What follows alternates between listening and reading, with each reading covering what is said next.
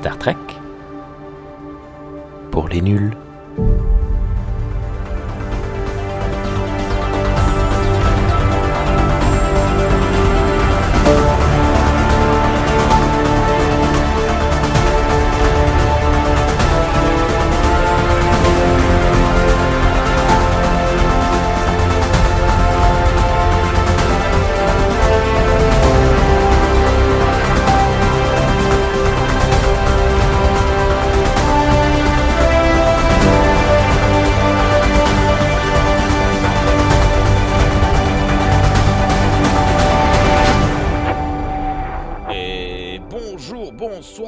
Bonsoir à toutes et à tous et bienvenue dans cette toute nouvelle émission de Star Trek pour les nuls.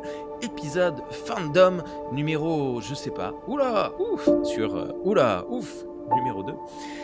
Euh, salut Thierry, comment vas-tu?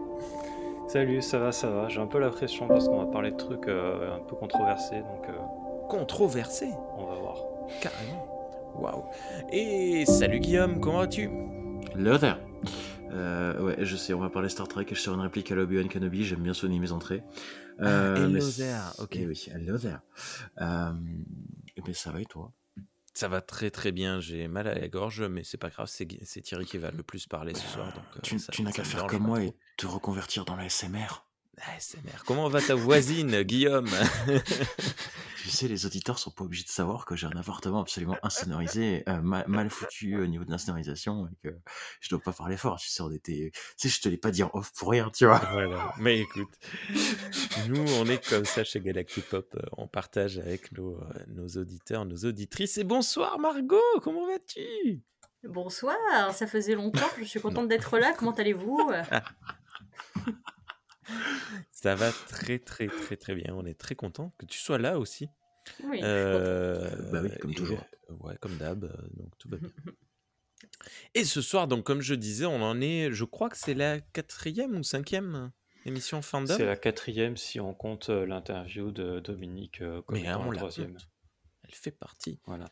Voilà, c'est en plus l'émission qui a généré le plus de retours. Merci à, à tous pour vos retours euh, qui, qui étaient toujours intéressants et assez euh, rigolos, Thierry, parce qu'on en a parlé. C'était euh, souvent le, même type de, retour euh, qui nous disait oui, alors, euh, il y a machin. euh. On voit que les fans de Star Trek sont très tatillons euh, concernant les, les dates euh, et c'était un peu rigolo. Voilà. Mais c'était une très très chouette interview. Si vous ne l'avez pas écoutée, je vous invite assez, euh, assez vivement à vous, euh, à vous pencher dessus, à la lancer parce que pleine de d'émotions, de d'humanité et c'était c'était super cool. Merci euh, Thierry pour ce moment de de grâce. On est en début Bah, d'année. merci encore à suis tout- Dominique hein, d'avoir joué le jeu. Mais ce soir, toujours concernant la série sur le fandom, sur de ah oui, sur de quoi on va parler? Alors, euh, à la base, on devait parler des fan-films, ce qui- ce qu'on va faire. Euh, mais on va aussi parler de- d'un truc dont on voulait parler dans la mission précédente. Je ne sais pas si vous vous rappelez, mais on, on l'a dit même euh, dans l'émission, que euh, j'avais prévu qu'on parle du Fanon. Et euh, Mhm. comme, euh, comme ça avait duré un peu longtemps, on avait dit, bon, bah, ça sera pour la prochaine. Donc la prochaine, bah, c'était pas l'interview de Dominique, euh, parce que j'allais pas parler du Fanon à ce moment-là. Euh, et donc c'est maintenant. Voilà. Et c'est ça qui va être controversé? Non. Ah d'accord. C'est les fan films. C'est sur les fan-films, on va parler de l'affaire Axanar. Ah d'accord. Et euh, voilà, c'est c'est controversé. Ok. Je savais pas. Eh bien, c'est parti pour le fanon générique. Alors- non, je déconne, il n'y a pas de générique. Euh, Alors, alors juste parce que j'ai- j'aimerais poser une question justement Rémi, toi qui fais les sorties des trucs. Ouais. Euh, les Des dernières. les- Alors oui, bah, c'est toi qui sors les émissions. Ah oui, d'accord, d'accord. Ah, ah, ah, voilà. Après, non, mais après, tu sors dehors, tu, tu fais ce que tu veux. C'est pas, pas mon problème, ça. Je fais Euh, comme le 12, je sors. Ouais. Et ouais, Et ouais, elle est vieille ouais, celle-là. ah, ouais, c'est- ah, ah, ça, ah, ça me, ah, ça me fait penser qu'on est tous les deux quasiment d'un an d'écart, quoi. Ça me, oui, effectivement, merci pour ce. merci on pour a le même. Non, Alors, dis-moi. plus comment Euh, Juste, ça- les autres émissions sur le fandom auxquelles on a participé sont sorties quand? Alors, ben, du coup, j'ai anticipé ta question, j'ai ouvert PodCloud. Euh, la première émission sur le fandom est sortie le mercredi 4 octobre. La seconde émission sur le fandom est sortie le mercredi 29 novembre 2023. Et euh, l'interview dont parlait euh, Thierry il y a quelques instants, l'émission numéro 3 sur le fandom est sortie le mercredi 10 janvier 2024. D'accord, d'accord, Celle que nous enregistrons devrait sortir le 7 février. Je, non, mars, pardon. 7 mars, 7 Ah oui, d'accord. Ouais, non, d'accord. Quelques mois d'écart, désolé, hein, c'est un peu ah dur de la reprise. ah, c'est pas grave, c'est surtout qu'il y a aussi quelques mois d'écart depuis le dernier enregistrement. Parce que la dernière fois qu'on a fait l'enregistrement, je sais que ça remonte à plus de 3 mois, puisque j'étais encore dans le sud-ouest, si tu veux. Et eh oui. Ça doit remonter à mi-septembre, tu sais, qu'on a fait la deuxième partie, donc si tu je, je sais plus, mais par là, oui, oui, ça, ça remonte à quelques mois. Mais bon, on est, on est, on est quand même euh, OP. Oui. Euh, au fait, on est chez qui? On est chez Galaxy Pop, mais je l'ai déjà dit. Il l'a dit. Ah, il l'a dit. oui, cette fois, il a. Qui... Non, qui était perturbé. Non, c'est surtout que cette fois, il a réussi à le déguiser dans une phrase. Ah, ouais, c'est pour, ça. C'était trop discret. Ah, moi, je l'ai vu, j'étais content. Je dis, ah, yes. une fois que tu vois quelque chose, Guillaume. T'as vu ça? Alors, Thierry, le fanon. Oui, alors, le fanon. Qu'est-ce que c'est le fanon déjà pour commencer? Euh, Alors, euh, c'est pas ma définition. Je suis allé chercher la définition dans un bouquin euh, qui s'appelle Sacré canon, autorité et marginalité en littérature de Anne-Catherine Baudouin et Marion Latta. Et euh, dedans, il y a un chapitre qui s'appelle Du canon au fanon. Hmm. Sacralité multiple du canon littéraire dans la science-fiction beaucoup de mots compliqués, hein. ça fait très euh, bouquin Dès qu'il y a plus de trois syllabes, ça sonne bien. ça va donner de la légitimité euh, au, truc. Alors, le fanon, né de la contraction de fan et de canon, il désigne cette fois l'ensemble des informations qui ne sont pas ou peu attestées par le canon interne d'une œuvre, mais qui sont néanmoins reçues par les fans comme relevant de l'univers en question. Le fanon agglomère d'une part des interprétations collectives et identifiées comme telles qui font largement consensus au sein de la communauté de fans, et d'autre part certains ajouts issus de fanfictions individuelles qui, à force de reprise d'une histoire à l'autre, finissent par constituer une véritable tradition d'écriture. Ok. Euh, est-ce qu'il y aurait un exemple concret euh, concernant Star Trek? Euh, oui, j'en ai prévu. Euh, j'en ai prévu. Parce que là, pour le coup, moi, là, je vais. Pour euh, illustrer ce qui est cette définition. Parce que. Bah, bah, on, peut, on, peut, passer à ça directement si vous voulez. Ah, d'accord. c'est pas ce que j'avais prévu, mais on peut. c'est où Là? D'ailleurs, il y a une page pour, ceux qui, pour celles et ceux qui comprennent l'anglais. sur TV il y a une, il y a une page qui liste des, plein d'exemples de, de fanons dans, dans, Star Trek. D'accord. Alors, il y a, deux choses hein, dans, la définition, on peut remarquer quand même. Il y a les, y a, euh, euh, fans considèrent certains trucs comme relevant de l'univers en question, euh, donc là de, de, Star Trek, alors qu'ils sont pas, ils sont ni dans le canon ni dans l'apocryphe, c'est-à-dire les comics, etc parfois sans trop savoir d'où ça vient. Et il y a l'autre partie qui est le fait qu'il y a une tradition d'écriture, c'est-à-dire qu'il y a des fanfictions qui vont reprendre des éléments d'autres fanfictions, qui vont reprendre des éléments, ainsi de suite, qui vont faire qu'on va se retrouver avec des faits communs qui sont dans les fanfictions, mais qui, ne sont nulle part ailleurs dans le, dans le Star Trek euh, officiel. Quoi. Voilà. Euh, et donc, euh, non, je vais pas faire les exemples en fait. Je vais d'abord parler de ça. En 1992, il y a une convention qui s'appelle Escapade, qui est une convention slash. Euh, alors une convention slash, euh, euh, c'est une convention qui est entre guillemets généraliste dans le sens où on parle de plein de plein d'œuvres différentes, mais qui se concentre sur le slash, c'est-à-dire ce qu'il y a dans la, la fanfiction slash, c'est d'associer des personnages entre eux, des dans, dans, dans des euh, romances euh, homosexuelles. Romantiques, oui. Voilà, et donc ça se concentre vraiment sur ce truc-là. Et, euh, et, ça n'a rien à voir, mais il y a eu un, un panel en fait où il y avait un espèce de jeu où il mentionnait des faits de, de fiction et les, les, gens devaient répondre si c'était canon ou fanon. D'accord. Ah, c'est rigolo comme jeu ça. Ah, sympa ça, ouais. Voilà. D'ailleurs, j'avais envie de vous proposer ce truc-là. Ah. et en fait, euh, et en fait, j'ai pas eu le temps de, de- de préparer le truc. En Parce cinq que mois du coup, j'ai mes, exemples. euh, bah oui, mais je me suis, j'ai pas commencé il y a 5 mois Non, non, je, je, je plaisante. et j'ai eu l'idée genre hier. Euh, mais du coup, j'ai listé des, des exemples de Fanon et euh, par contre, j'ai pas pensé à lister des vrais trucs canons euh, qui, auraient, qui pourraient avoir l'air d'être Fanon pour vous piéger. tu vois. Donc du coup, je, je, peux pas le faire. Mais du coup, on va quand même dire des, des exemples qui, donc, qui viennent de TV Tropes, comme, comme j'ai dit. Euh, j'ai pas tout listé, hein, j'en ai juste listé quelques-uns. Euh, le fait que les Vulcains détestent être touchés parce que ça pourrait causer des contacts télépathiques accidentels. C'est pas canon Merde. Et en fait, bah écoute, euh, d'après TV Trop, et ça ça m'a pas choqué quand, quand ils l'ont expliqué, euh, bah déjà, euh, on sait très bien que les Vulcains, ils doivent apprendre pour faire des, à faire des, euh, des mind meld. Fusion, fusion en français, des fusions mentales, merci. Euh, donc du coup, ça me paraît un peu bizarre qu'ils puissent le faire accidentellement. Surtout qu'à une période de leur histoire, c'était complètement tabou de- d'en faire. Euh, et ensuite, euh, et ils le disent à juste titre, dans TOS, on voit plusieurs fois Spock ou d'autres Vulcains qui sont touchés par des gens. Et ils n'ont pas l'air d'être plus choqués que ça, ni gênés. Et, euh, et du coup, ça, ça indique que, ben, a priori, euh, ils détestent pas être touchés. Et c'est. Voilà. Et moi, j'ai pas réussi de, de mémoire à trouver des exemples ou, ou une phrase qui aurait été dite comme quoi les Vulcains détesteraient être touchés. Mais c'est vrai que ça m'a surpris aussi parce que moi aussi, j'avais cette idée-là sur les Vulcains. À la limite, euh, peut-être que c'est surtout au niveau de, des, des parties du corps, comme les doigts ou le- au niveau des joues, tu vois, qui, pourraient, qui servent euh, souvent tu sais, à connecter les, c'est les personnes entre elles, tu vois.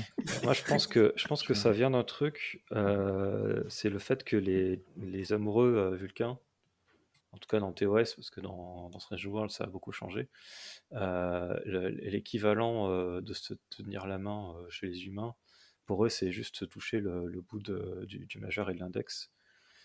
Et, euh, et je me dis que euh, on, je m'inclus dedans d'ailleurs, les fans, on a pu interpréter ça comme étant le signe qu'ils aiment pas être touchés, parce que dans leur relation amoureuse, euh, ils, ils se tiennent même pas complètement la main, ils se touchent juste par les doigts, quoi. C'est euh, pas même une manière de, on a pu interpréter ça et finir par se dire que oui, c'est ça. Ah Oui, voilà, c'est un petit peu plus euh, perso Ben, que le oui, simplement je- Je, crois pas qu'on voit de Vulcains s'embrasser entre eux avant, euh, avant Strange World. Non, non, ce qu'elle veut, ce qu'elle veut dire, c'est le fait de se toucher le bout du majeur et de l'index n'est-il pas leur manière à eux, leur équivalent de nous euh, quand on s'embrasse? Il C'est Euh, je sais pas. En tout cas, dans, dans, dans Journée to Babel, par exemple, où on voit le, on voit les euh, Sarek. Sarek et, euh, et Amanda. Euh, Oui, ils ça, a tiennent, plus, euh, ils ont, ouais. ça a plus l'air d'être utilisé pour se tenir la main. C'est vrai. Mais dans Search for Spock, quand ils se caressent les doigts, il y a quelque chose de. Ah oui, ça a clairement Un une connotation. ouais, le... ouais, c'est de- clairement, clairement. Ouais, mais ok. Après, moi, je, je me demande, Tipol, par exemple, euh, je sais pas, il y, a- il y a une certaine froideur. Tu devines que si tu lui mets la main sur l'épaule, elle va, te, di- elle va se dégager euh, gentiment. Je- j'ai- Alors- moi, j'ai quand même euh, cette sensation. euh, ouais, c'est vrai Alors, que- alors après, il y a peut-être le contexte aussi qui, qui fait, parce que Tipol, à la base, elle était pas faite pour... Elle voulait pas travailler avec les humains, on lui a gentiment donné un ordre. Mhm. Et après, faut pas oublier que Tipol se fait mentalement euh, bah, abuser, en fait. Ah oui. Et que derrière aussi, elle développe aussi une, une émotivité à cause de... À partir de la saison 3, dans l'étendue delphique, le très second grande truc. Voilà, merci. Et que du coup, en fait, elle, elle subit pas mal de changements en fait dès le début d'Enterprise. Donc il y a peut-être euh, il y a peut-être des liens de cause et effet, faut que je le contexte. Et puis les humains, ils puent, c'est horrible. Ah bah ouais, non, mais, de toute façon, c'est pour ça qu'on est en visio, les gars. Je vous supporte plus. Ah, tu es un vulcain. Les, les douches soniques n'e- n'existaient Non, pas. non, de- T'inquiète pas, je, je suis pas un vulcain. Moi, tous les, tous, tous les deux jours, je rentre de la salle de sport. T'inquiète pas, je suis pas un vulcain. Je, je, je sens que je suis qu'un humain, tu vois. Ok. Donc. euh, Alors, ça va être long si on fait ça pour tous les exemples. Non, non, juste, euh, Euh, juste trois exemples. À trois, j'en ai noté plus que ça. Euh, euh, le chocolat a sur les Vulcains le même effet que l'alcool sur les humains. J'arrive pas à Ah, croire que ce soit pas canon, non C'est canon, tu croyais que c'était canon? Moi, j'ai jamais. J'y crois. Enfin, j'étais Ah, pas sûre, tu vois, mais il me semblait que dans, que dans les, les wikis euh, sur Star Trek et tout, il y avait quelque chose comme ça qui était mentionné en fait, mais je, je, me- je savais plus si c'était canon ou pas, mais je suis triste de savoir que c'est pas canon. ouais. Et euh, ça a été beaucoup, beaucoup utilisé dans, dans les fanfictions. Ouais, je sais. Euh, et voilà. Euh, Spock est le premier Vulcain à avoir intégré Starfleet. Ben, ben non, ben non. Ouais, Bah non. oui, non. Non. Euh, mais Enterprise s'est fait chier dessus quand T'Pol a, a rejoint Starfleet. Parce que euh, c'est pas possible puisque c'était Spock le premier. Bah, sauf que, bah non. Ça a Est-ce jamais été dit nulle part que Spock était le Ah, premier à Vulcain à intégrer Starfleet dans, dans les séries. euh. Hmm. Donc euh, voilà. Mais en fait, Ah, moi, a- suis passé à côté de tout ça. J'ai jamais pensé tous ces trucs. Le chocolat, mais Parce que t'as pas lu assez de fanfiction. J'ai- J'en ai lu aucune. J'en ai lu qu'une seule. Et euh, mais C'était euh, pas la mienne. euh, J'en ai lu que deux.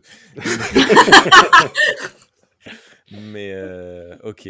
Non, vas-y, continue d'en dire d'autres parce que moi, ça m'intéresse de, de voir à côté de tout ce que je connaissais. Euh, Parce que le chocolat, c'est quoi cette histoire avec le chocolat? Pendant, pendant très longtemps, on connaissait pas les prénoms de Sulu et de Uhura. Euh, Je les connais pas moi non plus.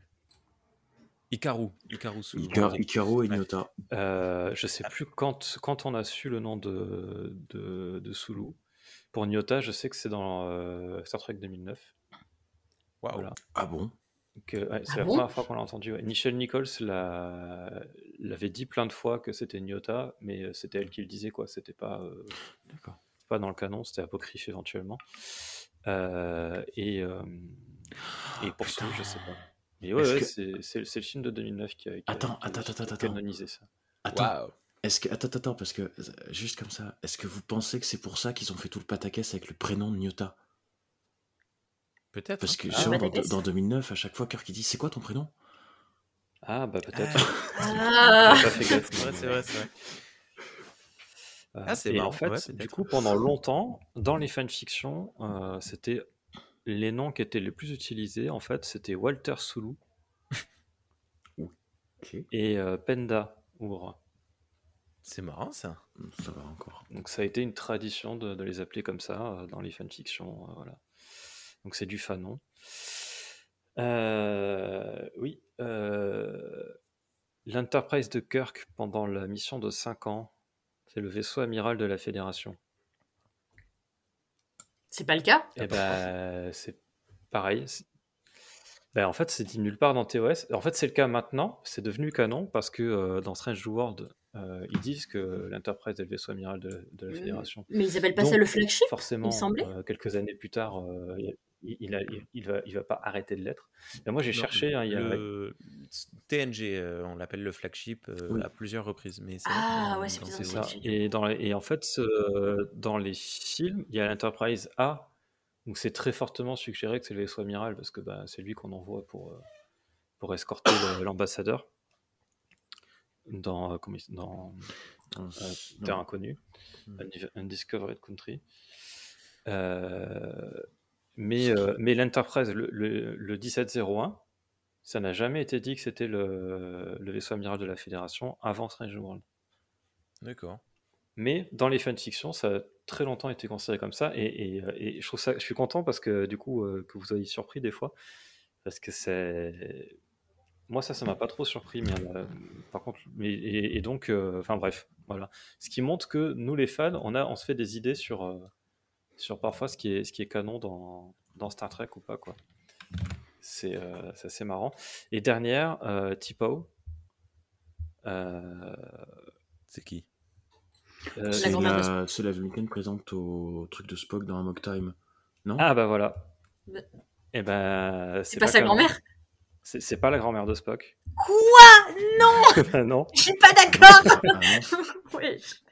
Ah non, ça a jamais, ça a jamais été dit. Surtout Tipao, c'est celle qui a aussi dans Enterprise. En fait, normalement, ce sont la même, c'est la même femme. Ah, mais c'est la vénère là, la. hum, C'est celle qui, La c'est celle qui est le dissident dans la saison 4 avec la mère de Tipol. Et, Ouais, donc, du coup, normalement, c'est cette femme-là qui, euh, qui, di- enfin, qui dirige, qui préside le, la cérémonie à- à- dans Amok Time. Ouais, C'est la même ouais. personne normalement. Un mock time. Et, euh, et donc, c'est euh, fortement. euh, c'est Il y, a- il y a beaucoup de fans, donc Margot. Merde Ça ne m'étonne pas, vu que tu lis beaucoup de fanfiction.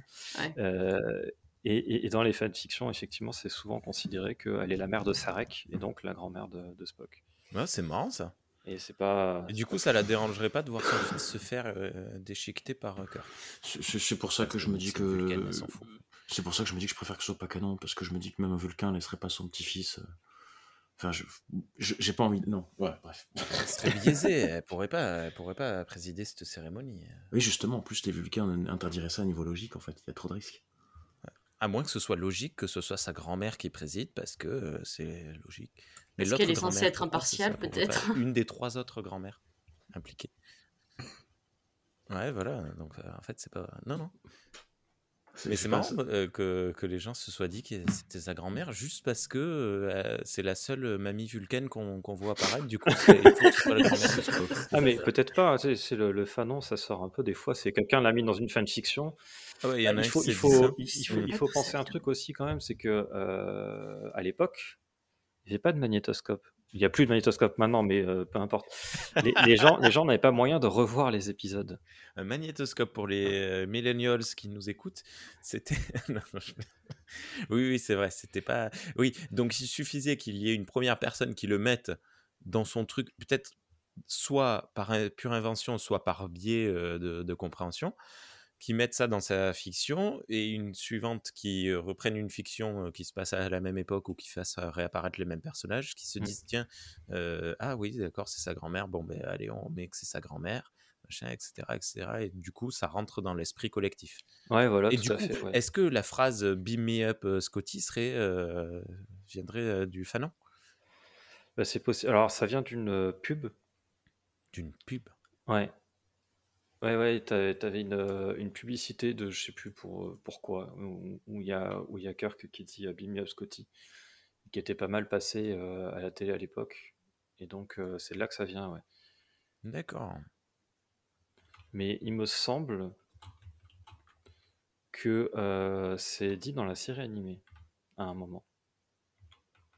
Ok. Mais apparemment, euh, j'avais lu un truc euh, qui disait que c'était ce qu'il avait popularisé, c'est non, c'est pas dit dans la série animée. Je dis une bêtise. Euh, c'est c'est une publicité, ouais.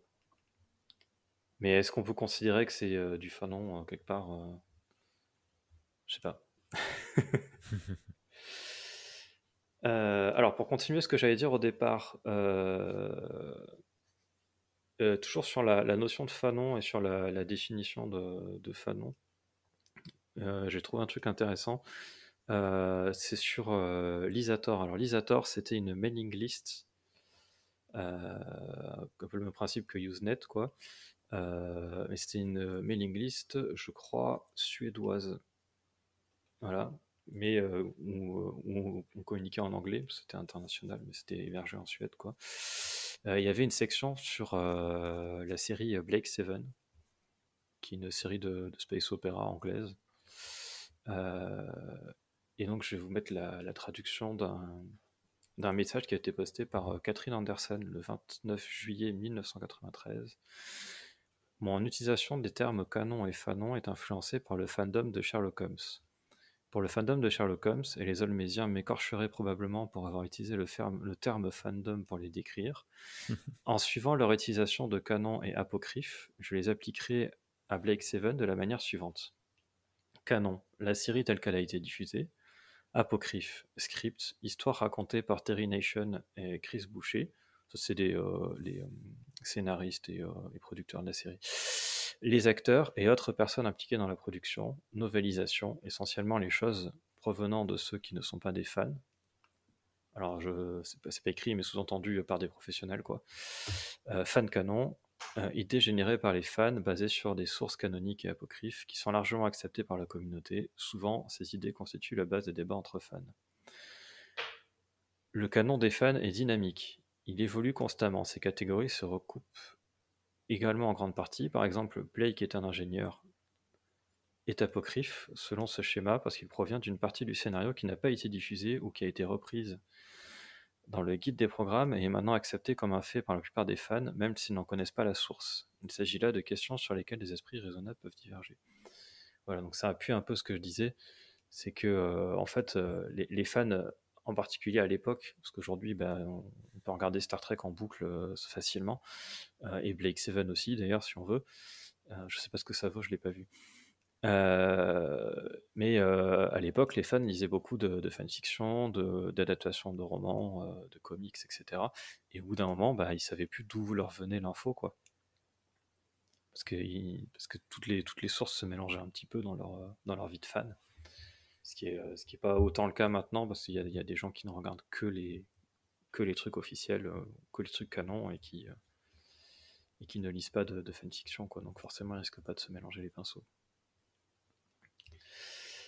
Euh, voilà ce que j'avais à dire sur, la définition et la notion de fanon. Et dernier petit mot, donc euh, pour Star Trek, euh, d'ailleurs ça a été noté, j'ai vu des gens qui, parlaient de fanon et qui, notaient quand même que les fans de Star Trek étaient attachés à leur, à leur fanon et aux apocryphes, ce qui est assez peu le cas en général.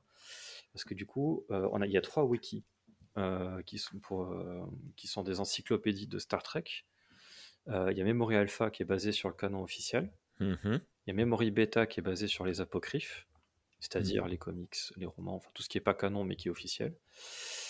Euh, et il y a Memory Gamma qui est une encyclopédie basée sur les fanfictions et donc sur le On va fan. appeler Gamma en plus. Donc euh, c'est un truc euh, qui, quand, pour les gens qui connaissent pas trop mais qui veulent faire des recherches dans les wikis, qui peut, dont il faut parfois se méfier, c'est que ben, en- en- si vous faites une recherche sur, sur un moteur de recherche normal, vous pouvez tomber sur des liens vers Memory Gamma.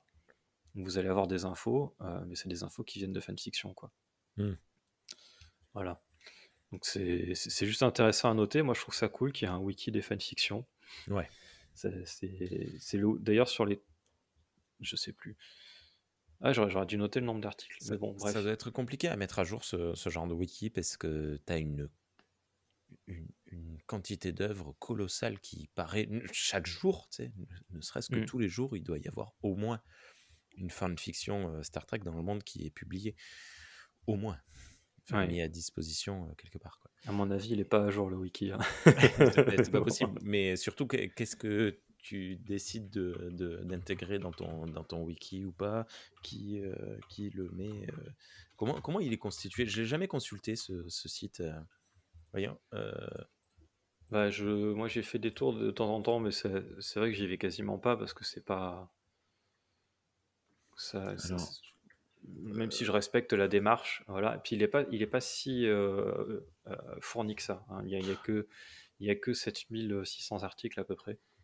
alors Et après, pour j'avoue comparaison, pour comparaison, il y a euh, 56 700 articles sur Memory Alpha. hmm. J- j- J'avoue que malgré toutes les fois où j'ai fait des recherches, euh, je suis tombé sur Memory Alpha en résultat Google, sur Memory Beta, mais jamais sur Memory Gamma. D'accord. Je, il me l'a jamais proposé Google en tout cas. D'accord. Voilà, bon, c'était la, la petite note. euh, euh, voilà, je trouve ça, je trouve ça intéressant qu'on ait un, un wiki des, des fanfictions, quoi. Voilà. Ok. Alors, on peut passer au fan film maintenant, si vous voulez, Le à moins que vous fanon ayez des des choses à baleines. dire sur le, le Ah. fanon. Attends, juste, oui, parce que avant, euh, avant l'enregistrement, euh, Guillaume, tu, tu parlais, tu disais le fanon, ça me fait penser aux baleines, mais parce que le fanon, c'est la, c'est la bouche, non? Attends, je suis sur Wikipédia du coup. Mais peut-être, moi j'y connais rien en baleine. Moi, moi je suis pas allé les sauver en 86. hein, tu sais, les C'est ce qui tient les poils dans la, dans la bouche des baleines. Mais je suis content Voilà. d'apprendre, merci, je me coucherai Voilà. mon camp grâce à toi. Ce sont euh, les lames bah, cornées qui, ga- qui garnissent la mâchoire supérieure de certains Ah, cétacés. Putain, mais il y a- Voilà. on, a, on a combien de cornets dans le corps C'est euh, c'est ce qui a été utilisé pour, euh, notamment pour les, euh, les corsets, Ok. pour rigidifier les corsets à une époque. Ah ouais, d'accord. Ah, mais c'est. enfin bon, ouais, c'est dégueulasse. Mais bon, ok. Ouais, c'est genre des voilà. dents, quoi, en fait. hein. Sauf, Ouais. que, sauf que c'est pas des dents, mais. C'est le, palais. filtrer euh, le, le krill. Tout ce que j'ai à dire concernant les fanons, du coup, c'est que euh, je suis très déçue et ma Bah, journée est écoute, ruinée, euh, c'est tout. voilà. Ah, écoute, euh, si tu veux, on va te filer, on va mettre hein, dans, la, dans le truc, euh, dans la description de cet épisode, le lien vers TV Trops, euh, parce que je l'ai trouvé en, en cherchant le- les, les fanons de Star Trek. Tu as toute une liste de plein de trucs euh, qui disent, en fait, ça, c'est pas canon. En fait, ça, c'est pas canon. J'ai réseauté, je pense, parce que j'aime bien TV Tropes en vrai. Bref, voilà. Euh, ok. Euh, vous êtes partant pour un petit historique des, des fanfilms? Ouais Alors, avant toute chose, tu nous as, je vais le préciser de suite par honnêteté intellectuelle, tu nous as envoyé une liste de fanfilms qui serait bien de voir avant de d'enregistrer. Euh, je n'en ai vu aucun. je suis désolé. Euh, J'ai eu une semaine chargée. Mais voilà, pour, euh, pour apporter euh, ça. Mais j'ai j'ai cru... il y a pas mal de, de, de ces films qui sont passés euh, sur divers forums et trucs, donc j'en ai entendu parler quand même. Mais euh, voilà, c'était pour prévenir, parce que... Mais, Ouais. mais comment ça, t'en as vu aucun? Ouais. Mais, mais t'as participé à l'un d'entre eux qui a été cité dans la liste. Oui, d'accord. Qu'est-ce que tu leur ramènes? Il y en a un que j'ai vu. T'as décidé euh, ce soir euh, d'avoir plus de connaissances que moi euh, dans, dans ce que je connais ou pas des, des œuvres des fans. comment ça, comment ça que ce soir? Ouais. Alors, le fa- le- les fanfictions. Ça a commencé, je suis sûr qu'il y en a eu de suite. hein. Les fanfilms. Eh ben ouais, exactement. Euh, alors on les appelle les home movies. Euh, en fait, euh, bah, dès 1966, il y en a eu apparemment. Malheureusement, j'ai pas de, j'ai pas de lien ou de quoi que ce soit vers, euh, vers des, des, des fanfilms de, de 1966. Par contre, j'en ai un vers un fanfilm de 1969. Euh, juste, je peux, je peux juste poser la question. Je sais pas si tu t'es renseigné sur ça, mais euh, est-ce que, parce que mine de rien, à l'époque, il y avait encore beaucoup de télé par en noir et blanc, donc j'imagine quand même que le matériel pour filmer, même, euh, on va dire amateur, euh, c'était pas encore démocratisé pour n'importe quel budget, tu vois. Bah, ouais, ouais, parce que ce qui a, euh, ce qui a vraiment démocratisé le, le cinéma amateur, c'est l'arrivée de la Super 8. Oui. Et je sais pas quand est-ce qu'elle est arrivée. je n'ai aucune idée. Euh, Ah bah 1965. Et J. Abrams, ça fait un film là-dessus. Euh, Ah, oui, bah oui, il y a des gamins qui tournent avec une Super 8. euh, oui, je l'ai vu. Je- je l'ai Ah, vu. Euh. C'était cadeau. c'est- rigolo parce que quelque part, elle est sortie en 1965, c'est juste à temps pour que pour qu'on puisse faire des fanfilms Star Trek. Voilà, tout était lié, tout était lié. Euh, donc, euh, bah, pareil, on vous mettra le lien en description. hein. Je- je- J'enverrai une énorme liste de liens à Rémi euh, de tout ce qu'on va parler. Il faudra juste que je la rassemble, mais tout est noté dans mes notes. Euh, donc, un, un fan film euh, qui s'appelle euh, Junior Star Trek. Alors, je pense pas que c'était le vrai nom euh, à la base, euh, qui est sorti en 1969 et qui est sur YouTube, donc on peut le, on peut le voir euh, facilement. C'est des, des gamins qui, euh, bah, qui font un truc. euh, et franchement, euh, je l'ai pas vu en entier, je l'ai seulement euh, parcouru rapidement. Il faudra que je le regarde en entier parce que ils se sont fait chier quoi. Il y a des effets spéciaux et tout. hein. D'accord. Il y a des, euh, il y a des plans de, avec des maquettes. euh, il y a des effets spéciaux. C'est, euh, vraiment étonnant. En plus, du coup, c'est vraiment des effets spéciaux très kitsch hein, parce que c'est non seulement un truc des années 60, mais amateur en plus. Donc c'est, assez, fort. Ils ont gagné un petit, ils ont gagné un concours Young People Filmmaking Contest. Et, euh, et du coup, le concours a été montré à la, à la télévision nationale euh, à l'époque. Et, euh, et il a aussi été pas mal diffusé en, en convention. Quoi. Voilà, donc c'est quand même une étape assez marquante. Et moi, je, moi, je m'attendais vraiment à juste voir, quand j'ai vu que c'était un truc avec des enfants et tout, je m'attendais juste voir à des enfants, enfin, voir des enfants sur une chaise, dans- sur des chaises au milieu d'un salon et, et, euh, et faire genre euh, qu'ils sont des officiers de Starfleet et puis euh, genre jouer quoi, tu vois. Mais en fait, non, c'est quand même plus élaboré que ça. Bon, ils sont quand même sur des chaises dans un salon, mais c'est plus élaboré que ça. Genre, ils ont fait une incrustation pour faire genre qu'il y a l'écran de visualisation sur le mur et tout. C'est c'est un, un truc, c'est vraiment cool. Il est disponible sur YouTube. hein. Là, je suis, ouais. je, je l'ai lancé en fond.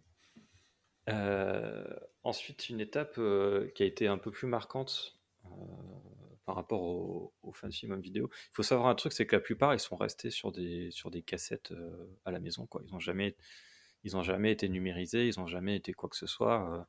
ils ont même, pour certains, jamais été montrés en convention ni rien. C'est les mmh. gens qui, qui filmaient ça, ils montraient ça à leurs copains et puis terminaient. Quoi. Donc là, on a de la chance quand même d'en avoir au moins un de, des années 60 qui soit parvenu jusqu'à nous et qui soit sur YouTube. Quoi. Ah, il y a une bagarre. Bon, pardon. Je m'épose, c'est génial. Ouais. Il, y a une, il y a une étape euh, peut-être un peu marquante, c'est parce que ça a continué euh, tout le long. Hein. En 1973, il y a un fan film qui s'appelle Paragon's Paragon, qui a été, euh, qui a été tourné et qui, qui est considéré un petit peu comme le, le premier fan film significatif. Voilà. Ok. il a été donc il a été fait en 73 dans le Michigan. Euh, c'est euh, John euh, Cosentino qui a, qui a, lancé ça. Il a, ça lui a coûté 2000 dollars. 2000 dollars de 1973. Hein. Si on devait convertir en, dollars d'aujourd'hui, ça serait à peu près 15 000 dollars.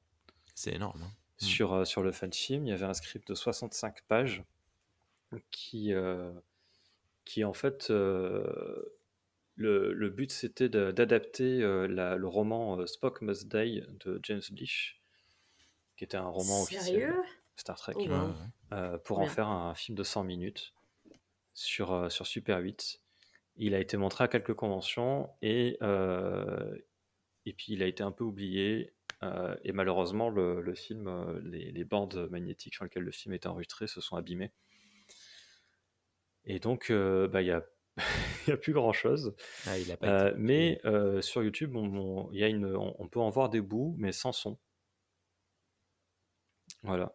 Donc c'est un peu dommage parce que on comprend pas ce qu'ils disent. Je suis pas allé voir, j'avoue. Euh, me dire qu'il y aurait pas de son, ça m'a un peu coupé l'envie. mais, voilà. Et ensuite, ouais, vas-y, vas-y. Non, je disais juste que justement, s'il n'y a pas de son, ça peut être une occasion. On va redoubler des scènes, on fait, on fait des parodies dessus, tu sais.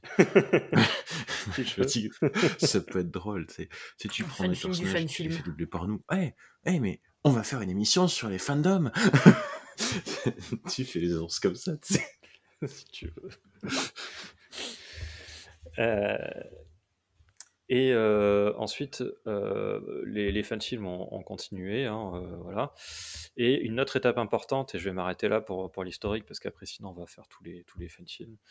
en 1985, il y a un fanfilm appelé Yorktown, A Time to Heal, qui est, qui, est sorti, alors qui a, été, qui a commencé à être tourné, euh, mais qui est sorti, euh, je sais plus, en 2022 ou 2023, je sais plus la date. Euh, alors, il est notable pourquoi? Parce que c'est le, le, premier fan film dans lequel a joué Georges Taquet. D'accord. Voilà. Donc en 85, Georges Taquet, il a joué dans un fan film.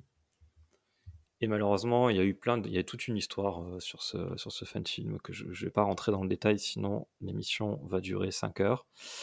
Euh, mais en gros, euh, le, producteur, donc John Atkin, il a été obligé de. pardon, c'est pas George Atkin, c'est Stan Wu.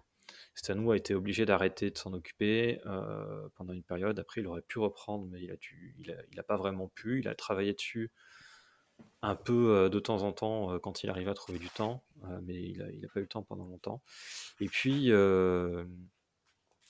en 2010, donc il y a John Atkin qui est, qui est un, acteur, un producteur de voilà, qui, il l'a contacté en disant et si on t'aidait à finir ton, ton fan film et, et, du coup, il y a plein de gens qui ont participé à, du, monde des, des fan films Star Trek qui se sont un peu réunis pour, euh, pour aider le fan film à sortir.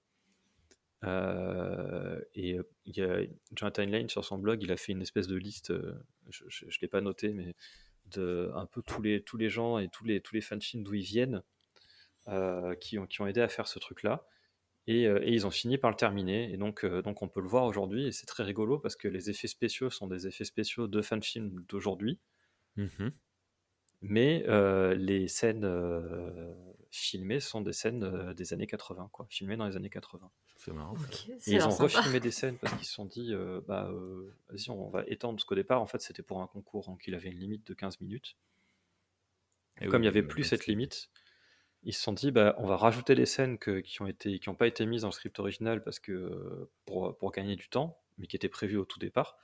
Là, et donc là, ils ont retourné, et donc ils les ont retournés en mettant des filtres et tout pour donner l'impression que c'est un truc des années 80, pour que ça soit raccord avec les autres scènes. Et, et pour donc moi je l'ai regardé, je, le conseille pas mal, mais je l'avais, je crois que je l'avais cité dans les films films à voir, donc un ten qui oui, vu, on, tu nous l'avais dit. on verra.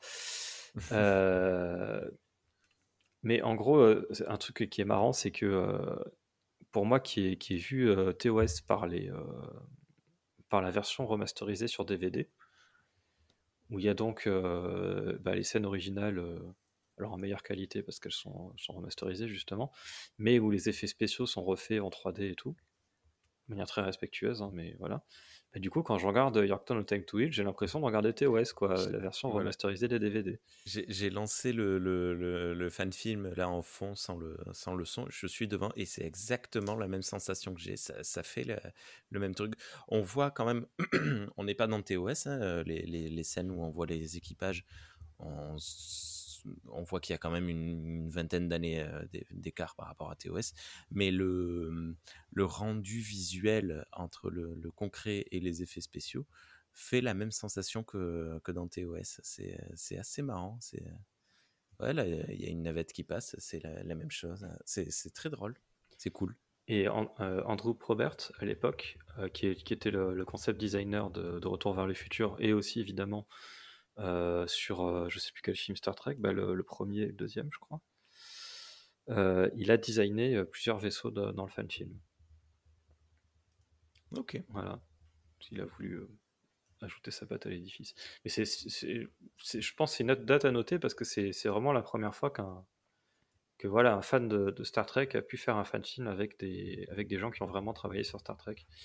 Hmm. Et c'est, assez, c'est assez notable. Quoi. Voilà.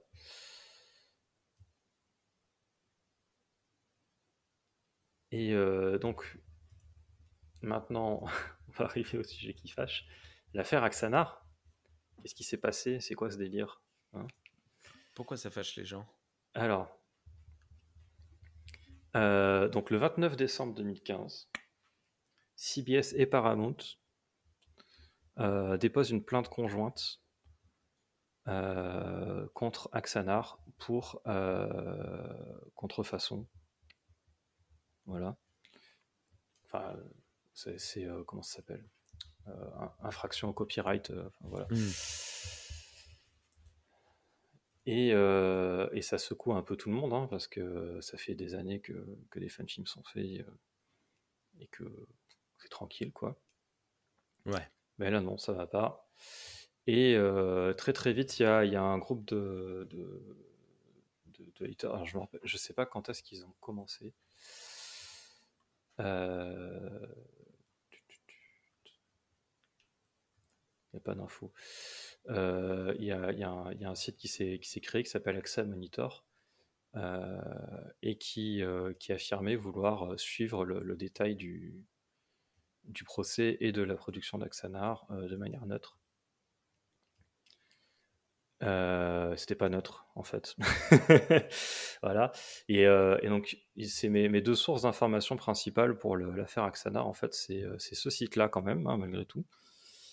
et Fanfilm Factor, qui est un blog qui s'est créé à cette époque-là à peu près, qui parle de, des fanfilms en général. D'ailleurs, c'est pour me renseigner sur les fanfilms, c'est là-dessus que je vais en général. ou sur Star Trek Reviewed, mais Star Trek Reviewed, c'est plus laconique. Donc, euh, on va pas voir des interviews, etc. Ils se contentent de lister, quoi, et de, donner deux, trois infos. Alors que Fanfilm Factor, c'est un truc qui est vraiment détaillé si vous voulez vous intéresser au, au fanfilm et que vous comprenez l'anglais, c'est vraiment le, le Fanfilm Factor. Il y a les, liens vers les, euh, vers les films euh, ou pas forcément? Oui, si, si, si, oui. oui. Est-ce que peut-être que nous, en mettant directement ça, ce sera plutôt plus pratique? Ok. et en fait, donc ce blog-là aussi s'est mis à suivre l'affaire l'affaire Axana. Et, en gros, très vite, Alec Peters a été accusé par des fans, hein, pas, par, pas par CBS Paramount dans, ses documents du, procès, d'avoir en fait détourné l'argent du, crowdfunding. Ah je fais les choses un peu à l'envers, je suis désolé. A, en fait, c'est un truc hyper compliqué et il, s'est passé tellement de trucs que c'est dur d'organiser de, de, les informations. J'ai essayé, mais j'ai pas réussi. Donc j'ai les notes voilà, comme un peu en vrac, malheureusement. Euh, il m'aurait fallu beaucoup plus de temps euh, pour, pour, me pencher là-dessus et je pensais pas que j'allais consacrer autant de temps euh, là-dessus. donc, Axanar, c'est quoi? Au tout départ, il y a un financement participatif qui se lance avec une bande-annonce pour faire un fan film qui s'appelle Prélude to Axanar, qui est un court métrage dans le, dans le style documentaire. et le financement participatif fonctionne, je ne sais plus combien il récolte d'argent. Euh, ça se fait, le, le film est tourné, euh, il est, fait, il est diffusé sur YouTube, tout va bien. Euh, il se passe rien de spécial euh, à ce propos, hein. il, a, il a son petit succès, il fait pas mal parler de lui, etc. Et ensuite, il y a de nouveaux financements participatifs qui sont lancés pour, pour faire un, bah, une suite qui s'appellerait Axanar tout court, euh, et donc le, le film Prélude to Axanar sert un peu de bande-annonce à cette suite. Et en plus de mm. ça, il diffuse aussi, euh, après le premier financement participatif, qu'ils en font deux, euh, il diffuse une, une scène qui serait intégrée dans le, dans le film final, en fait, qui est juste appelée la, scène des Vulcains, The Vulcan Scene. Et euh, voilà. Et euh, le, le film fait pas mal parler de lui parce qu'entre les deux crowdfunding qu'ils ont fait pour Axanar, euh, ils ont récolté 1 200 000 euros. dollars, pardon. 1 200 000 dollars. D'accord. C'est quand même beaucoup, quoi. Je préciser aussi que dans la scène des Vulcains, justement, il y avait l'acteur qui, je pense, qui, en plus, je pense, vient de décéder. Gary Graham, il me semble, qui jouait Soval, l'ambassadeur Soval dans Enterprise, qui du coup a joué dans la scène des, dans la scène des Vulcains. Donc, ce qui faisait que tu avais un acteur d'Enterprise qui revenait pour faire un Vulcain âgé de 100 ans de plus, enfin, quasiment 100 ans de plus, parce que Axanar se passe avant la construction de l'Enterprise, donc dans les années, jusque dans les années 2245, grosso modo. Donc ça, ça aussi, ça fait beaucoup parler. Moi, à l'époque, il apparaissait dans, il apparaissait dans Prélude to Axanar déjà. Dans Prélude to Axanar, alors je me souviens peut-être pas parce que justement, j'ai peut-être, j'ai peut-être pas vu Enterprise avant de voir Prélude to Axanar. Mmh. Et euh, parce que Prélude to avait fait énormément parler de lui, et de toute façon, euh, c'est pas pour rien, hein. c'est parce que Prélude to c'est quand même l'un des, pardon de dire ça, je sais pas si, si c'est vrai ou pas, mais l'un des plus beaux en fait fan films à tous les niveaux en fait en termes euh, de qualité d'image, de qualité de rendu visuel, des effets spéciaux, du mixing entre effets spéciaux et plans réels, du son, de tout était bien fait en fait. Il y avait, il y avait quasiment aucun défaut comme on peut en voir dans des fan films même professionnel en fait. C'est ce qui a, je pense, c'est ce qui a déclenché un petit peu euh, l'affaire en fait. C'est que c'était trop gros pour le laisser passer en fait, à beaucoup de niveaux. Et donc il y, avait aussi euh, dans le Toit Xanar, il y avait aussi euh, Tony Todd qui jouait pas Kern, mais qui, qui jouait euh, qui jouait dedans. il y avait Richard Hatch qui n'est pas un acteur de Star Trek, mais, mais qui joue dedans aussi, qui joue un, un Klingon. Richard Hatch, qui est un acteur de Galactica. Ouais, c'est ça. Enfin, il y, avait, y avait pas mal d'acteurs et il prévoyait d'en mettre encore plus des, acteurs de Star Trek dans, dans le film Axanar. Euh... Voilà. Et donc, tout d'un mhm. coup, euh, comme je disais, le 29 décembre 2015, une plainte est déposée.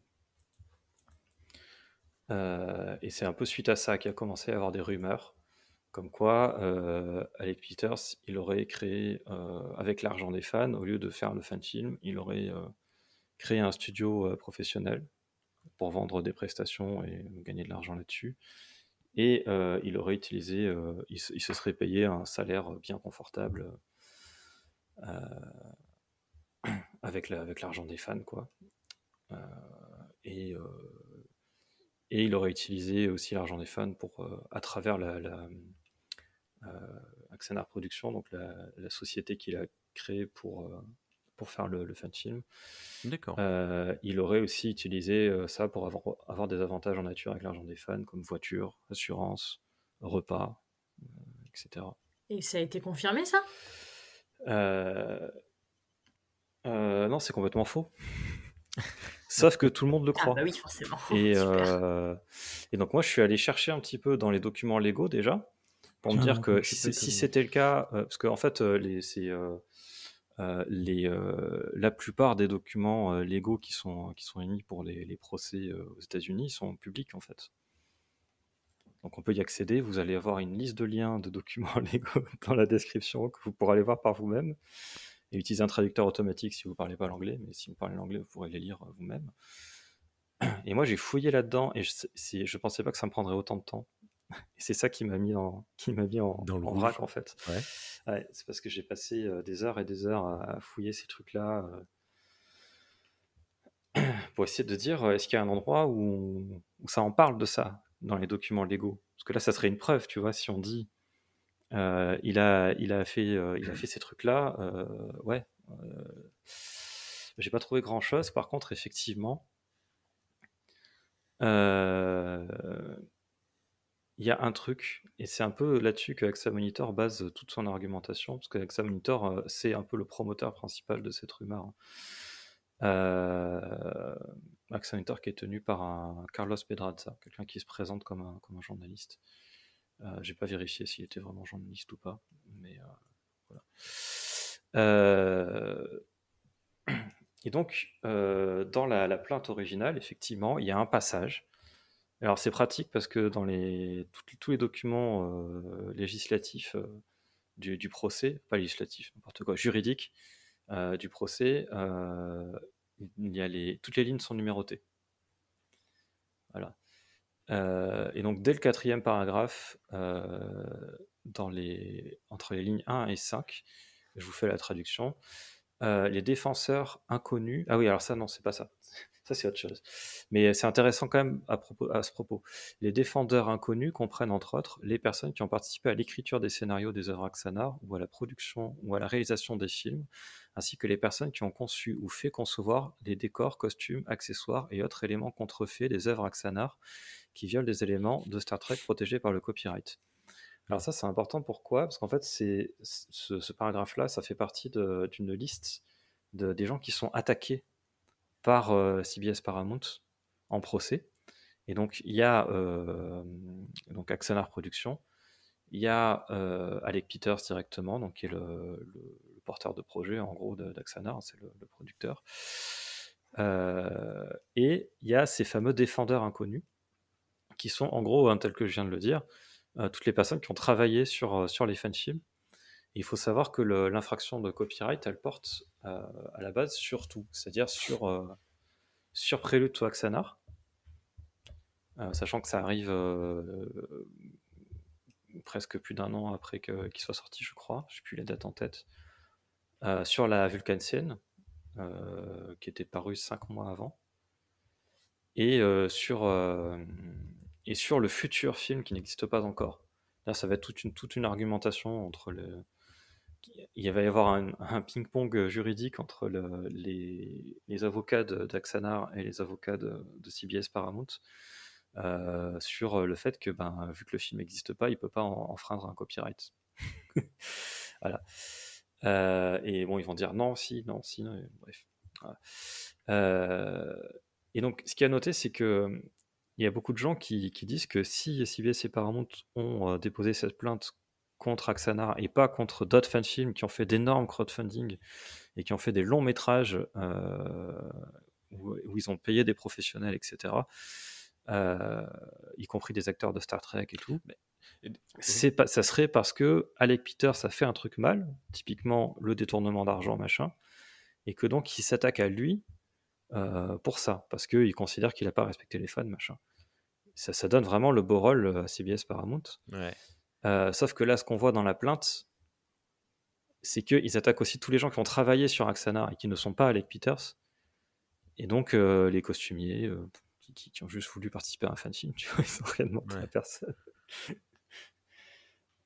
Euh, voilà. c'est mortel parce que, en plus, ça ne tient pas parce que ben, des, des trucs qui reprennent, euh, ne serait-ce que cette série, euh, comment elle s'appelle La série qui est disponible entièrement sur YouTube. euh, euh, Margot. Euh, Star Trek Continues. Adventures peut-être Star Trek Euh, Ah, Star Trek Continues. Pardon. Euh, pour C'était le ton coup. moment, Margot. Oui, désolé. Euh, Continues, euh, Star Trek Continues, pour le coup, enfin, c'est. c'est- on- Enfin, si on parle de droit, quoi, ils prennent absolument tout de TOS, quoi. Donc pourquoi, euh, ouais, c'est, c'est, ils ont, ils en ont pointé une du doigt, ils se sont dit, on va se faire un exemple. Axanar a généré beaucoup d'argent peut-être par rapport à d'autres euh, productions de fans. Bah, ils n'ont pas généré beaucoup d'argent dans le sens où cet argent a été utilisé dans le fan film. Mhm. Euh, par contre, effectivement, ils ont eu un gros financement participatif. C'est le plus gros Oui, financement participatif pour un fan film Star Trek. qui Voilà, eu. ils ont amassé, pardon. Le, le- le précédent, euh, c'était celui de Star Trek Renegades, qui ont eu à peu près euh, un peu plus de, un peu moins de 700 000 dollars. Je crois que c'est euh, 600 000, euh, 900 euh, et quelques, enfin 609 000, euh, non, 690 000 et quelques, pardon. Euh, effectivement, ils ont monté d'un cran. Mais, en fait, mais euh, Renegades aussi a eu des soucis, non? Ils n'ont pas dû Non. changer de nom? Euh, Ah, si, non, ah, c'est- si, non, si, non, si. non, non, aussi. non. Ah. Laisse-moi finir, laisse-moi parler. Laisse-moi parler. Ils ont changé de nom, c'est vrai, mais de leur propre euh, initiative en fait. Ils l'ont fait quand les règles des fanfilms sont sorties. Oui, c'est vrai. Ils ne pouvaient Ah, pas continuer en faisant, en suivant les règles. Donc ils ont décidé d'enlever tout ce qui concernait Star Trek de leur fanfilm. Mais ils n'ont eu aucun souci juridique. Alors, il me semble que j'avais vu passer à l'époque, puisque j'ai suivi l'affaire de près, puisque le premier film, euh, bon, quand même, euh, fait revenir Walter Koenig et, et quand même dirigé par Tim Ross. Euh, oui, enfin, Tuvok. Je sais jamais si, enfin, je sais jamais comment le, puisqu'il y a un autre Tim Roth à côté, donc je, je sais jamais comment les prononcer leur nom à ceux-là. Euh, et quand effectivement tu commences à voir la deuxième partie de Renegade avec, en fait, c'est con, mais c'est presque une suite qu'on aurait tous attendu, puisque dedans, tu avais quand même le retour de, bah, de Aaron Eisenberg à l'époque. Mm. Euh, t'avais même l'arrivée de. Elle, elle aussi, j'ai du mal avec son nom parce qu'il y a une autre actrice qui porte quasiment le même. Je sais pas si c'est Anna Atae ou Anne Atae, je sais jamais. Donc la Molly O'Brien, en fait, tout simplement, Mm. qui, avait, euh, qui avait 25 ans. euh, L'actrice avait 25 ans à l'époque, donc c'était vraiment la gamine qui avait joué dans DS9. Euh, et t'avais, t'avais encore plus. T'avais aussi Sarah Clofton qui revenait, donc euh, Jake Waouh. Plus euh, Nichelle Nichols qui s'était joint aussi euh, pour jouer également une, une vieille amirale de Starfleet avec à côté de Walter Koenig qui revenait. Et effectivement, il me semble, euh, donc euh, je répondais, aussi ils ont, ils ont dû changer leur nom, c'est à ça que je répondais, euh, ils ont dû changer leur nom, voilà, mais il me semble qu'à un moment donné, ça leur a pendu au nez quand même. Il, je- il me semble à l'époque, je suis pas sûr, c'est pas allé, comme tu dis, c'est pas allé jusque-là, parce qu'ils l'ont fait avant, mais, euh, mais s'ils l'ont fait, c'est parce qu'ils se doutaient bien que si jamais ils le faisaient pas, euh, donc, ça leur, ça- le coup près allait tomber quoi. Ah bah de toute façon, après, euh, après la publication Il y des a règles, Edward euh, oui. Furlong dedans. De quoi? Il y a Edward Furlong dans, dans, dans Renegades. Ah, mais il y Ah, a un d'accord, casting incroyable. mais hein. je te Je Mais vais télécharger immédiatement. Mais t'as Corinne Nemec aussi dedans ok. Ouais, énorme. tu sais, quand je te donne des noms de fan-films à regarder, euh, c'est pas pour rien. hein. Non, non, mais- c'est parce qu'il y a des trucs euh, notables dedans, quoi. Alors, euh, il y a une raison pour laquelle je pense euh, Star Trek Renegade n'a pas été attaqué. Euh, il y en a plusieurs d'ailleurs, hein, mais euh, notamment une quand même, c'est que c'est Tim Russ qui est à l'origine du projet. Hmm. Tuvok. Et je pense que ça l'aurait quand même foutu très mal euh, d'attaquer un acteur euh, de Star Trek euh, aussi euh, reconnu et aimé par les fans, quoi. et euh, déjà là, ça leur a... Parce qu'il y, a- il y a quand même eu toute une histoire de boycotter Beyond, dont on y viendra après, euh, à cause, de, à cause de la, de la, du procès. Alors que là, c'est juste un mec euh, qui sort de nulle part hein, qui, a fait, euh, qui a fait ça. Imagine s'ils avaient porté plainte contre Tim Russ ça l'aurait ça l'aurait pas ça l'aurait pas foutu bien quoi et donc euh, oui non Renegades en fait il y a tout un truc parce qu'en fait c'est un fan film mais c'est aussi un pilote de, de série parce que Tim Russ ce qu'il espérait lui c'était pouvoir produire une série Star Trek officielle D'accord. et utiliser euh, le Renegade comme pilote et en fait euh, ça n'a pas marché hein, ils n'ont pas convaincu CBS Paramount donc ils ont dit bah, on va continuer en mode fan film au départ et puis les règles sont sorties, il y avait le procès d'Axanar, etc., qui était en cours. Euh, les règles des fanfilms sont sorties, on en parlera. Euh, évidemment, euh, elles ne permettent pas du tout de faire ce que ce qu'ambitionnait Renegade. Et donc, du coup, ils ont changé d'idée. Ils ont dit on va enlever tout ce qui concerne Star Trek de nos fanfilms. Ce qui n'est pas très compliqué, hein, parce que Renegade, c'est pas une copie, c'est pas comme euh, Star Trek Continue, justement, ou qui fait des, épisodes de la série originale. Là, c'est quand même, pour la plupart des, nouveaux personnages, c'est un contexte différent, puisque ça se, passe ça se passait à l'époque dans le futur de tout ce qui avait été fait avant. Euh, donc finalement, il n'y avait pas grand-chose de Star Trek à part les designs des vaisseaux et les noms de, quelques personnages, de, quelques espèces, etc. Donc euh, bah, ils ont changé. Euh, les Brins, ils ont appelé ça les Browns. Moi, ça me fait trop rire. et, voilà, la fédération, c'est l'Union maintenant. Enfin, en fait, ils ont fait Zierville, quoi. Hmm. Sauf que c'est pas la même ambiance. Mais et, donc ils ont continué. Ils ont fait, ils ont trouvé un studio qui voulait bien les produire, je crois si je dis pas de bêtises. Euh, et ils ont, ils, ont, ils, ont fait la, ils ont fait la série en, tant que série de SF indépendante. Quoi. Ok. Euh, voilà. Et euh, j'ai été donateur hein, pour, pour le crowdfunding de Renegades. J'ai le, le, petit badge de, Starfleet. voilà. Notamment, il y avait aussi, comment il s'appelle Qui a joué dans Stargate eh bien, Corinne Nemec. Ouais, Nemec. Mm. Voilà. Qui joue un capitaine de, de Starfleet. Ah, c'est marrant. donc pour revenir à la plainte originale, et c'est là, c'est là qu'il y a un truc euh, qui fait qui fait tiquer, hein, que je comprends que ça fasse tiquer aussi. Euh, page 13, euh, entre les lignes 15 et 16, il est dit pour autant que l'on sache. Alors en anglais c'est on information and belief. Les défendeurs tirent un avantage financier direct de la préparation, de la duplication et de la distribution des œuvres contrefaites d'Axana. Donc là, euh, les tenants de la rumeur comme quoi euh, Alec Peters a détourné l'argent, tout ça, ils disent bah là c'est la preuve, euh, ça veut dire que c'est Alec Peters qui a détourné l'argent. Sauf que bah, justement la formulation elle est importante, c'est que c'est qu'ils n'ont pas de preuves quoi. Sinon ils auraient dit on a des preuves que les défenseurs tirent un avantage pour qu'ensuite on leur demande ces preuves dans la suite du procès. alors il faut savoir qu'aux États-Unis, quand on, dépose une plainte comme ça au civil, j'ai appris plein de trucs en suivant cette affaire hein, sur, la, justice américaine, c'est assez marrant. Euh, en fait, euh, il y a une première étape euh, qui consiste pour les, pour défendeurs, donc les, gens qui sont attaqués, qui leur permet en fait de dire au juge cette plainte elle est mal foutue, donc elle vaut rien, et donc c'est pas la peine de faire un procès. Et le juge peut dire oui, d'accord, euh, effectivement, euh, la plainte ne vaut pas la peine d'un procès, on, la, classe. Quoi. Voilà. Et il y a évidemment des allers-retours qui se font, c'est-à-dire qu'il y a une première réponse des, avocats, des, défendeurs qui disent euh, voilà, il y a ça, ça, ça comme problème dans la plainte qui font qu'elle n'est pas recevable.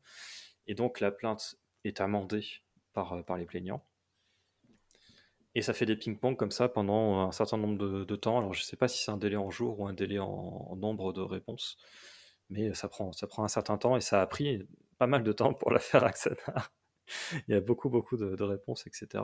la mmh. première réponse des avocats d'Axanar, euh, il, il, note. Euh, alors, du coup, comme ça attaque à la fois le, le fan film euh, Axanar qui n'est pas sorti et, le, et, le, Axanar, ils répondent à chaque fois un peu aux deux.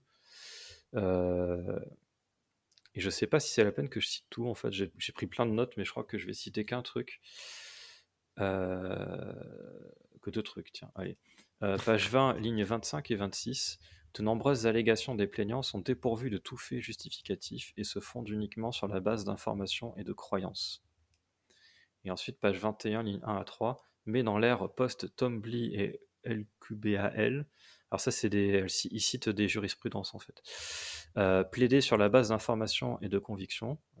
J'ai remis entre guillemets, il, il récite toujours la même formule, hein, information and belief, sans plus, est insuffisant pour survivre à une motion de rejet pour défaut de déclaration d'un droit. Voilà. Et, euh, et en gros, ça a continué comme ça, c'est-à-dire qu'ils ont amendé leur plainte. Alors, il faut, il faut, il faut, prendre, faut penser à un truc, hein, c'est un tout petit truc dans la plainte. 90% euh, mmh. de, du, de, ce qui est mentionné dans la plainte, c'est sur le, copyright. C'est sur. Euh, euh, ils ont repris un vulcain, ils y ont mis des oreilles pointues comme les vulcains, ils ont une coupe de cheveux comme les vulcains chez nous, etc. C'est beaucoup ça. Et en fait, le côté financier, il est très très secondaire à chaque fois. D'accord. Euh, et donc, dans la plainte amendée, ils ont répété la même chose. hein, le, ils gardent le euh, pour autant qu'on sache. euh, ils tirent un avantage financier direct, machin. Euh, Axanar, il continue à dire ben, euh, ils énoncent pas des faits euh, qui étayent ces éléments, donc ça, ça vaut rien. Et en fait, pendant cette période aussi, le juge, il peut dire ben, ça, du coup, on l'enlève de la plainte. parce que ça, ça, ça, vaut rien, et ainsi de suite. Et donc, il cherche, évidemment, il cherche à enlever un maximum de la plainte. Hmm.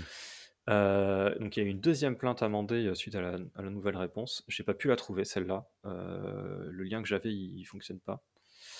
Euh, par contre, j'ai trouvé un, un avocat euh, qui n'a rien à voir dans l'affaire et qui, euh, qui est un fan de Star Trek et donc qui suit un peu l'affaire et qui euh, et qui donne euh, des réponses. Euh, mais dessus, j'ai rien trouvé concernant cette histoire d'avantage financier direct.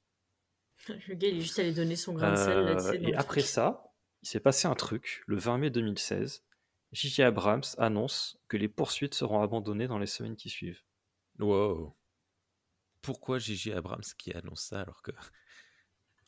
Et c'est faux, hein, les poursuites ne sont pas abandonnées dans les semaines Attends, qui attends, suivent. attends, le, le 20 mai, le 20 mai 2016, tu dis? Ouais. Oh, le gros effet de com. Ah bah oui, parce qu'il y a Beyond qui arrive. Non, non, c'est pire que ça. Le, le deuxième trailer de Beyond, si je dis pas de conneries, euh, il me semble qu'il est sorti le lendemain ou le surlendemain. Ah, il est sorti le 21 ou le Ah oui. 22 mai 2016 en fait. Je me souviens parce que c'était, euh, t'avais eu en fait plein de trucs.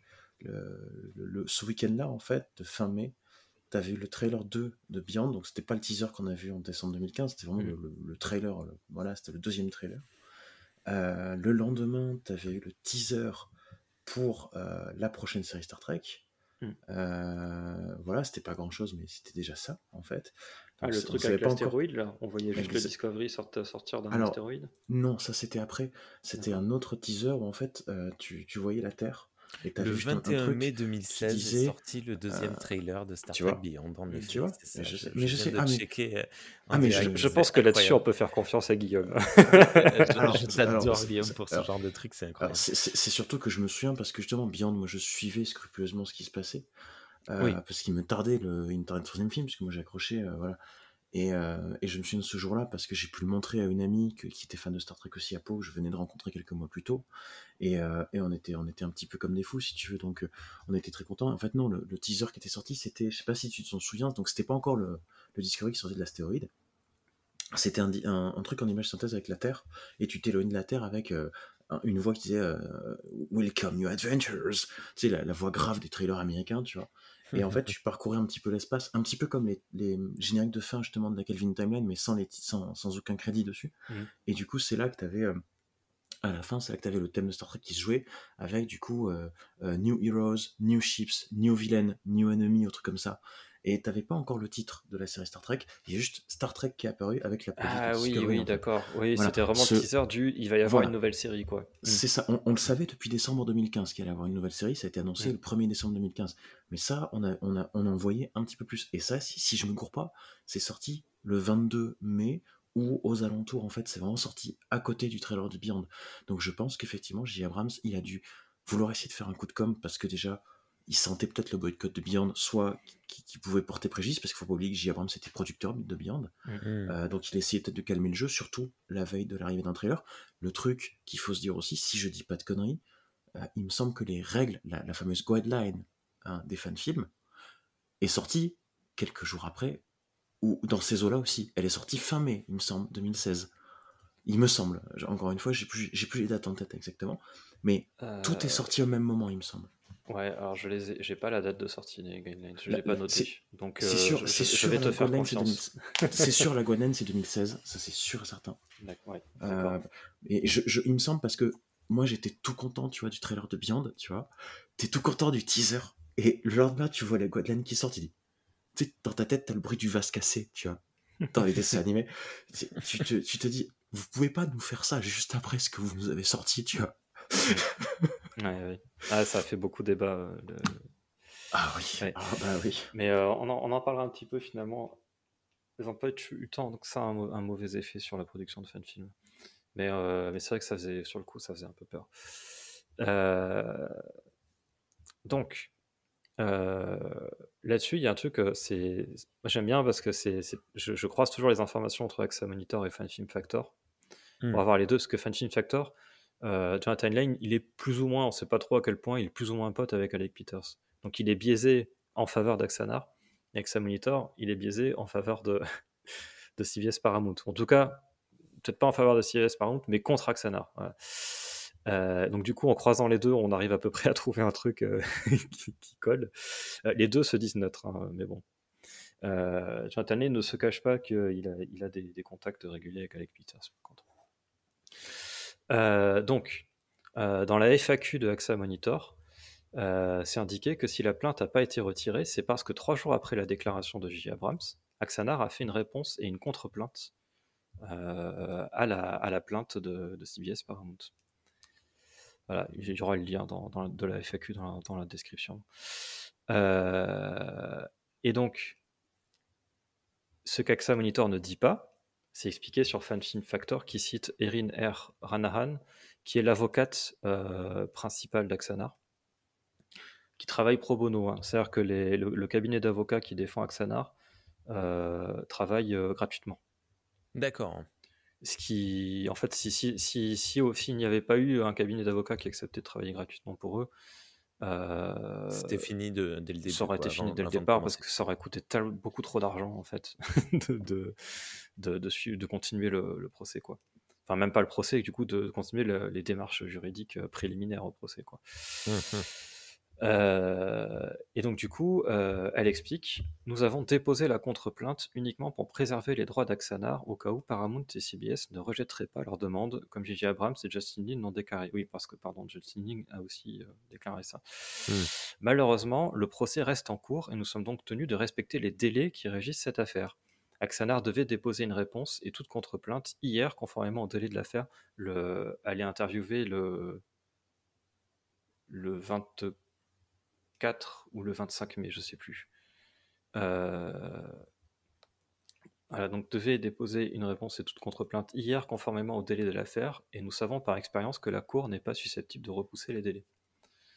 Donc en fait, euh, ce que je trouve intéressant, c'est qu'Axa Monitor, il mentionne ça, mais il ne précise pas qu'ils avaient une deadline et qu'il fallait qu'ils soumettent ces documents légaux euh, avant la fin de la deadline, sinon ils n'auraient pas pu le faire après au cas où le procès continue. Et du coup, ça donne l'impression que c'est Axanar qui est agressif contre euh, CBS Paramount et qui, vient les emmerder en fait alors, que J. Abrams a annoncé que la plainte s'arrêtait. Et euh, voilà, c'est- un exemple de comment le, les, euh, les orientations de, de chaque site euh, modifient un peu le- les- la manière dont les infos sont, sont, sont données. Ouais. Voilà. Euh, Et à cette heure, on en est où? Euh, bah là, c'est toujours, c'est-à-dire on en est où? Axanar est libre ou pas? Ils peuvent faire leur film? Ah non, non, bah non, puisque de toute façon, la plainte n'est pas retirée. Donc pour l'instant, euh, toujours. euh, euh, si tu veux, tant que les, tant que les procédures les, juridiques sont en cours, tout est arrêté. Ils ne peuvent rien ans. faire. Donc, Ça fait 8 ans qu'on attend. ah, à l'heure actuelle, maintenant, tu veux dire? Oui. Ah, j'avais pas compris. À l'heure actuelle, le dernier tournage est fini et ils ont commencé la post-production. D'accord. Et il devrait sortir, il est annoncé pour, je sais plus, euh, pour dans l'année là. Mais du coup, comment ils peuvent le 2024, produire si maintenant il y a des guidelines qui empêchent de faire des films de ce genre-là?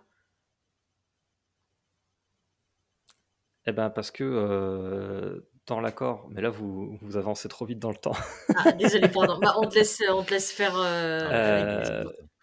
Mais euh, dans le, si tu veux, dans, ben, ouais, j'y répondrai après. Ouais, on, on- on en parle. C'est Euh, du teaser. donc, Ok.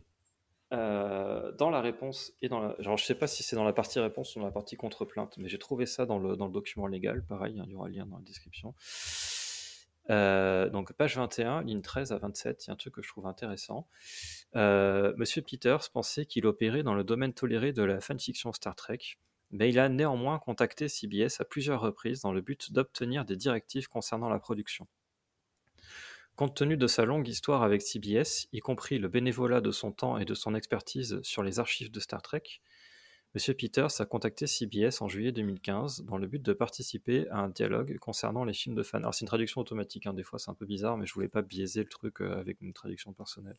Hmm. Euh, depuis son travail initial avec Star Trek New Voyages en 2010, M. Peters a parlé avec le responsable de la marque CBS Star Trek et le directeur des licences John Van Kitters, que M. Peters connaissait pour avoir travaillé sur les archives de CBS Star Trek en tant qu'expert bénévole. En 2012, M. Peters a rencontré Liz Kalodner, vice-présidente exécutive de CBS Consumer Products, sur le terrain du studio Paramount. En 2013, M. Peters a rencontré Bill Burke, vice-président chargé des produits de consommation lors de la convention Star Trek de Las Vegas. M. Peters s'est également entretenu avec Ken Ross, vice-président de CBS Home Video, qui a assisté à la première de Prélude to Axanar au Comic Con de San Diego en 2014. Euh, bien que CBS n'ait pas donné de directive spécifique, M. Peters a compris lors de ces discussions que tant que ses œuvres, œuvres restaient non commerciales, elles seraient tolérées et que CBS lui ferait savoir s'il était allé trop loin. Ah oui, d'accord. Donc il montre qu'il a fait euh, preuve de bonne foi en, en, en se présentant d'abord à CBS, en montrant son intention, et qu'en plus CBS lui a dit Vas-y frère, t'inquiète, il n'y a pas de problème tant que tu gagnes pas d'argent. Ouais, et qu'il serait prévenu s'il va s'il allait trop loin. Oui, que euh, oui, avant le, avant le A- dépôt avant une plainte, quoi. sous-entendu, avant Voilà. le- ouais, avant. Histoire Ah, ah, puisse oui, s'arrêter, etc. Mais ça c'est sous-entendu, c'est la plainte, c'est une, fa- une façon de le prévenir. Voilà. Ça. C'est ouais, c'est un peu violent Enfin, comme façon de prévenir, mais voilà. C'est ce que disent les avocats. Alors moi, j'avais complètement oublié ce truc-là. Ou alors j'étais passé à côté. Je l'ai j'ai découvert là en refaisant des recherches. Parce que j'avais beaucoup suivi l'affaire à l'époque, parce que j'avais donné des sous euh, pour Axanar, pour Prélude to Axanar et pour Axanar. Et que du coup, euh, ça m'intéressait quand même de savoir si je m'étais fait arnaquer ou pas. tu vois. Donc j'avais suivi l'affaire d'assez près. Et ça, j'avais complètement euh, loupé ce truc-là. Euh, moi, ce qui me tue, c'est vraiment que tu as carrément, je veux dire, c'est un truc de dingue, le vice-président de CBS Home Video qui est allé voir Prélude to Axanar Ouais. en convention. c'est, et, et qui, et qui en a discuté avec Alec Peters, quoi. Et dis, le mec, il l'a vu, quoi. Il l'a vu, mais ils ont attendu plus d'un an avant de porter plainte. Euh, où il lui a pas dit, là, maintenant, euh, merde, il faudrait que tu arrêtes de montrer ce truc-là, euh, c'est chaud. Non. et alors, euh, il y a une. euh, alors, malheureusement, euh, là, pour le coup, je n'ai pas accès au PDF euh, de la réponse de CVS Paramount à ça. Donc, la réponse à la réponse la réponse de la réponse. Donc, C'est toujours super chiant, mais bon, bref. Euh, parce que le lien est mort. hein. Euh, il y a, sur Fanfilm Factor, il y a le, y a lien vers le site de. Comment ça s'appelle? Du tribunal, je crois, ou je sais plus. Enfin, bref. Et le, le lien n'existe plus, donc c'est plus disponible. Euh, mais sur le blog, il cite euh, la réponse à ça. Et c'est assez intéressant euh, dans ce qui est dit, mais aussi surtout dans ce qui n'est pas dit. Les contre-défendeurs nient que le défenseur, que le défendeur Alec Peters ait tendu la main à CBS à de multiples occasions, Wow. admettent que le défendeur Alec Peters a parlé à Bill Burke et à John Van Kitters, mais déclare que M. Peters n'a jamais reçu l'autorisation d'utiliser les œuvres protégées par le droit d'auteur de Star Trek, qu'il n'a pas reçu de ligne directrice concernant la manière dont il pourrait utiliser la propriété intellectuelle des plaignants pour ses projets de films Star Trek, que ce soit à des fins commerciales ou non commerciales, et qu'il n'a pas non plus été informé que son utilisation de ces œuvres protégées par le droit d'auteur de Star Trek serait tolérée. Les contre-défendeurs admettent que Peters a rencontré euh, Liz Kalodner sur le terrain des studios Paramount et a parlé avec Ken Ross qui a assisté à une partie de la projection de Prélude to Axanar au Comic Con 2014. Donc c'est intéressant parce que ils disent euh, nous CBS on n'a pas dit à Alec Peters euh, qu'il pouvait faire son fan film, on lui a pas dit, euh, on lui a pas donné de ligne directrice, etc. Par contre, il a bien rencontré et parlé à tous les gens qu'il dit avoir rencontré et parlé. Ils disent rien de plus, rien de moins. Et en fait, euh, ça ne veut pas dire que ces gens-là n'ont pas dit ce, qu'ils ont, ce que, euh, ce que euh, les avocats de Alec Peters disent qu'il a dit à Alec Peters. Ça veut dire que CBS n'a pas fait de déclaration. Donc ce qu'ils disent en fait là-dedans, pour moi, ce que j'interprète, c'est que quand ils ont parlé de ça avec Alec Peters, ils n'est- ils n'en ils n'en ont pas parlé en tant que représentant de CBS. Hmm. Voilà.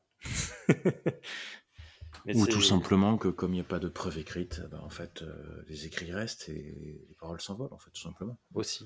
S- Sans parler du fait que euh, en fait, c'est ça qui me fait marrer, c'est d'après ce que tu dis, ils lui ont dit oui. euh, Enfin, ils disent, ils disent que Paramount n'a jamais donné l'autorisation à, Alec Peters de jouer avec la, la franchise. Oui, c'est vrai. Sauf qu'en fait, ce qu'il faut surtout retenir, c'est qu'ils ne lui ont surtout pas interdit. Voilà. D'après ce que Alec Peters dit, ils lui ont dit tant que ce que tu fais, ça reste dans ce cadre-là, t'as rien à craindre de nous. Ça, ça veut pas dire qu'on t'autorise à jouer avec la franchise, ça veut dire qu'on t'emmerdera pas tant que tu sors pas des clous, en fait. C'est deux choses différentes. Il y a de. C'est quoi jouer, en fait. C'est pour ça que je te dis, c'est intéressant dans ce qui n'est pas dit dans la réponse. Oui. Ouais, mais c'est toujours intéressant dans ce qui n'est pas dit. Mm. Toujours. Euh, voilà, alors, du coup, re- retour sur, le, sur les, les informations financières. Il y a un truc qui a fait un peu une bombe euh, à l'époque et qui, euh, donc, les, les haters de. Alors, il faut savoir hein, que pendant tout ce temps-là, Alec Peters, euh, il est harcelé par un groupe de, de- de haters. Pas que lui d'ailleurs, hein, tous les gens qui participent de près ou de loin à Axanar et dont le nom a été mentionné sont harcelés. Ils reçoivent des messages sur les réseaux sociaux pour les insulter, etc. Euh, et, donc il y a un truc qui leur a, qui leur a, qui leur a bien plu, mais ça a été tronqué. Moi, je vais vous dire la citation en entier et je, vais vous dire un peu ce qui a été dit de ça. Donc c'est une réponse des avocats d'Ali Peters à une, demande. Alors, pour expliquer là le stade où ils en sont dans le procès, en fait, ils ont fini le truc des préliminaires, en fait, où les avocats essayent de, de, de, de faire considérer que la plainte n'est pas valable. La plainte est considérée comme valable. Ensuite, il y a eu un échange euh, de euh, ce qui s'appelle la, la phase de découverte, Discovery en anglais, ce qui est très drôle, vu que c'est l'époque où Discovery était en train d'être euh, promu. Où en fait, chaque partie peut demander les preuves de l'autre partie, en fait, qu'ils ont. Et ça fait, un, ça fait tout un tas de documents en disant, euh, bah voilà, on, réclame euh, le bilan financier, on réclame euh, euh, les, conversations par email qui ont été échangées à propos de la plainte, etc., etc., tout un, tout un tas de trucs comme ça. Et chaque partie doit les fournir ou trouver une bonne excuse pour pas les fournir.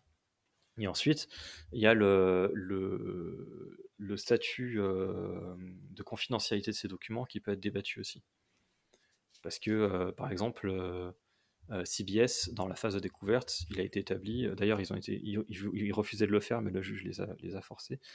Il a été établi qu'ils devaient fournir euh, tout leur bilan financier euh, et, euh, et tout un tas d'infos financières sur les, les revenus qu'ont généré Star Trek depuis 2009. Et donc euh, les salaires des acteurs, euh, tout, un tas de trucs comme ça. Et ça, Mm. évidemment, c'est un truc que tu veux pas euh, sortir publiquement. Donc ils ont voulu que ça soit confidentiel. Voilà, ces genres de trucs-là. Ouais. Voilà. Et donc, euh, ça, une fois que cette phase terminée, normalement, tu ne peux plus réclamer de preuves de la partie adverse. Mais il y a un truc juridique qui fait que tu peux quand même le faire, même si tu n'es pas vraiment censé. Il s'appelle un ex parte. Je ne sais, pas, je sais pas ce que ça veut dire, je ne suis pas juriste. Mais en tout cas, euh, les, euh, les avocats euh,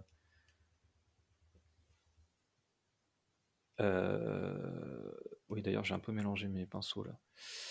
Euh, donc, euh, les avocats de CBS Paramount ont réclamé à ce que les informations euh, financières d'Alec Peters soient déclassifiées. Et en fait, c'est un type très, très précis d'informations financières. Et donc, la phrase, donc c'est page 115, euh, nous ne sommes pas disposés à déclasser les informations financières qui contiennent les notes Quicken préliminaires d'Alec. Quicken, c'est un logiciel de compta. Je reprends ma phrase parce que ça ne veut plus rien dire sinon. Nous ne sommes pas disposés à déclasser les informations financières qui contiennent les notes Quicken préliminaires d'Alec, ne sont vérifiées par aucune comptabilité et sont actuellement en cours d'examen par le comptable. Compte tenu des sensibilités des donateurs, qui découlent en grande partie du retard causé par ce procès, les défendeurs risquent de subir de graves préjudices si ces documents préliminaires sont partagés et utilisés à mauvais escient par ceux qui ont une vendetta personnelle visant à détruire la fanitude, les finances, la réputation et les rêves d'Alec concernant la création d'Axanar. Oh, c'est salé, hein. Alors déjà, c'est c'est chose que c'est- c'est un document légal qui, euh, qui, dit, qui mentionne le fait qu'ils sont harcelés et qu'ils subissent une vendetta personnelle. Voilà.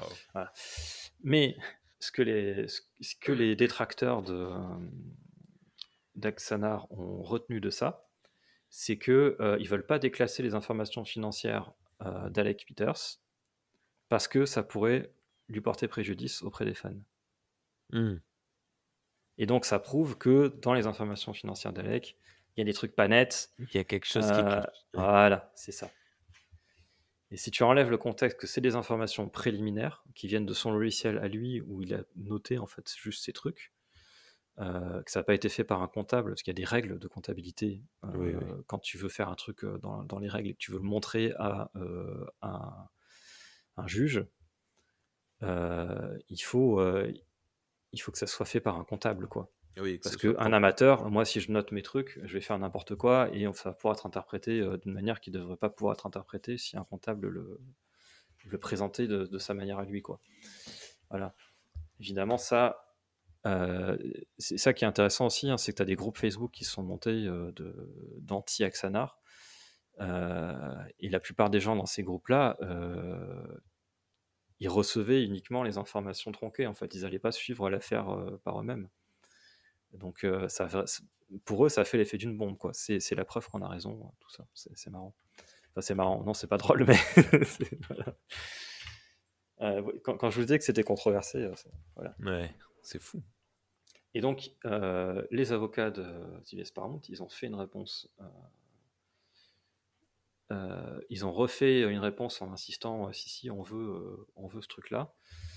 Euh, et donc, la re-réponse euh, des avocats d'Alec Peters, c'est contrairement à ce qu'affirment les plaignants dans leur demande d'experté, ces notes n'ont pas été préparées par un comptable, mais par Alec Peters. Ces informations sont actuellement examinées par un comptable, comme l'ont expliqué les défendeurs. Il s'agissait de notes préliminaires de Quicken et non d'une comptabilité finale qui est toujours en cours de préparation.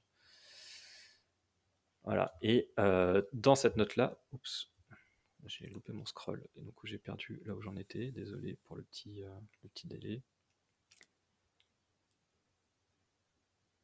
Euh, hop, hop, hop. C'est parti Euh, ah, J'ai oublié de la traduire celle-là. Je l'ai mis en anglais. Donc un peu plus loin, donc page 8 et 9, euh, ligne 25 à 1. Euh, les plaignants, donc CBS Paramount, hein, c'est les plaignants, les défendeurs, c'est Axana, euh, sont aussi en contact fréquent avec des individus qui ont euh, été très clairs sur le fait que leur objectif était de leaker euh, les informations confidentielles d'Axanar et d'Alec Peters.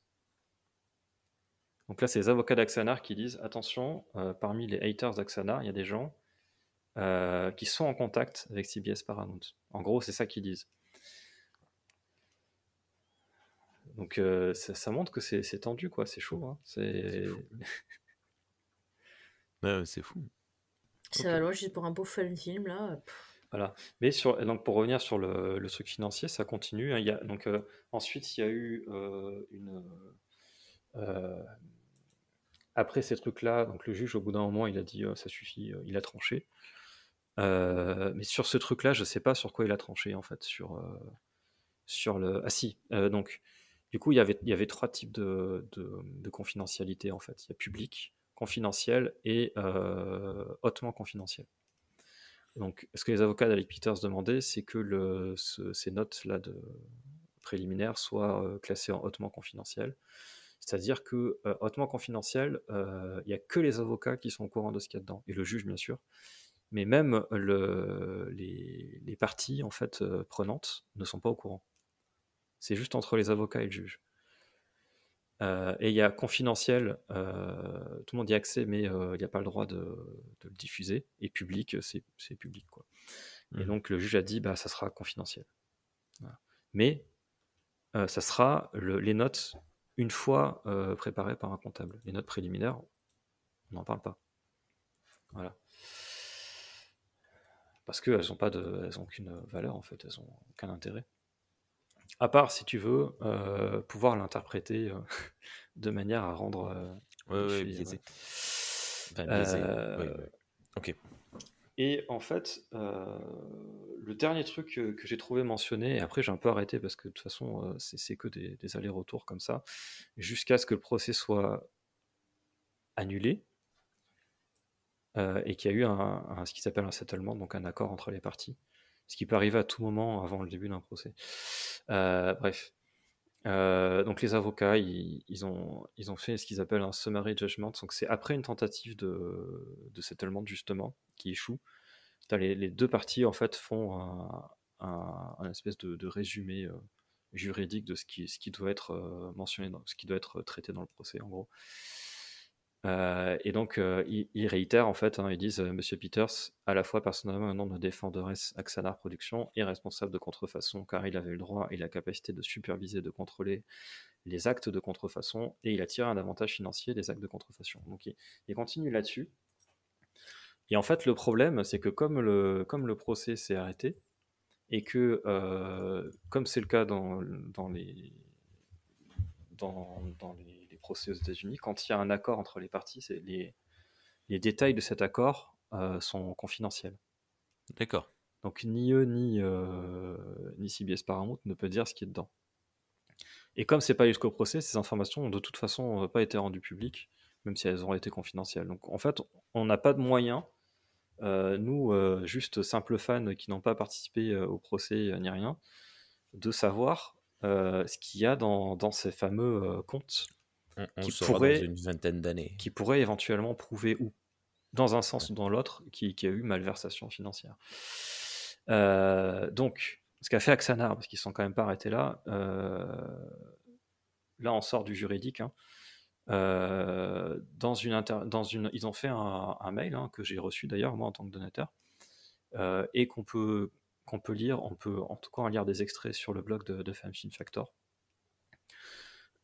Euh, je mettrai pareil le lien. Euh, et donc ils disent euh, dans, cet email, entre autres, hein, ils parlent de plein de trucs, nous avons décidé de créer un comité d'examen financier indépendant composé de professionnels de l'industrie et de donateurs afin d'examiner les comptes et d'en rendre compte à l'ensemble des donateurs. Nous pensons que le rapport de ce comité donnera aux donateurs l'assurance que l'équipe d'Axana a dépensé l'argent des donateurs à bon escient et qu'Alec n'a pas reçu de compensation ou de remboursement des dépenses. Ça fait beaucoup donateurs hein, parce qu'en en fait, euh, ils utilisent plusieurs mots en anglais qui sont synonymes, mais euh, l'IA de traduction automatique, euh, voilà. C'est plutôt cool de leur part de faire ça en vrai pour prouver leur bonne foi et c'est sympa. Ouais, ouais, ouais, carrément. Et donc, je suis allé, j'ai sauté un peu dans, dans, le temps. Ça leur a mis, eh ben, 4, 4 mois à peu près à, à, examiner ça. Et donc, euh, il y a le compte-rendu du comité d'examen financier indépendant, euh, où il y a, euh, je vous donne pas tout, hein, mais je vous donne en gros l'essentiel.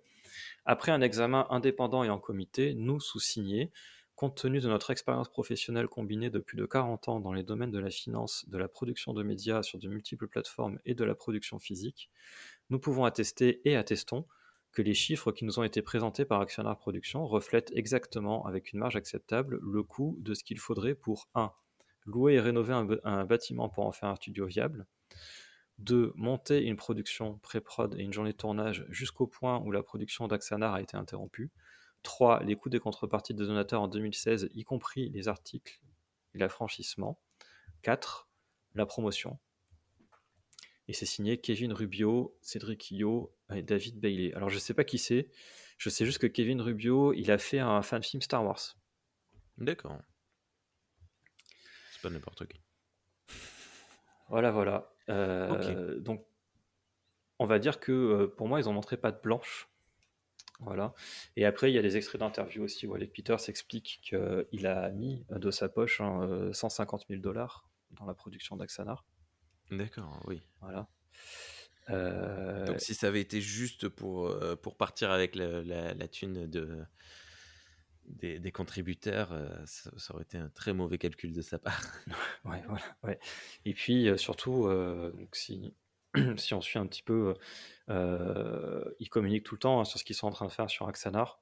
Mmh depuis le procès, donc ça fait 8 ans qu'ils communiquent en permanence sur ce qu'ils sont en train de faire. Euh, c'est comme ça que je sais que euh, y a un tournage, le, dernier tournage qui avait, qui avait besoin d'être fait a été fini euh, et que et qu'ils ont commencé la, la post prod quoi. et puis bah moi je, je, crois qu'il dit je, je, crois que la date annoncée c'est dans l'été je crois 2024. je suis assez pessimiste sur la sortie du, du film dans les délais parce qu'il en arrive tout le temps des merdes en fait. C'est vraiment, si ça prend du temps, c'est parce qu'il leur arrive tout le temps des merdes. Euh, il y a eu le Covid évidemment, hein, mais il n'y a, pas eu que ça. Euh, et euh, alors, et, il y a eu des histoires. Alors, malheureusement, je n'ai pas les notes, hein, donc prenez ça avec des grosses pincettes. au niveau du harcèlement qu'ils ont subi, ça allait très loin de mémoire.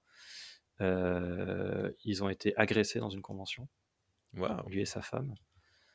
Il y a des types qui sont. Il y a une top, en gros, qui, qui, qui a rejoint l'équipe de volontaires pour trouver où ils allaient déménager le, studio. Ils ont ah déménagé plusieurs fois les studios pour essayer de réduire les coûts. et, une fois qu'ils ont obtenu l'adresse où ils, où ils, étaient en négociation pour obtenir un nouveau studio, ils sont allés parler au propriétaire du, du local pour lui dire attention, euh, c'est des voleurs, euh, il faut pas leur louer, ils vous donneront, ils, vous paieront pas vos loyers, machin. Il y a des trucs dans ce genre là quoi. C'est incroyable. Là, par contre, tu vois, on touche un petit peu la, la, la substantifique moelle du mot fan. C'est-à-dire que ce sont des fous furieux qui sont tellement à fond dans Star Trek qui ont désigné un ennemi et qui vont tout faire pour l'abattre. Quoi. Ce, sont des, ce sont des fans purs et durs de, Star Trek. Mmh. on, peut, le voir comme ça. Et, donc, pour revenir oui, sur, le, sur l'accord, en fait, le, un accord entre les parties, c'est pas juste eux qui se serrent la main et qui disent Ouais, c'est bon, frère, on fait comme ça. c'est, c'est un document légal hein, qui est revu par le juge, qui, qui, est produit par les avocats, etc et qui spécifie en fait euh, en quoi ils s'engagent chacun de leur côté euh, sur, euh, sur, ce qu'ils vont, sur ce que l'autre peut, peut ou ne pas faire, etc. Et donc, ce qui se passe, c'est que l'accord qui a été fait pour Axanar, notamment par rapport aux règles des fanfilms, les autorise à utiliser des acteurs professionnels dans, le, dans le film. D'accord notamment. Euh, on, le sait pas, on, le sait parce qu'ils le font et qu'ils se sont pas pris un taquet derrière la tête. Sinon, ça serait le cas. Euh, parce qu'on peut le savoir que comme ça en fait, parce que euh, vu que c'est confidentiel, on connaît pas les détails.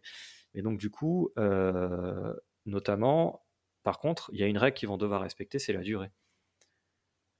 Waouh. C'est-à-dire que il y a une règle, on, on va rentrer dans les détails des règles après, euh, qui, euh, qui, détermine qu'un euh, fanfilm ne peut pas faire plus de 30 minutes au total et qui doit être découpé en deux portions qui peuvent chacune faire 15 minutes maximal.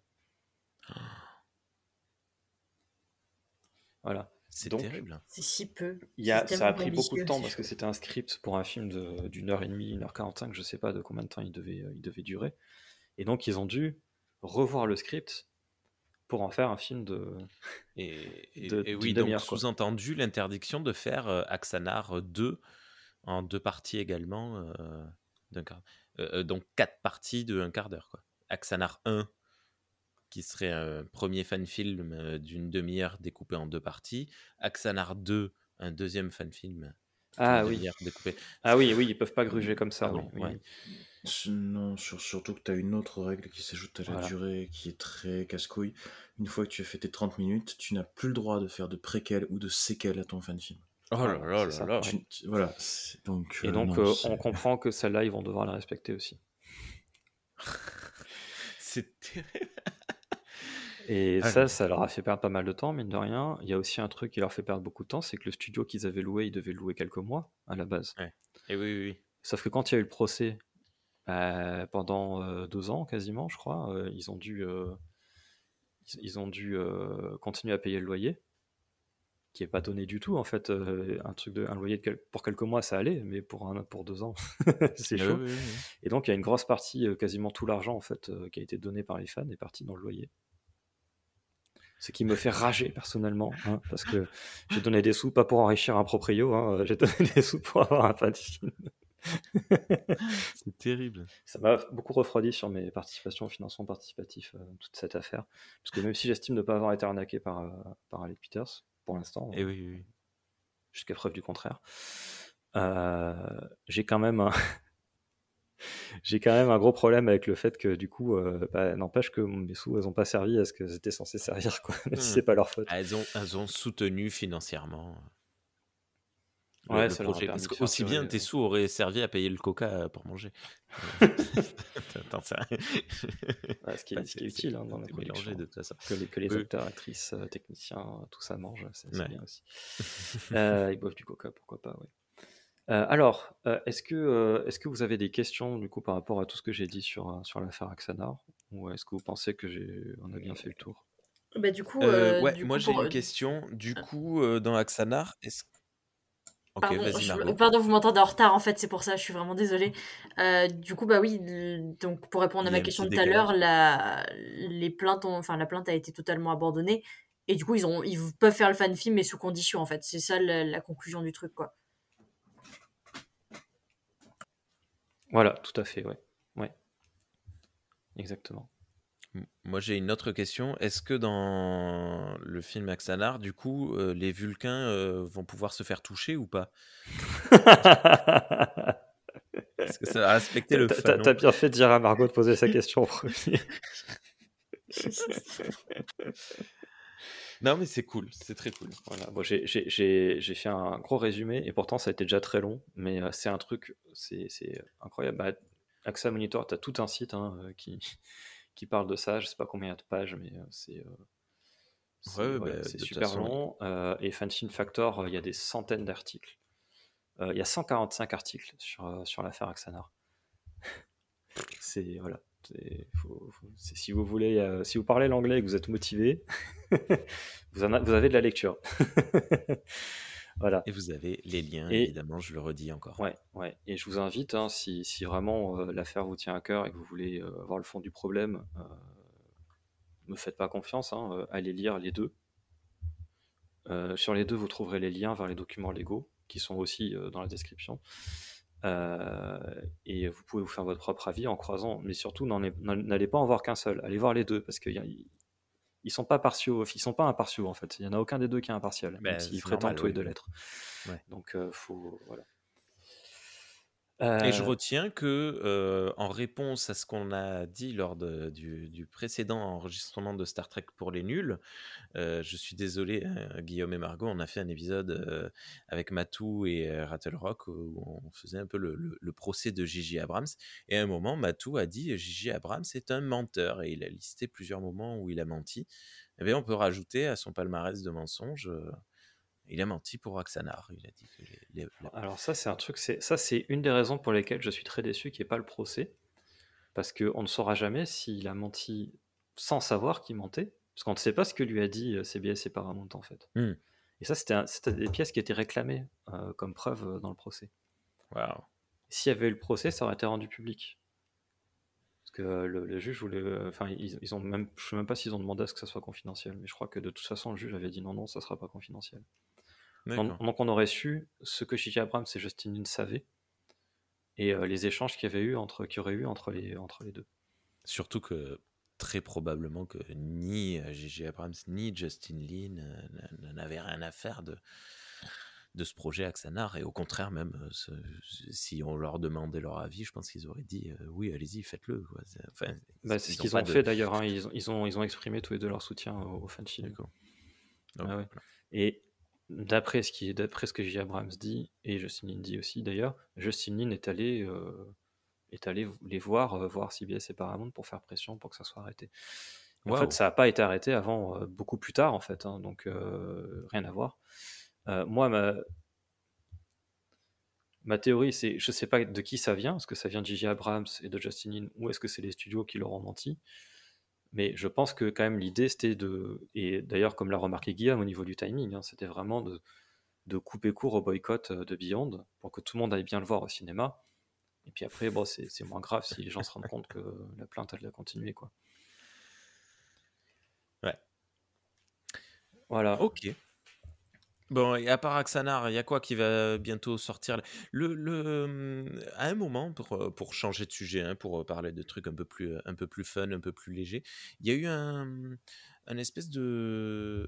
On en a parlé encore il y a quelques mois, toi et moi, parce que je crois que le film est sorti euh, avec euh, une bataille spatiale entre deux vaisseaux, un vaisseau de la Fédération et un vaisseau euh, euh, euh, Vorta, non pas Vorta, euh, comment il s'appelle euh, l'armée du Dominion euh. Jemadar, Jemadar.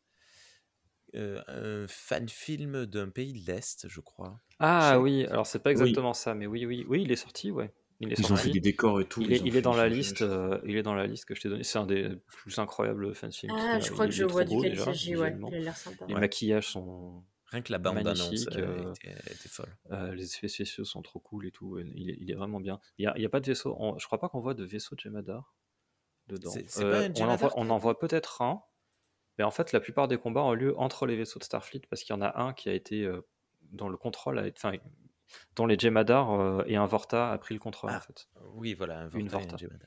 Ok. Une Et, Vorta, ouais. et ouais, ils ont fait un décor de, de vaisseau du 24e siècle qu'ils ont inventé. Et ils ont Mm. fait un truc super cool, c'est qu'ils ont mis des, euh, des lumières en fait de- qui peuvent changer de couleur.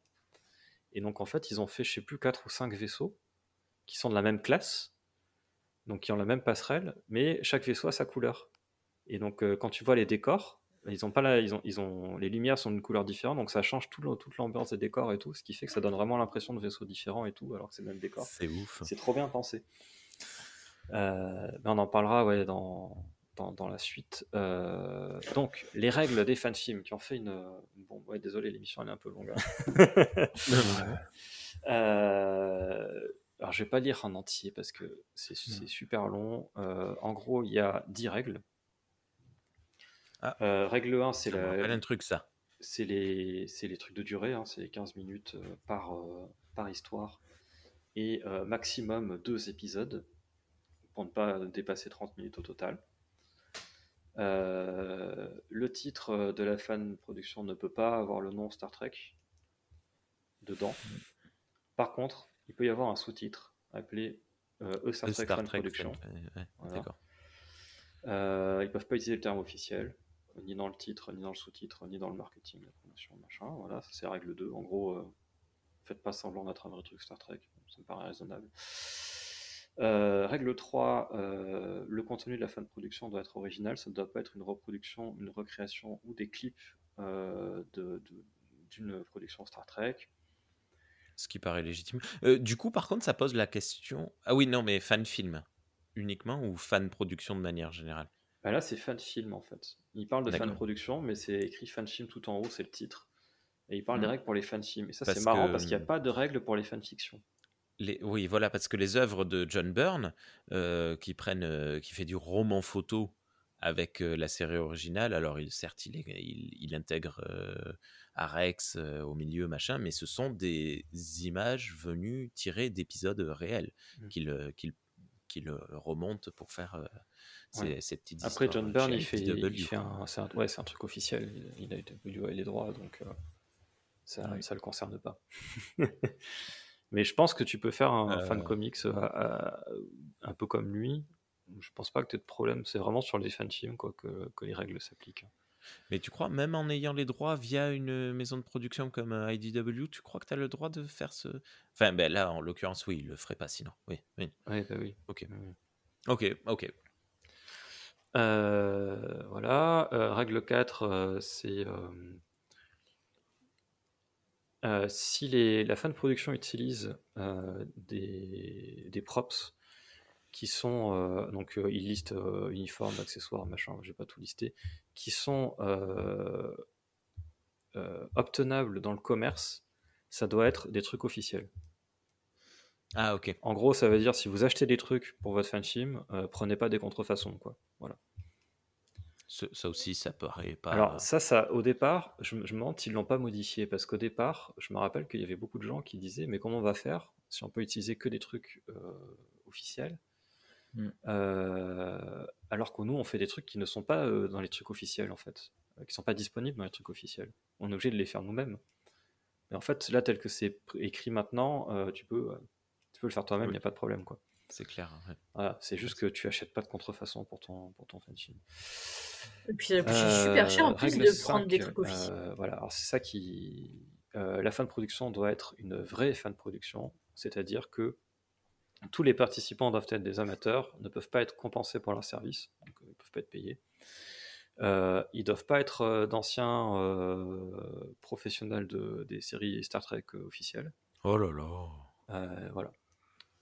En gros, ça, c'est la, règle 5. Donc, les fanfilms qu'on a, qu'on a cités précédemment, où il y a des acteurs de Star Trek dedans, c'est fini maintenant, il n'y en aura plus jamais. sauf Axanar, qui, qui, lui a, les droits.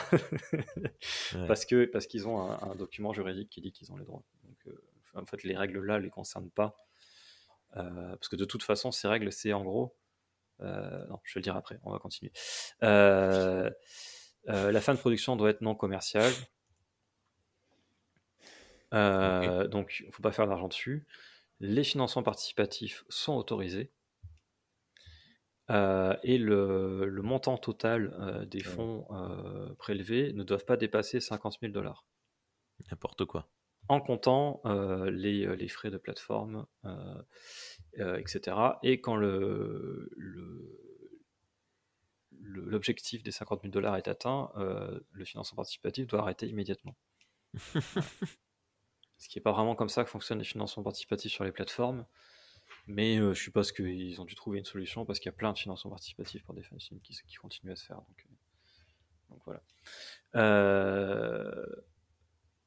Voilà, euh, elle ne doit pas être vendue, hein, la fin de production. Euh, elle ne doit pas être euh, distribuée sur format physique. Donc moi, je, par exemple, j'ai des, j'ai des DVD de Horizon et de, de, je sais plus, eh ben, de Prélude ou Axanar d'ailleurs. ça, c'est plus, ça sera plus possible. Ce n'est plus possible.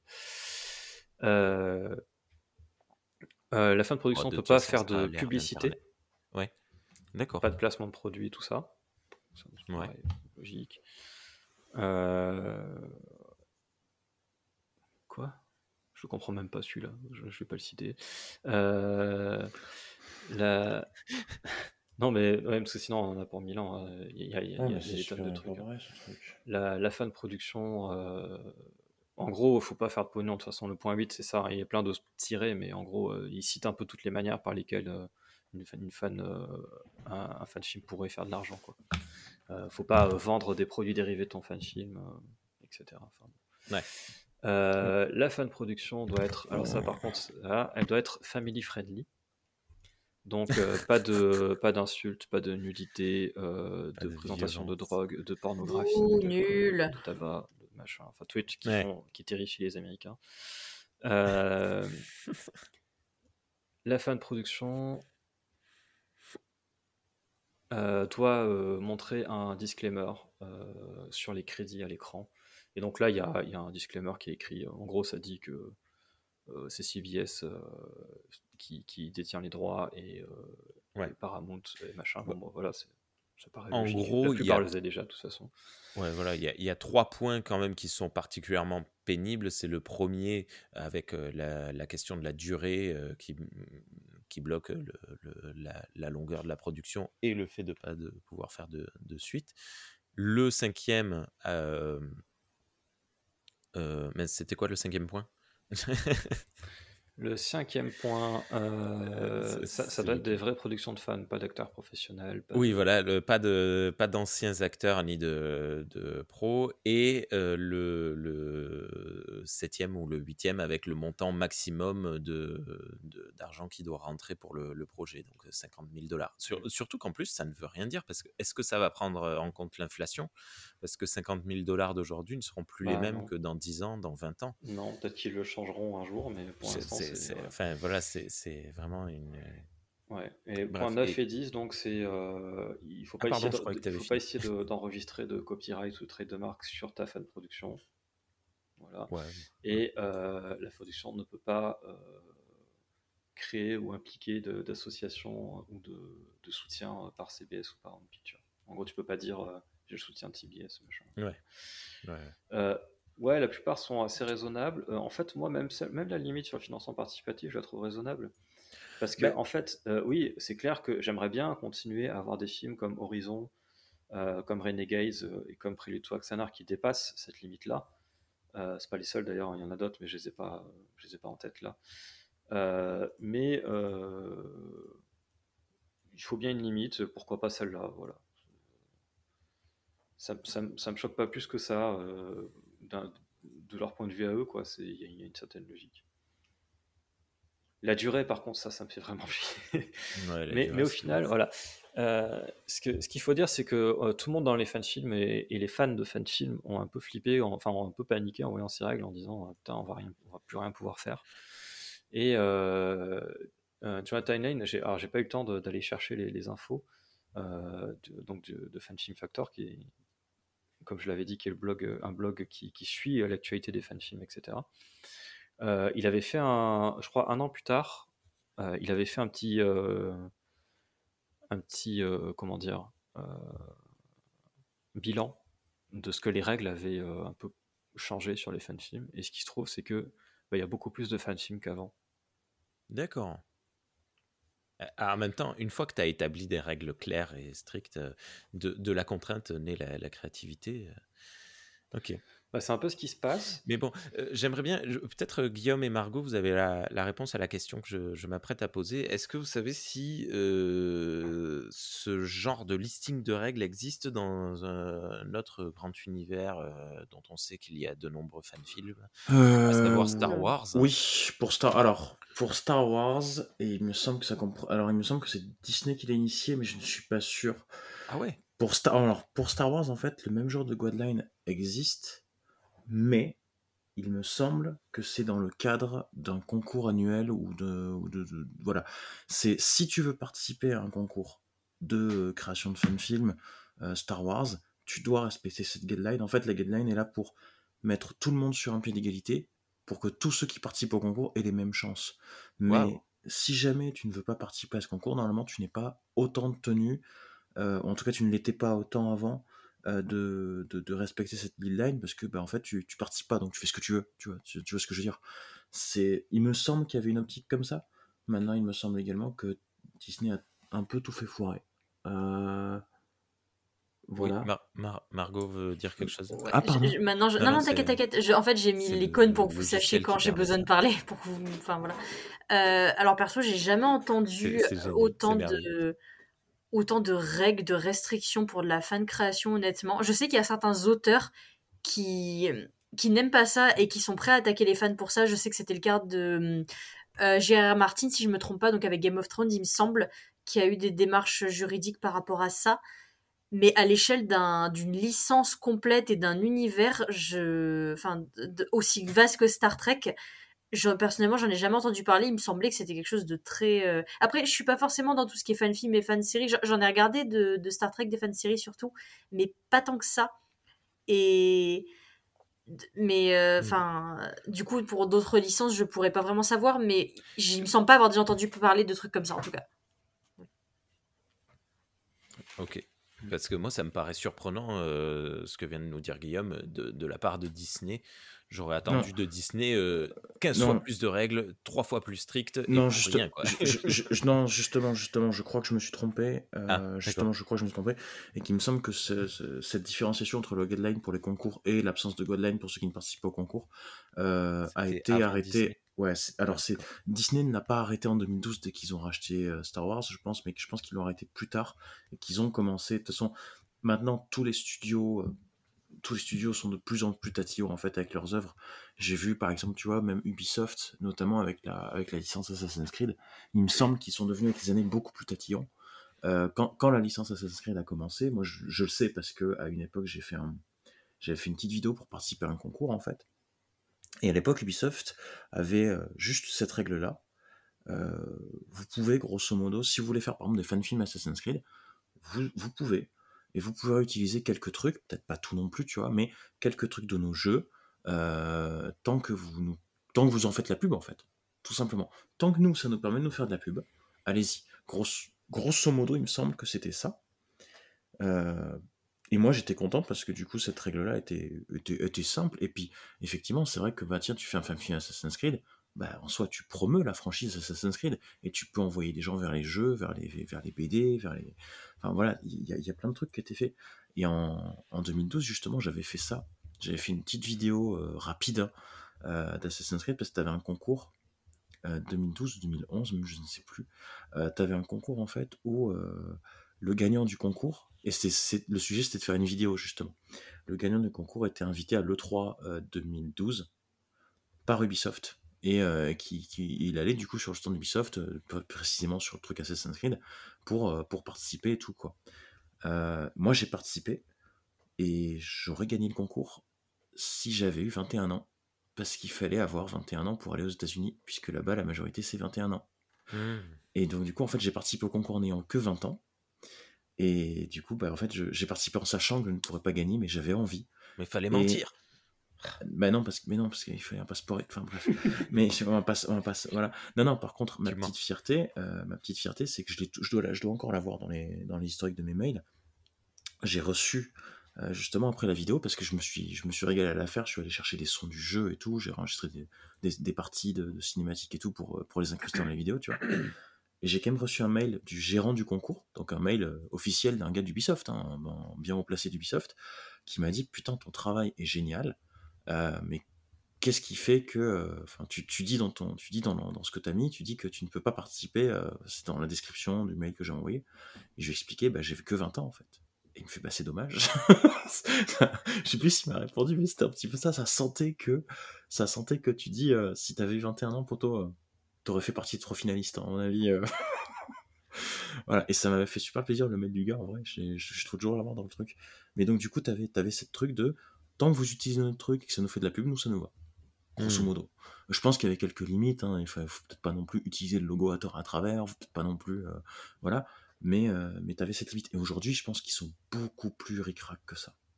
Il me semble. Tout, le, bah, monde, tout le monde a L'arrivée du. Bah, en fait, c'était un peu obligé hein, avec l'arrivée du financement participatif. En fait, tant qu'il n'y avait pas de financement participatif, que c'était pas populaire, qu'il n'y avait personne qui participait, c'est des gens qui finançaient ça avec leurs propres moyens, avec des mm. budgets un peu conséquents. Hein, on l'a vu quand même. Hein. Euh, mais euh, forcément, ça limitait un peu la qualité des, des réalisations, quoi. Euh, et le fait de pouvoir réunir euh, des budgets de, de 700 000 dollars, euh, de, de je sais plus combien ils avaient eu, 300 000 dollars Horizon, je crois, un truc comme ça, et un million d'eux, forcément tu dis, là, là ils peuvent faire des trucs de, de, qualité professionnelle, quoi, donc c'est chaud, faut qu'on fasse quelque chose. Ouais. Voilà. Euh, d'ailleurs, pour revenir sur, euh, sur Axanar, il y a, beaucoup de, théories qui, euh, qui tournent hein, sur pourquoi eux. Parce que même eux, en fait, hein, même dans les documents juridiques, hein, tu as un peu ce truc. D'ailleurs, c'était une demande. ils voulaient voir toutes les discussions qu'il y, a eu chez CBS Paramount concernant l'éventualité de, déposer une plainte contre un, contre un fan film, peu importe lequel. Euh, parce que justement, ils voulaient savoir un peu euh, ce qui, pourquoi eux, quoi. Et c'était aussi surtout pour montrer le, faire, la bonne foi, c'est-à-dire que, en gros, euh, selon si tu enfreins le copyright, genre volontairement, en sachant que tu, tu, tu y vas quand même, quoi. soit que tu le fais involontairement, les, les amendes sont pas du tout les mêmes en fait. En gros, ça peut aller de le, mini, le, le, je sais plus, enfin, Bref, pour chaque infraction au copyright, chaque élément qui, enfreint, qui le copyright, tu as une somme. Et en fait, euh, cette somme de. Je crois que c'est 15 000 dollars euh, si, si c'est volontaire. Si tu sais que tu es en train de faire une connerie. Euh, et euh, ça peut être beaucoup moins, genre jusqu'au minimum. Le minimum, c'est 200 dollars si c'est pas volontaire et que c'est le minimum parmi les trucs pas volontaires. Quoi. D'accord. Donc, euh, quand tu as 57, je crois que c'était ça le nombre d'éléments qui, qui enfreignaient le copyright, ça change beaucoup la somme finale de ce que tu vas payer si tu perds fois 200 et 57 fois 50 000, c'est pas. C'est 15 000. Mais, 50 000.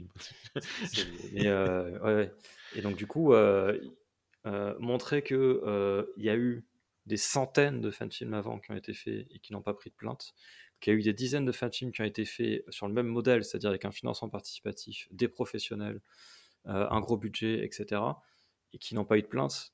L'idée c'était de, prouver au tribunal, du coup ils n'ont pas eu l'occasion de le faire, mais ils n'ont pas eu besoin de le faire, mais de prouver au tribunal que bah ouais, faut comprendre quoi. Le mec il a vu tout ça, il s'est dit bah ouais, moi je peux, hein, surtout qu'il. Bref. Euh, donc euh, ça fait partie des trucs. Donc, euh, moi j'ai ma petite théorie perso qui je pense qui n'a rien à voir avec le, les, budgets et tout, enfin, ou de manière secondaire, c'est surtout que Discovery était en pré-production à ce moment-là, elle commençait à être annoncée, et elle se passe dix ans après Axanar. Et elle décrit la même chose, c'est-à-dire une guerre contre les Klingons. La première saison de Discovery, c'est une guerre contre les Klingons. Axanar, c'est une guerre contre les Klingons. Selon moi, c'est même pire que ça, en fait. Parce que tu prends Picard, c'est Renegade. Ouais, mais Picard n'était pas, était pas en pré-production à ce moment-là. Non, non, mais ils reprennent quand même un peu euh, le, même concept que Renegade, où tu as quand même mm. des vieux officiers qui vont à bord d'un vaisseau et tout, qui n'est pas du tout de Starfleet et tout. Tu as, quand même ce côté. Euh, ah ouais, totalement. On sort, des, on sort des clous, en fait. Il y a, des gros, gros euh, points, points communs, ouais. ouais, voilà, et, c'est quand même étrange, tu vois, que les, les plus gros fan-films du moment avant le retour de Star Trek à la télé on, reprend des éléments et tout. Surtout que je crois, je sais pas si tu t'en souviens, peut-être que tu t'en souviens mieux que moi d'ailleurs, mais il me semble que tu avais un. À un moment donné, quand, justement il y a eu toute l'affaire Axanar, euh, il me semble qu'à un moment donné, tu avais des fans qui s'interrogeaient, mais est-ce, qu'est-ce que Discovery va raconter? Parce que vous dites que ça va se passer avant la série originale et tout. On espère que ça va quand même pas raconter une guerre entre Klingon et Fédération. il me semble qu'à un moment donné, CBS avait, avait dit justement euh, non, parce que justement, il voulait pas que. Enfin, il voulait euh, dire vous inquiétez pas, on va pas raconter ce qu'on est en train d'attaquer. Non, vous inquiétez pas, les gars. Non, ça... je suis pas sûr, mais il me semble. Je sais pas, ça, me, ça, me rappelle rien, mais. Euh... Je sais pas. Surtout moi, pour en fait, qu'ils nous disent en pas ouais, dire... on, a plagié, on a plagié avec Picard, quoi, on a plagié Renegades, quoi, ça, fait, ça la fout un peu mal, on va dire. J'irai pas jusqu'à dire euh, que euh, ils ont plagié les fanfilms, machin. Par contre, ce que je pense, c'est quand même que. Alors, ça, c'est mon avis perso, vraiment purement perso. Je pense qu'ils avaient peur de la comparaison. C'est-à-dire que les gens voient Axanar en 2016, parce qu'il devait sortir en 2016 à la base, puis qu'en 2017, Discovery arrive et soit pas à la hauteur. Soit moins, ouais, moins satisfaisante. Euh, et en fait, grâce au procès, ils ont empêché que Axanar soit fait et soit sorti avant Discovery. Ils ont retardé la production. Et je pense que c'est aussi pour ça qu'ils ont accepté un accord, parce qu'ils sont arrivés à un moment donné où ils savaient qu'ils ne sortiraient pas avant Discovery. Et ils ont dit, allez, c'est bon, on vous laisse tranquille maintenant. Tu, sens que c'est vrai, ça pue vraiment la merde quand CBS eux-mêmes se disent euh, un, un fan film risque de faire plus. Enfin, risque d'être plus intéressant pour les fans qu'une production officielle qu'on va sortir. Après, euh, peut-être pas. Hein. Peut-être pas. C'est moi, je suis, moi, je suis complètement biaisé parce que j'ai adoré Prélude Toxana ah, oui, et j'ai détesté Discovery. Oui, je sais bien, mais euh, justement, dans cette euh, éventualité. Euh, donc ma théorie, elle, elle, vaut ce qu'elle vaut, quoi. Si tu, si tu prends cette éventualité en compte. moi, moi, j'ai fait moi-même des comparaisons entre Prélude to Axanar et Discovery, parce que Prélude to Axanar, on y a accès. Ah, évidemment, tu peux pas comparer un court métrage avec une série, une saison entière de, de série, quoi.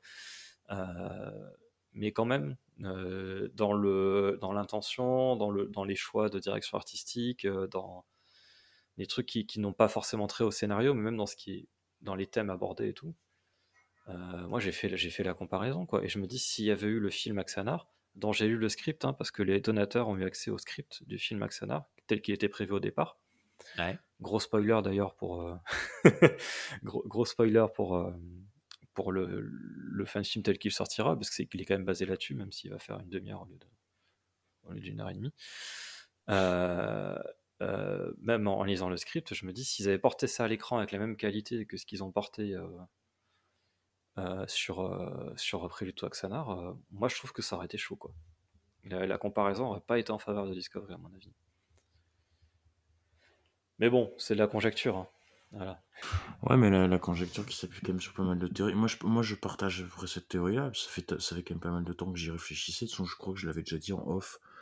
Et donc, je suis d'accord avec toi. Et puis surtout, quand tu vois euh, Prélude to Axanar, c'était 2014, tu dis? Euh, Je sais plus si c'est 2014 ou 2015. Parce que, mine de rien, euh, mine de rien, c'est le, le timing, il est quand même super intéressant. Parce que Prélude to Axanar sort, quelques semaines plus tard, ils se prennent une plainte, et quelques mois plus tard, parce que c'est fin 2015, c'est vraiment le 1er décembre 2015, nouvelle série Star Trek en, en préparation.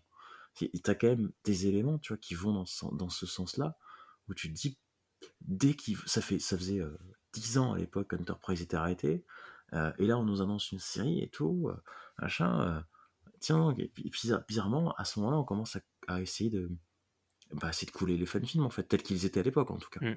Tu vois, il y a quand même un, un énorme souci de timing en fait. Il y a quand même des éléments qui vont dans ce sens-là. C'est à dire, mais C'est le, ça fait très complotiste hein, dit comme c'est ça. le mais, euh, 15 août euh, 2014 euh, qui est sorti Prélude to Axana.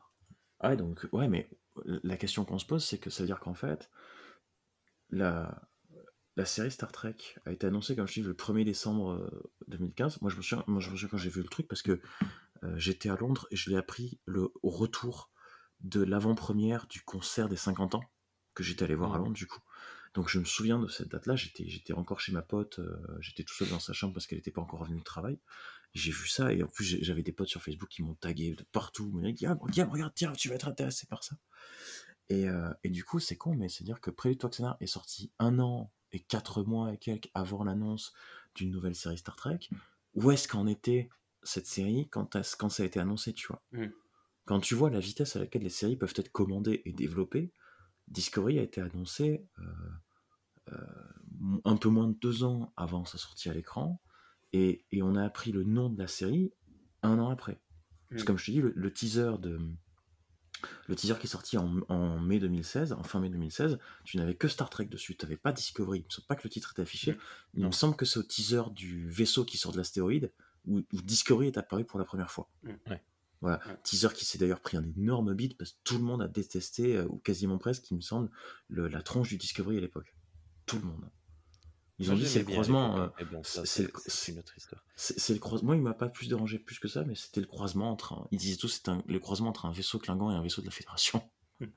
Bah, en Et fait, il que- est, il est, euh, c'est un design qui avait été euh, créé pour euh, et rejeté à l'époque. Enfin, c'est très inspiré d'un design qui avait été créé Oui. euh, pour euh, pour De Star. Trek, Mais le premier, c'était hein. pas Phase 2.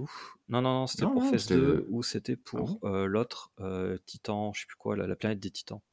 Ah d'accord. Ah, je- Voilà, c'est les projets Star Trek avortés qu'il y avait pour après la série euh, Mais originale. le, dis- le Discovery, il est pas en partie inspiré d'un design de McCarry. euh, Si, de McCarry, sur mais, film mais c'était pas mais sur la pas série sur- originale.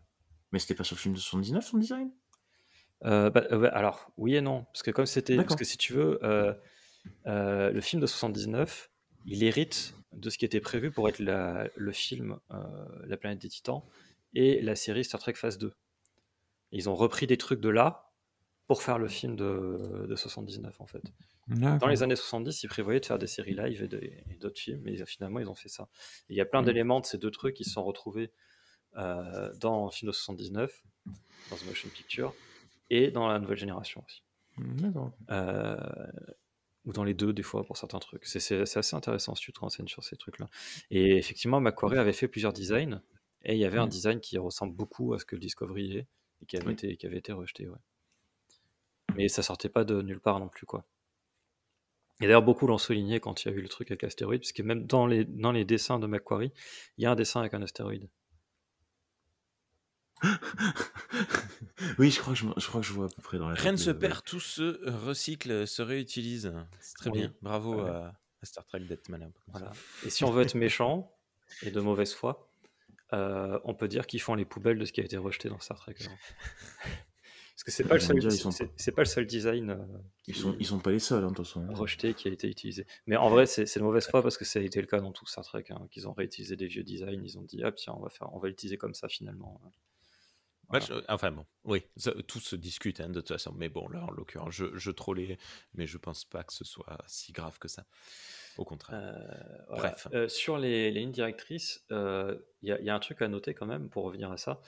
Euh, désolé, c'est dur de pas parasiter euh, cette émission avec Axana. il y a tellement d'histoires non, dessus. mais c'est Euh, bien parce que c'était un, un événement très important dans euh, le, le- la, la fanfiction de manière générale. Ouais, c'est pour ça que je voulais en parler. ouais. Euh, donc, euh, oui, donc à noter sur les règles pour les fanfilms, elles n'ont aucune valeur légale.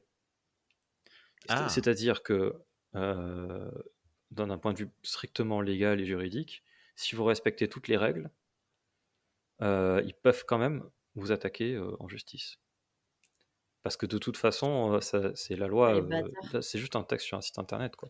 Ouais, Le- la loi sur le copyright, elle dit que tu n'as pas le droit de le faire dans tous les cas. Voilà. Après, tu peux dire, tu peux essayer de prouver le, le fair use, où tu peux diminuer euh, le, le truc en disant bah moi je pensais qu'en respectant les règles c'était bon, tu vois. Euh, ça, ça va diminuer la, la- la condamnation, certainement, si tes avocats sont, l'utilisent bien. Et même. Mais ça n'a pas de valeur juridique. C'est Ouais, juste, un- un- un- une promesse en fait, en disant si vous respectez ces règles, on portera pas plainte contre vous. Ce qui ne peut pas fonctionner en France, par contre, euh, ça, parce que en France, euh, un accord, même non signé, euh, parce que un contrat verbal euh, reste un contrat et tu peux pas le rompre. Bon, bref, bref. Euh, Alors je sais pas ce du tout, en plus c'est les Américains qui portent plainte contre des Français, j'ai aucune fichue idée de comment ça marche. Non, non, non, mais surtout, ouais, voilà, on peut pas, ça, ça va être très compliqué, c'est de, de- ça va complexifier la chose euh, inutilement. Voilà. Mais Et- par et de contre, fait- c'est intéressant parce que tu pourrais limite retourner la chose contre, euh, contre euh, CBS Paramount. Si un jour ils te, ils te poursuivent pour ta fanfiction, tu leur dis, ben, peut-être que vous avez mis en place exprès ça pour qu'on fasse en respectant et vous avez truqué, donc euh, intuition, incitation euh, à la... Bon, bref. Bon, Je sais pas du tout, mais oui, je pense que ça, ça- ça- ça peut être utilisé par Non, des avocats dans un procès, mais en tout cas, euh, il y a- ils ont toujours leur base légale pour attaquer qui ils veulent en fait, hein, parce Ouais, que c'est ouais. la propriété et le copyright, c'est c'est comme ça. quoi. Puis, De toute façon, euh, de toute façon, euh, ton budget d'avocat ne sera pas le leur, donc euh, c'est foutu. hein. Je veux dire, euh, Mais c'est- Sanar a réussi à s'en sortir. euh. ouais, oui, ils ont été chanceux. oui, parce que Ça- parce que ça- ils auraient pu ils auraient pu finir avec euh, avec euh, 1 million euh, 700 000 euh, dollars d'amende, euh, euh, l'obligation d'arrêter euh, tout, tout, tout, tout leur fan film. euh, un truc euh, abominable quoi. Ils auraient pu finir comme ça. Là, ils s'en sortent en pouvant faire leur fan film, ils ont juste à changer quelques trucs dessus. ça. Je trouve qu'ils s'en sortent puis bien. bon, euh, trouver un cabinet d'avocat qui te prend, qui te prend rien, qui te fait ça gratos, euh, bon, Ouais. c'est- Bah, c'est de la super chance quoi. C'est un cabinet qui fait ça pour certaines affaires parce qu'ils pensent que ça va leur apporter de la publicité euh, pour des Mm. affaires qui pourront euh, euh, faire payer quoi ailleurs. Et là, bah, pour le coup, euh, c'était pas con hein, parce que euh, tous les gens qui ont un peu suivi l'affaire, ils, ils, ils ont, ils ont eu le nom du, du cabinet d'avocats d'ailleurs. Euh, je l'ai plus en tête. ils vont être contents, tiens. Euh, tatatin. Ouais, mais euh, ok. Mais peut-être qu'il s'attendait pas à un procès de 8 ans. Non, il a Euh, pas duré euh, 8 ans, mais il a duré jeu 2 de ans. quoi. Winston Straw. Merde, moi j'aurais dit Nelson et Murdoch, mais c'était pour faire une référence. Euh, Non, ils ont des. Voilà, et donc euh, voilà, c'est un truc euh, sur Star Trek, il y a beaucoup de gens que ça, peut-être, qui ont suivi ça, c'est intéressant pour eux, quoi. de se Ok. faire connaître. Euh, alors, on va arrêter de parler d'Axanar, sauf si c'est pour parler du, du- du contenu. Euh, donc, je- après, pour la suite, j'ai repris un peu les questions que je vous posais pour le- les autres types de, de fanfiction, de fan-création. Euh, et donc, euh, est-ce que vous regardez au-delà de ceux que je vous ai demandé Parce qu'en gros, on- donc pour expliquer aux, auditeurs et auditrices, euh, je leur ai donné une liste de fanfilms euh, au cas où ils ne regardent pas de fanfilms régulièrement, histoire qu'ils puissent avoir des films qu'ils ont vus et dont ils puissent parler. Hein, Rémi? Pour la question d'après. Euh, voilà. Donc, en dehors de ceux que je vous ai demandé de regarder, est-ce que vous regardez de vous-même euh, des, des fan-films, des fan-séries, euh, des choses comme ça? Alors et moi, je, je- je laisse Rémi désigner quelqu'un. Non, mais je vais quand même répondre directement. Moi, à part Star Trek Continues, je n'ai regardé aucun fan, euh, fan film, euh, fan fiction euh, que ce soit série ou, film directement. Euh, J'avais, euh, quand on a lancé le podcast Star Trek pour les nuls, je savais qu'un jour ou l'autre la question viendrait et j'avais téléchargé une certaine quantité, et notamment Renegades, dont j'avais regardé quelques extraits par-ci par-là en me disant il faudra que je me prenne le temps de le regarder. Et, et je l'ai jamais fait. Rien de haineux, rien de truc, c'est juste que. euh, La vie, quoi. je sais pas.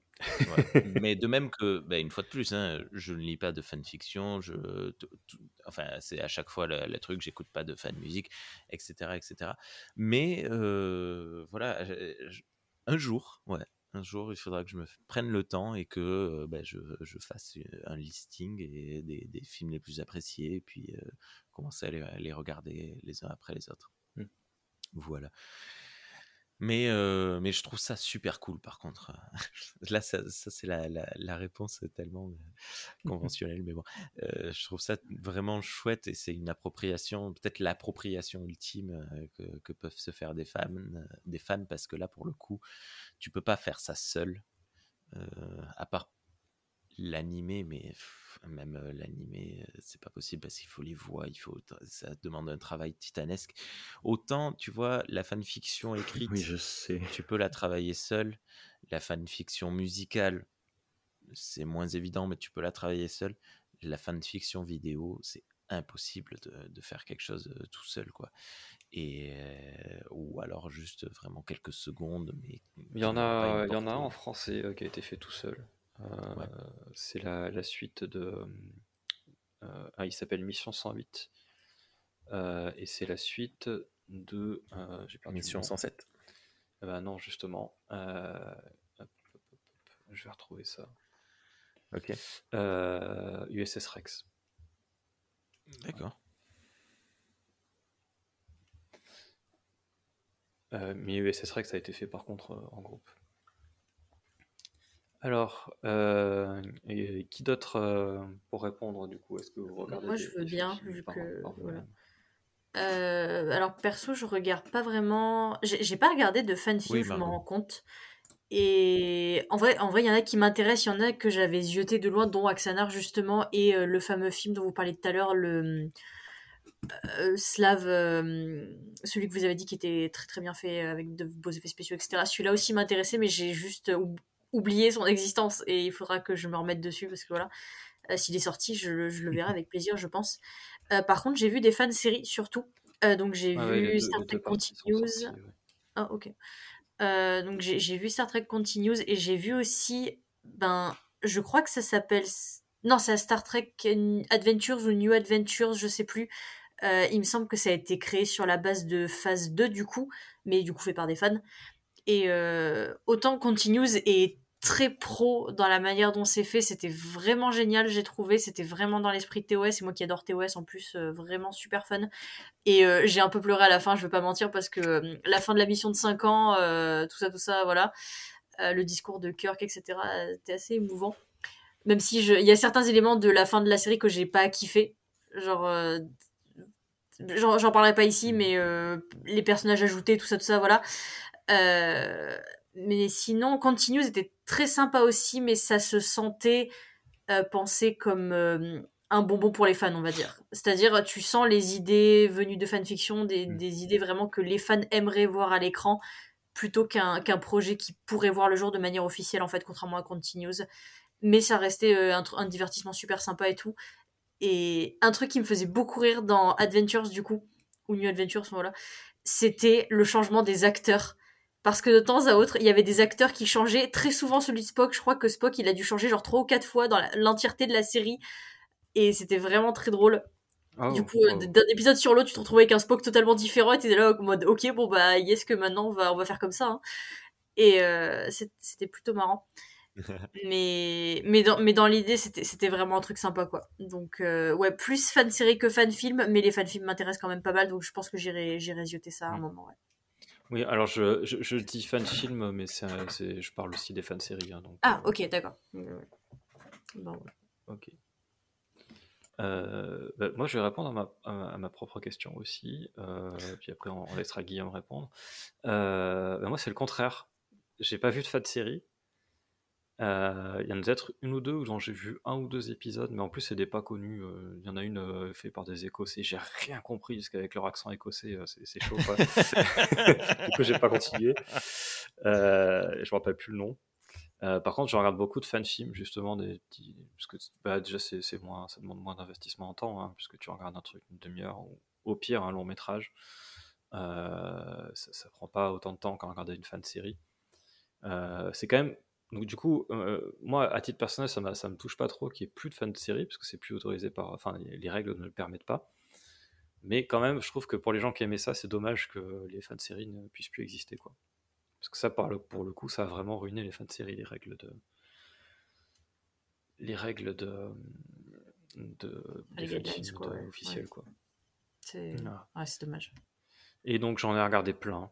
euh, dans toute la liste que je vous ai donnée. Euh, et puis j'en regarde régulièrement, j'en cherche régulièrement. euh, voilà. Euh, là, ça faisait un petit moment que j'étais pas allé sur Fanfilm Factor. Là, j'en ai bouffé en pour préparer l'émission.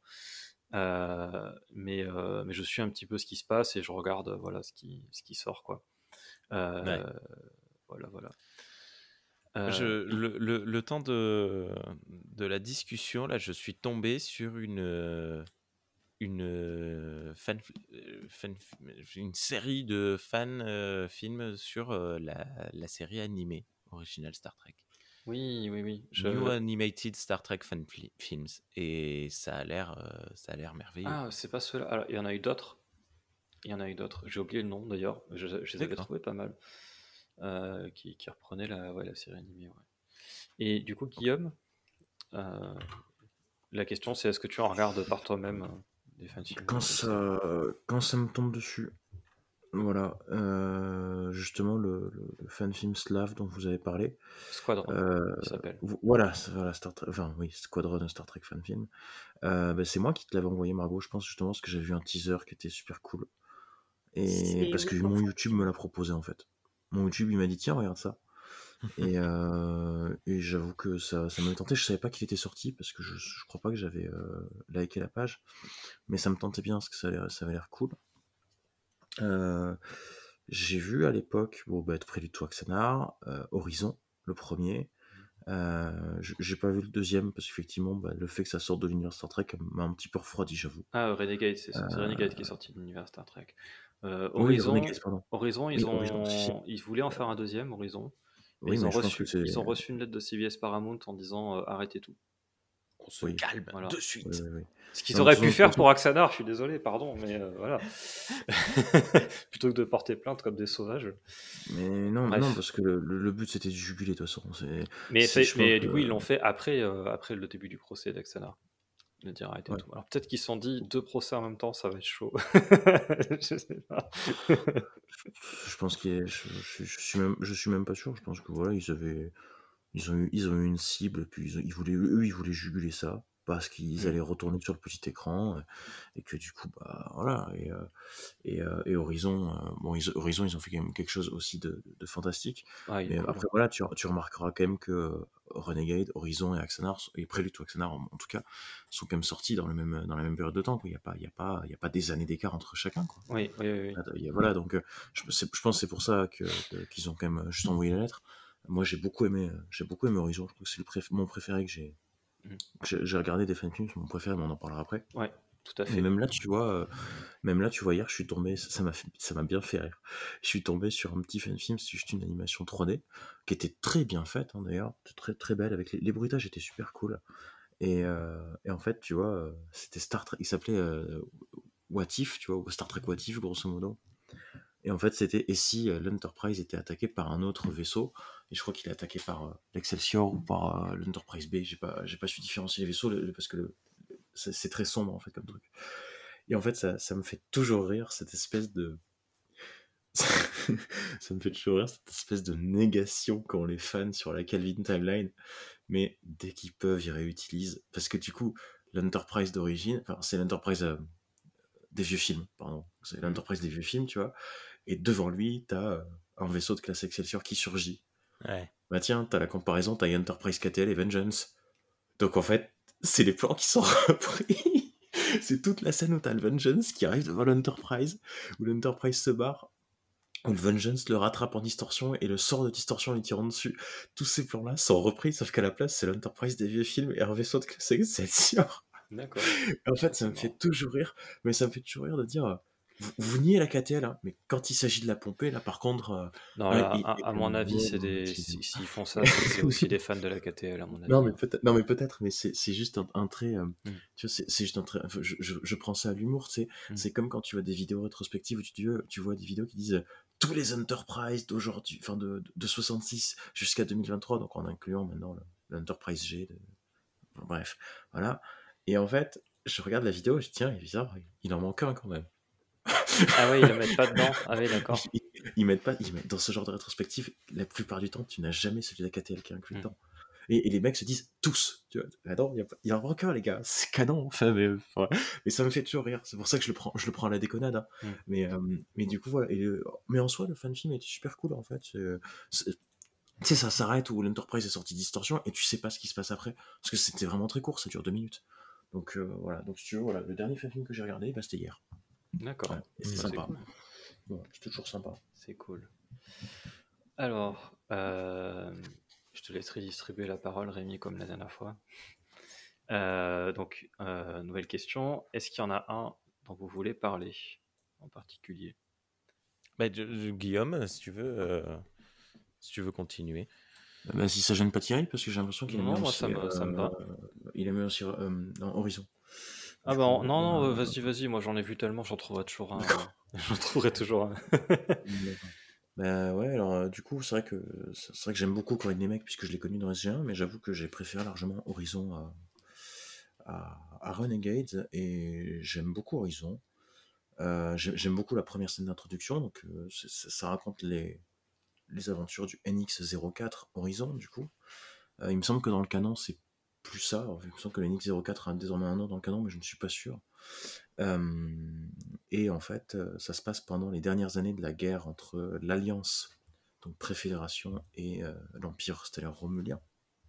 Du coup, donc en grosso modo, tout ce qui s'est passé entre l'avant-dernier épisode de la saison 4 d'Enterprise et le dernier épisode de la saison 4 d'Enterprise, que nous n'aurons jamais en saison 5, 6 et 7 d'Enterprise, du coup. voilà. Euh, et la scène d'intro, du coup, bah, c'est le, le NX-04 qui, est- qui mène la bataille, euh, qui mène une bataille, etc., qui se fait sévèrement toucher par des, par des tirs de vaisseaux euh, romuliens. Voilà, donc, et au dernier moment, c'est une scène que j'aime beaucoup, au dernier moment, tu as quand même le, le NX-01 qui vient pour leur porter assistance. Ils ont quand même réussi à reprendre trois ou quatre notes du thème d'Archer quand le NX-01 fait son apparition. Et je, je sais plus si ils ont parce que comme c'est en anglais, comme moi, je regarde en VF, forcément, pas, je peux pas la comparaison, mais il me semble que je, je sais pas s'ils ont utilisé un morceau de voix de la série Enterprise, mais justement à un moment donné, tu vois, le, le NX-01 qui répond à leur appel. Donc il a fait euh, Enterprise E ou un truc comme ça, je sais plus ce que c'est la parole, vraiment un truc tout courant, un truc très court, et t'as que ça, il parle plus après, il me semble. Euh, mais jamais, moi, comme, comme je dis, vu que c'est en anglais, j'ai jamais suscité la voix de d'un officier de, de, de la série Ah, ou oui. s'il avait redoublé, tu vois, je Mm. j'ai jamais su. Mais le, le, le- le film, en fait, m'a un petit peu plu parce que euh, je retombe un petit peu dans mes travers, hein, les, les habitudes, les vieilles habitudes, on l'a, on, on l'a vu. Voilà. Euh, chasse naturelle et revient au galop si tu préfères. Parce qu'en fait, euh, non, mais en fait, c'est. Non, mais, qui roule pas mousse. euh, et- non, peut-être pas. non, c'est qu'en fait, si tu veux, euh, ce film est, euh, est calqué sur la Calvin Timeline au niveau déjà des effets visuels, beaucoup, beaucoup de flares, mais ça sert surtout au moment de cache-misère en fait. Ouais, c'est ça, ouais. ouais, ouais. Déjà, Euh, parce que ça se voit en fait, t'as as aussi beaucoup de, de- de- de profondeur de champ pour, pour montrer qu'en fait les, les décors, je, pense que façon, les décors c'était du fond vert il me semble. Ça se voit surtout dans la scène de la maison euh, où des fois t'as des ombres là où tu, il devrait pas y en avoir il me semble. Ouais, il y a beaucoup de Euh, scènes en focal fixe euh, où t'as l'acteur Voilà. et tout autour, euh, c'est flou. Ouais. Mm. C'est ça, donc justement, ça fait, ça fait très cache-misère. Les flares sont là pour faire cache-misère, mais quand je dis que c'est KTL, en fait, c'est que quand tu vois au début, des au début de certaines scènes la date stellaire s'afficher, elle s'affiche comme dans les films de la KTL. Donc en haut à gauche, police en 3D, euh, etc. Et surtout, le film se passe peut-être même dans la Kelvin Timeline, puisqu'il raconte l'histoire d'un Romulien qui a remonté le temps. Alors, j'ai pas tout compris parce que ça fait longtemps et c'était en anglais, j'ai pas autant de notions d'anglais qu'à l'époque. Enfin, je- j'en avais pas autant qu'aujourd'hui, pardon. Euh, euh, un Romulien veut empêcher la destruction de Romulus ou veut empêcher je ne sais plus quoi. Et en fait, je sais plus, si- je sais même plus dans quel univers ça se passe pour te dire. J'arrive plus à savoir, je sais plus. Et il y avait un truc par rapport à ça. C'est euh, euh, de mémoire, euh, c'est pareil, ça fait longtemps que je l'ai vu aussi. Euh, de mémoire, c'est en rapport avec la guerre froide temporelle en fait. Ça fait partie de- Oui. des trucs de la guerre froide temporelle d'Enterprise. Ouais. Euh, et, euh, et je crois que oui, il veut, il veut détruire, il veut détruire la Terre ou je sais pas quoi. Il y a un truc. Et t'avais un voyage dans le temps avec une machine spéciale euh, à la fin, je crois, et tout. Et c'était euh, c'était quand même assez bien ficelé. Moi, j'ai trouvé ça très très bien, en fait. Euh, les costumes étaient de bonne qualité, de ce que je me souviens. Et le tout rendait très bien. Le tout s'organisait très bien. Moi, c'était le fanfic qui m'a laissé le, le- plus de souvenirs, tu vois. Non, bah c'est un truc que je comprends. hein. C'est un, un c'est un film que j'aime beaucoup. Euh, comme tu dis, il y a du cache-misère, mais en fait, il fonctionne. Donc, en fait, du coup, Oui. visuellement, il est cool parce que ça, ça marche bien, en fait. Mais disons qu'après tu le pardonnes le cache-misère puisque tu te dis qu'avec la ça reste une production de fans, c'est pas une production officielle. Donc tu te dis que le cache-misère tu peux largement le pardonner. En fait moi je, Ouais, fonctionne euh, voilà, tu fonctionnes comme ça quoi, sinon c'est injuste. c'est clair. C'est clair. Et puis, euh, puis en, en plus, c'est un fan film de Enterprise. Et il y en a Oui. Et je trouve ça cool en fait. Voilà. doit Ça- pas y ça- en avoir beaucoup. Ça montre qu'il y a quand même des fans d'Enterprise qui sont là euh, et qui, Mais ils ont qui bien ont envie de- qui ont envie d'en montrer quoi. Ok. Et toi, Thierry, ou Margot, tiens, t'as envie d'en parler d'un ou en particulier ou pas? Bah, comme j'ai dit, j'ai pas vu de fan film, donc ça va être compliqué. Et tout à l'heure, j'ai un peu disserté sur euh, Continues On et tout parle ça. Donc, fan euh, série. euh, oui, voilà. Moi, bah, j'en ai parlé. J'ai parlé de celle que j'avais vue déjà tout à l'heure et Est-ce que tu as pas- des trucs à ajouter sur, euh, sur Continuous? Sur Continues. Bah, après, ça fait un petit moment que je l'ai vue, donc. euh, euh, je, réfléchis, je réfléchis, mais ouais, encore une fois, bah, il y a peut-être certains éléments euh, qui, qui auraient pu être selon moi enlevés et tout, ou, ou qui, enfin, qui selon moi n'étaient pas satisfaisants, on va dire. Mais après, c'est juste mon opinion à moi en tant que fan, c'est pas parce que ils ont essayé de, comment dire, de trouver une fin à à cette série, euh, enfin, une fin à la mission de 5 ans euh, qui soit euh, raccord avec ce qu'on voit dans le film qui suit, donc The Motion Picture en fait. Et le, la, principale chose qui m'a dérangé en fait, c'est la hum, comment ils ont raccordé le fait que Spock avait quitté la, fédé- la, la fédération et Starfleet pour rejoindre Vulcain et pratiquer le collinard en fait. Et l'excuse qu'ils ont trouvée entre guillemets dans la série, c'est que euh, ils ont introduit un nouveau personnage dans Continuous du coup qui est la hum, grosso modo la psychologue de bord, enfin c'est la, la conseillère de bord, voilà comme euh, comme Diana Troy dans, dans TNG, en tant que, il me semble qu'elle arrive en tant que test Mhm. euh, pour euh, voilà pour euh, les conseillers de bord, pour pour Starfleet et tout ça, pour les capitaines, l'équipage, etc. Et en fait, ben il y a une relation qui se construit entre elle et Spock et euh, et en fait, à la fin de la série, bon, excusez-moi spoiler, mais à la fin de la série, du coup, euh, elle canne. Et, euh, et le fait pour Spock d'avoir aimé quelqu'un, mais que cette personne Attends. lui soit enlevée, en Spock fait. ou Khan? Je comprends plus. Quoi, quoi Non Oh C'était très mauvais, Rémi. Vraiment, je. Fou J'ai perdu ma phrase à cause de toi. T'es content Du coup, elle meurt et. Euh, Et, euh, et en fait, voilà, le Spock, le fait d'avoir aimé quelqu'un et que cette personne lui soit enlevée de cette manière-là, lui fait regretter le fait d'avoir des sentiments, ce qui entraîne le fait qu'il va euh, pratiquer un collinard, etc. Et en fait, le l'ajout du, du personnage comme ça euh, C'est comme, qui dans- va... c'est comme dans Strange New World.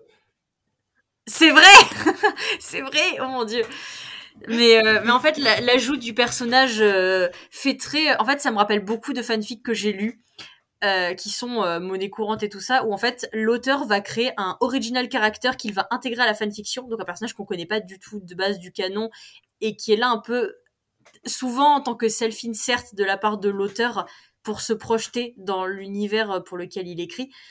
Et, euh, et souvent, bah, ce personnage va finir en couple avec euh, un personnage Mmh. euh, très populaire de la, de, de- de- du récit en question. Et bah du coup là, c'est Spock évidemment parce Mmh. que hein, tout, voilà, tout, tout le monde adore Spock, on sait bien, voilà. hein, voilà.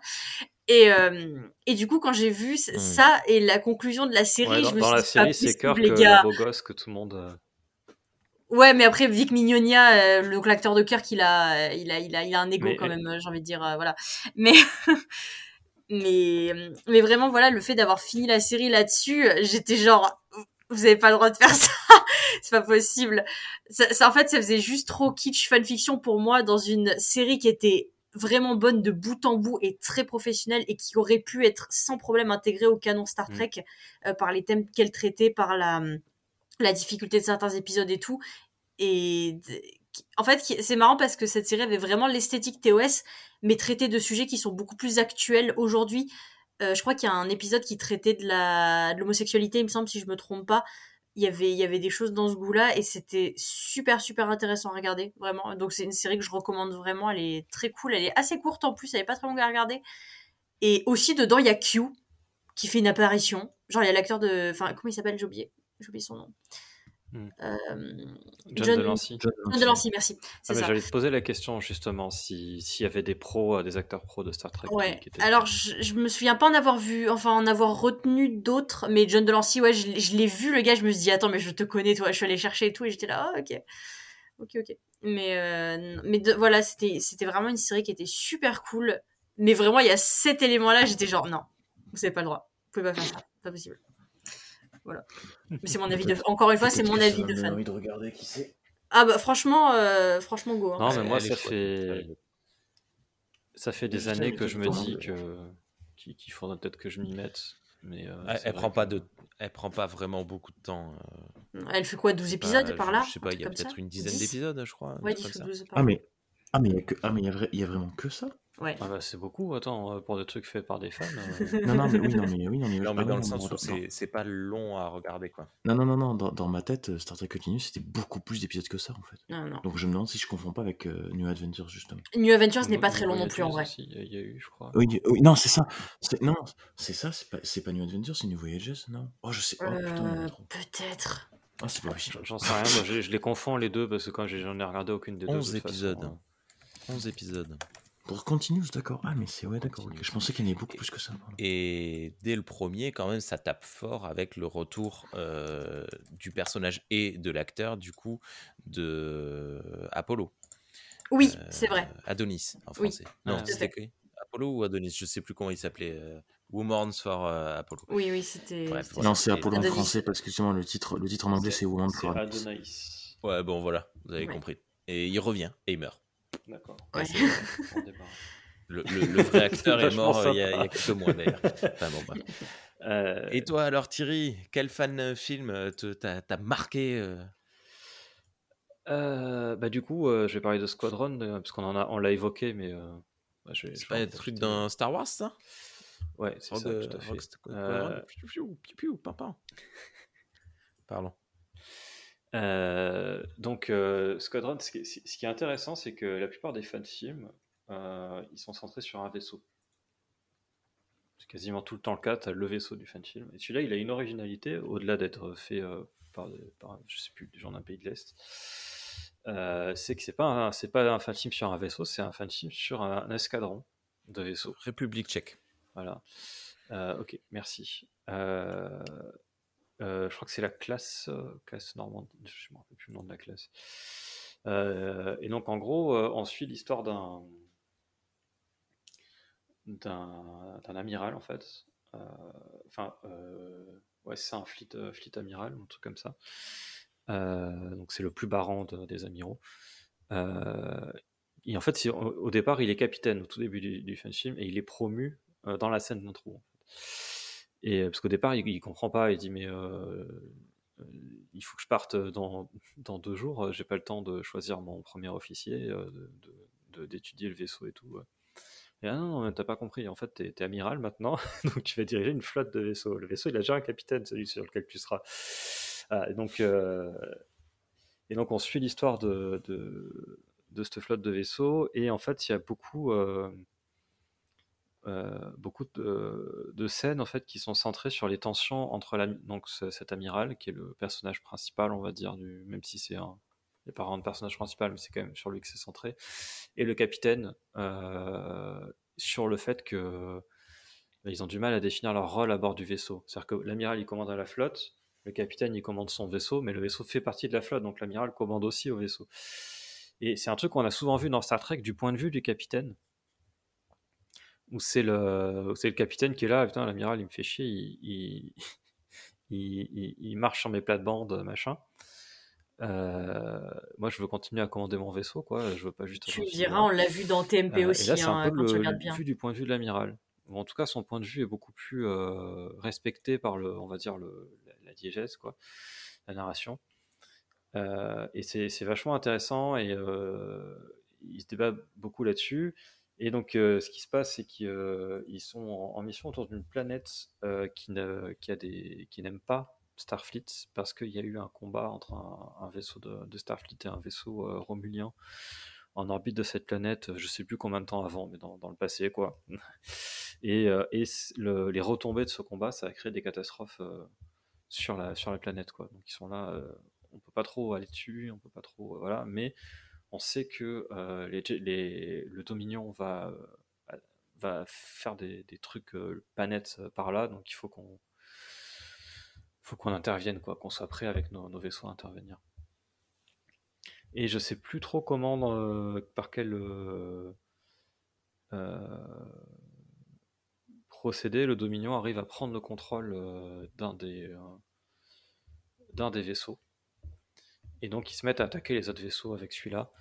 Euh, et en gros, euh, donc y a, y a, trois, on voit trois personnages Dominion seulement. Euh, une Vorta et deux Jemadar.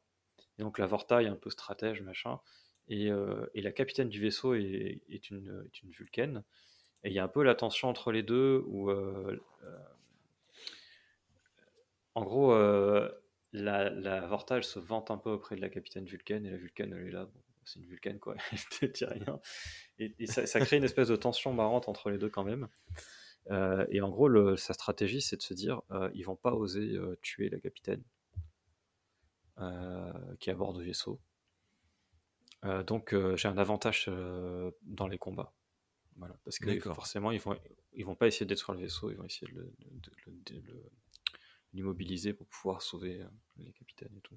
Et la capitaine, dès qu'elle a l'occasion, euh, elle dit en, com à l'amiral Non, euh, on s'en fout, détruisez-les, ils sont trop dangereux avec le vaisseau. Parce qu'en gros, la, stratégie après, c'est d'aller attaquer la planète pour qu'elle se retourne comme contre Starfleet, quoi. Qui se dit finalement, oui, Starfleet est vraiment les méchants, voilà en se faisant passer pour Starfleet. Il y a tout un truc comme ça, et je trouve, je trouve l'histoire vraiment bien pensée. Il y a tout, voilà, je ne vais pas la raconter en entier, mais il y, a, pas mal de tensions euh, autour de ça. Visuellement, c'est incroyable, c'est super beau. Voilà. Euh, déjà les effets spéciaux, euh, mais aussi les décors, la passerelle, elle est, super bien. comme je disais tout à l'heure, en plus, c'est assez inventif. Les maquillages sont incroyables. moi, déjà, j'ai vu les photos. Moi, j'avais vu les. Je commençais à m'intéresser au projet. Euh, avant la bande-annonce, il y avait eu des photos qui étaient parues de la, de la Vorta et des Jemadar. Et j'étais là, mais waouh! ouais. What? C'est quoi ces maquillages? On dirait de vrais maquillages quasiment de, de, de, de Disney, quoi. J'étais là, euh, c'est un, un, truc. Euh, voilà. Et, et dans le film, ça, ça marche super bien, quoi. C'est vraiment excellent. Et, euh, du coup, voilà, il est. Il, la bande-annonce, mais rien que la bande-annonce est assez euh, bluffante. Et la réalisation aussi, la réalisation, et, je crois qu'ils ont utilisé une grue, je sais pas. Euh, elle est super dynamique, ça bouge, ça se déplace. La, mise en scène en plus colle en plus au mouvement de la caméra et tout. C'est, c'est, une petite merveille ce, ce truc. c'est vraiment. voilà. Et, c'est, et, et, je l'aime bien parce que aussi, et ça c'est un truc c'est un peu le genre de fan film que je recherche en général. Il euh, n'y a pas de.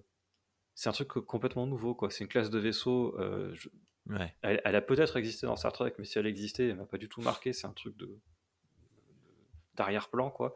Ou alors ils l'ont inventé, je sais pas. Euh, la passerelle, ils l'ont complètement inventé. C'est pas la recréation d'une passerelle d'un vaisseau hmm. existant dans Star Trek. Ils réutilisent aucun personnage de, Star Trek, en fait. C'est que des, c'est que des personnages nouveaux. Euh, c'est donc en fait euh, tout est nouveau dans l'histoire a, jamais été rencontré, raconté, raconté. Le vaisseau est nouveau, les personnages sont nouveaux. C'est pas un truc de nostalgie quoi. C'est vraiment ils ont dit on veut faire un truc dans l'univers de Star Trek. Et c'est le seul truc qui le relie à, Star Trek en fait, c'est que ça fait partie de cet univers-là, qu'il y a les mêmes espèces, euh, tout ça, mais c'est le même type de vaisseau, la même, le même contexte géopolitique, mais c'est tout. Et c'est le genre de fan film que je recherche, c'est aussi pour ça que j'ai aimé Horizon, parce que pareil, euh, c'est beaucoup de nouveaux trucs. Dans Renegade, ils reprennent beaucoup d'anciens persos, mais c'est aussi beaucoup de nouveaux trucs. Mais justement, j'aime moins Renegade à cause de ça, parce qu'il y a beaucoup de, de clins d'œil nostalgiques, euh, etc. Bon, maintenant je relativise. Certaine... Euh, oui, vas-y. Pardon, ça, ça, me rappelle une certaine fin. Ça me rappelle un certain film que, que tu as toi-même dirigé. Hein qui est la création pure et dure, euh, qui n'a, qui n'a, voilà, qui est reliée à Star Trek via une seule phrase, quoi.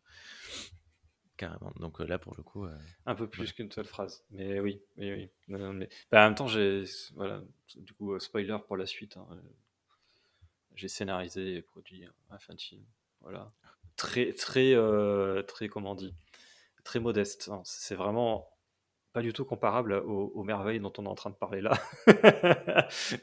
Mais euh, voilà, j'ai fait, mon, fait mon petit truc. Voilà. on en parlera après. Euh, et voilà, c'est ce que j'avais à dire sur Squadron. C'est c'est vraiment un, un, bon petit truc. C'est à voir. Ok. C'est sur YouTube. voilà. On essaiera de mettre les liens. Gratuitement. Parce que c'est obligé que ce soit gratuit. c'est en deux parties. Ouais, ok. Quoi d'autre, Thierry? Quelle était l'étape suivante que tout le monde a, oui, tout le monde a fait. Euh, bon, bah, l'étape suivante, question. Est-ce que vous avez déjà fait ou participé à la création d'un fan film euh, ou est-ce que vous avez pour projet de, faire, de participer à la création de, de fan film Hein, Guillaume? Ah, pardon, il fallait que je dimute le micro. Euh, bah, oui, mais, oui, mais bon, on doit faire une émission là-dessus. si tu veux, euh, voilà. Ah, fait du teasing, pour, fait du teasing pour l'émission. Je savais pas, moi, qu'il y avait une émission prévue là-dessus. Bah, on l'a pas prévu, prévu. on, l'a dans les idées, si tu veux, mais un jour ou l'autre, faudrait bien la tenter. Euh, ouais, c'est prévu, mais écoute, il y a deux jours, j'ai essayé de, de commencer à faire à suivre un tuto sur le Unreal Engine. Au bout de deux heures, j'ai arrêté parce que ma console est pas la même que celle du mec qui fait le tuto. Donc, si tu veux, euh, je peux pas faire comme lui. Et donc, du coup, je peux pas apprendre correctement à faire, faire ce qu'il faut. Donc... et pourtant, en plus, c'est une scène d'animation spatiale avec des astéroïdes et tout. Bah, il montre le résultat. Tu te dis, putain, si j'arrive à faire ça dans le tuto, c'est trop classe et tout. Et moi, je me suis dit, en plus, j'ai un pote, justement, ça, c'est les petites nouvelles c'est que du coup là j'ai un nouveau PC depuis trois mois, donc euh, je, je, me suis un petit peu intéressé à l'éditeur du au moteur graphique qui est euh, l'Unreal Engine 5, euh, parce qu'il permet de faire quand même des beaux rendus photoréalistes et j'aimerais effectivement faire des animations de ma fanfiction. Euh, je sais pas du tout comment je vais me débrouiller quand, quand je pourrais, parce que le, je me renseigne aussi pas mal sur tout ce qui est un petit peu motion captures. mais voilà, comme, comme, comme Thierry l'a dit, il y a le problème, euh, ou Rémi l'a dit, je sais plus, il y a le problème des voix, en fait, ensuite, plus tard. Et les, personnes, les personnes qui devraient faire les voix ne sont pas, ne sont pas du tout des acteurs ou n'ont pas, n'ont pas nécessairement le, matériel pour faire un bon son, en fait. Mais ces questions-là ne se posent pas encore totalement, en fait. Et, euh, et j'ai un, un mec qui m'a fait déjà plusieurs rendus 3D pour l'Explorer. Il y a quelques jours, je l'ai contacté, je lui ai dit, est-ce que tu peux... Euh, est-ce que je pourrais éventuellement obtenir le, modèle 3D de l'Explorer que tu as utilisé, en fait, ou, te l'acheter, je sais pas, voilà. Et le mec m'a juste dit, euh, je te compile tout ça, je te l'envoie dans quelques jours. Donc là, je me dis, bon, j'ai plus d'excuses pour ne pas faire un tuto, et donc du coup, j'ai voulu suivre un tuto pour faire euh, une planète avec des astéroïdes qui tournent autour, tu vois. Mmh et je me suis dit, euh, je suis le tuto à la perfection, et comme ça, j'apprends suffisamment, et puis au dernier moment, quand j'ai fini le tuto et quand j'ai l'Explorer en main, je le rajoute dans le projet, je le fais passer derrière les astéroïdes en mode teasing, tu vois. Hmm. Ouais, sauf que pour l'instant, j'ai pas pu suivre le tuto parce que parce que j'ai pas réglé le problème de la console en fait. Euh, ouais, il a des options que je n'ai pas et du coup je ne peux pas du tout faire ce qu'il fait en fait hmm. comme il le fait et j'ai pas les mêmes données et du coup ça ça froisse un petit peu il, doit, il doit utiliser des plugins ou des trucs euh, ok d'accord mais justement justement il, il dit quel plugin il utilise justement hmm. sauf que même moi en, en, vérifiant je les ai aussi c'est pas un souci mais j'ai pas la console qui apparaît quand même. Donc je ne comprends pas. Je suis allé, c'est pour ça que j'ai, c'est pour ça que j'ai arrêté en fait. Hein. J'y ai passé euh, une heure et demie à chercher. Donc je me suis dit, j'ai passé une heure et demie à ne pas suivre le tuto en fait. J'ai passé une heure et demie à essayer de régler le problème. Ouais, ouais. Euh, ah, c'est. Voilà, quand, j'ai voulu apprendre à utiliser Blender, euh, j'ai eu le même problème à l'époque, euh, il y a des années, hein, mais euh, j'avais pas la bonne version de Blender et je n'arrivais pas à trouver la, version du tuto. Donc, bah, c'est là, oui, cliquez là, bah oui, mais là, il n'y a, pas, y a pas ce bouton là, je peux pas cliquer dessus. Bah, le, problème, c'est que l'éditeur Unreal Engine, en fait, est gratuit, tu peux, il est gratuit pour tout le monde, en fait. Mm. Donc, donc, je pense que j'ai la dernière mise à jour et que la vidéo datant de l'an dernier il n'a pas la dernière mise à jour et que peut-être que du coup la console a, changé de place ou a changé de forme en fait mm. depuis. J'ai un peu peur de ça, sauf que c'est beaucoup plus facile de faire une mise à jour pour avoir la bonne console que de savoir comment refaire, avoir la bonne console en, inversant le process. Donc, euh, je pense que c'est, il va falloir que je trouve un autre moyen en fait. Voilà, donc oui, j'aimerais pour projet de, oui, de faire des animations, du capture, etc. Ah, c'est super cool comme projet ça. Il y a, euh, je sais pas qu'est-ce qu'il qu'est-ce qu'il a utilisé le, le, gars, mais il y a un gars qui a fait un, une série de fanfilms qui s'appelle Star Trek Aurora, qui sont en mm. animation 3D, entièrement en animation 3D. Le premier est génial, d'ailleurs, je, je, si j'avais pas parlé de Squadron, je pense que j'aurais parlé de celui-là. Mm. Euh, il a des défauts, hein, notamment, euh, je trouve que c'était pas nécessaire que les héroïnes soient des bimbos. Euh, il y a certains plans de caméra qui sont un peu suggestifs, je suis pas, pas fan. Dans le premier, ça reste, ça reste raisonnable et l'histoire est vraiment cool et le contexte est super cool et tout. Ces deux nanas en dehors de, en dehors de Starfleet qui sont donc c'est au 23e siècle et c'est des, des marchands en fait. elles font du transport de marchandises, des trucs comme ça. juste deux nanas sur un petit vaisseau et c'est super cool. J'adore le, le, fait que ce soit en dehors de Starfleet. Euh, je vais pas en dire trop parce que j'ai déjà parlé d'un fan film. Et bref, c'est en animation, c'est entièrement en animation 3D. C'est assez cool. L'animation est un peu, euh, des fois un peu, je sais pas comment dire. Ça fait amateur quoi. Tu vois qu'il y a des il y a des lenteurs dans un, un peu saccadé euh, peut-être. Bah non justement, c'est trop fluide en fait. ah ouais, ah ce qui fait bizarre. Euh, et après, il y en a un deuxième que j'aime pas du tout, par contre, que je déteste, le, suivant. Euh, mais bon, je vais pas, je vais pas m'attarder sur les détails, mais en gros, les défauts dont je parlais sont accentués fois 1000 et c'est insupportable. Bref. donc, donc ça se fait. Voilà, tu serais pas le premier à le faire. Et c'est un beau projet, ouais. On verra si j'arrive à le concrétiser. Écoute et Margot qui m'aide beaucoup de son sur le projet Explorer, donc euh, je pense que tu peux répondre aussi oui à la question. Qui sera une voix sur. Oui. Euh, euh, une voix, non, peut-être pas, j'en suis pas là. Mais après, j'aide sur le projet, bah, c'est surtout toi qui vas toucher à Unreal Engine, hein, faut, pas, faut pas se leurrer. Moi, j'aide surtout sur, sur ce qui est scénario, personnage, l'histoire, quoi, grosso modo. Je, je suis co-scénariste, on va dire. Ah bah oui, mais c'est du pareil au même, en fait, c'est participation au projet. Certes, oui, mais voilà, j'aiderai pas, la fabrication du bizarre. Quand je t'avais posé la question il y a longtemps, tu m'avais pas dit ça. Euh, je... Ah, je sais pas. Hein, me... révélation, révélation en direct sur les coulisses ah euh, de la production d'Explorer. ça, ça peut se faire, mais il faut voir si à ce moment-là j'aurai. Je vais pas tarder à avoir un nouveau PC et tout ça. Non, mais, c'est dans tu vois, j'ai posé la question quand même à pas mal de personnes, dont Margot à l'époque, parce que je dis, dans quelques temps, j'ai mon nouveau PC, donc je pourrais faire euh, le Neural Engine, et puis le Neural Engine a, le moteur MetaHuman pour créer des, humains photoréalistes et tout, et en plus, comme je dis, tu peux faire du motion capture. Je me suis renseigné, ça, me coûterait cher. Mais bref, euh, mais c'est jouable en vrai. Et en fait, euh, du coup, je, suis quand même allé interroger les personnes concernées, vu que Explorer utilise beaucoup d'inspiration réelle. Je leur dis, ça te dérangerait de faire une voix et tout? Et la peu de temps, j'étais surpris d'avoir que des oui. Et oui, à l'époque, je crois que tu m'avais dit, ouais, ça te dérangerait pas. Merde, je me souviens pas. Euh, après, après, faut juste que je, je enfin, que je réussisse à, à, me mettre dans le truc et tout. Après, je, je sais que tu veux me faire jouer une, une, week-end, je le sais, tu vois. Donc, euh, faut que je réussisse à. Non, non mais de toute façon, de toute façon Margot, si jamais on en arrive là, de toute façon, euh, je vais faire ce que j'ai déjà fait, notamment quand on a fait l'animation au musée de l'espace, je coacherai en fait. Et maintenant qu'on vit assez proche l'un de l'autre, dire tu viendras utiliser mon micro et je pourrai te coacher, donc tu seras pas toute seule, tu seras, enfin tu pourras, tu vois, tu pourras te relâcher un petit peu si tu veux dans ce sens-là. je, je vais pas laisser euh, ce projet-là. Euh, moi, je veux le contrôler ce projet-là en fait. Donc même il y aura un cahier des charges, il y aura des, des trucs à faire. Hein. Je, vais te, je casse-couille. mais bon, oh, Dieu. C'est dans longtemps. Faut, faut pas dire ça aux gens qui vont participer, sinon ils vont pas vouloir participer. Ouais, c'est ça, ouais. ah non, euh, je préfère être ah, clair. Hein. C'est quelque chose que vous réglerez entre vos. non, mais bien sûr. Il va falloir euh, chill, monsieur. Hors des micros. Euh, du, du et, et, en, en, dehors de. En dehors d'Explorer, du coup, Margot, autre chose ou pas? Bah non, c'est pas effectivement par Explorer, c'est pas vraiment projet pour moi. Euh, après, je, dois avouer, je suis pas euh, la personne la plus à l'aise devant une caméra, donc très franchement, euh, jouer dans un fan film, c'est pas prévu. En, mon sens, voilà, sur, autant donner une voix, pourquoi pas, tu vois, ça, peut se, ça peut se gérer, mais jouer devant une caméra, c'est non. Je, pense que je, je ferai des, des crises de panique, donc voilà.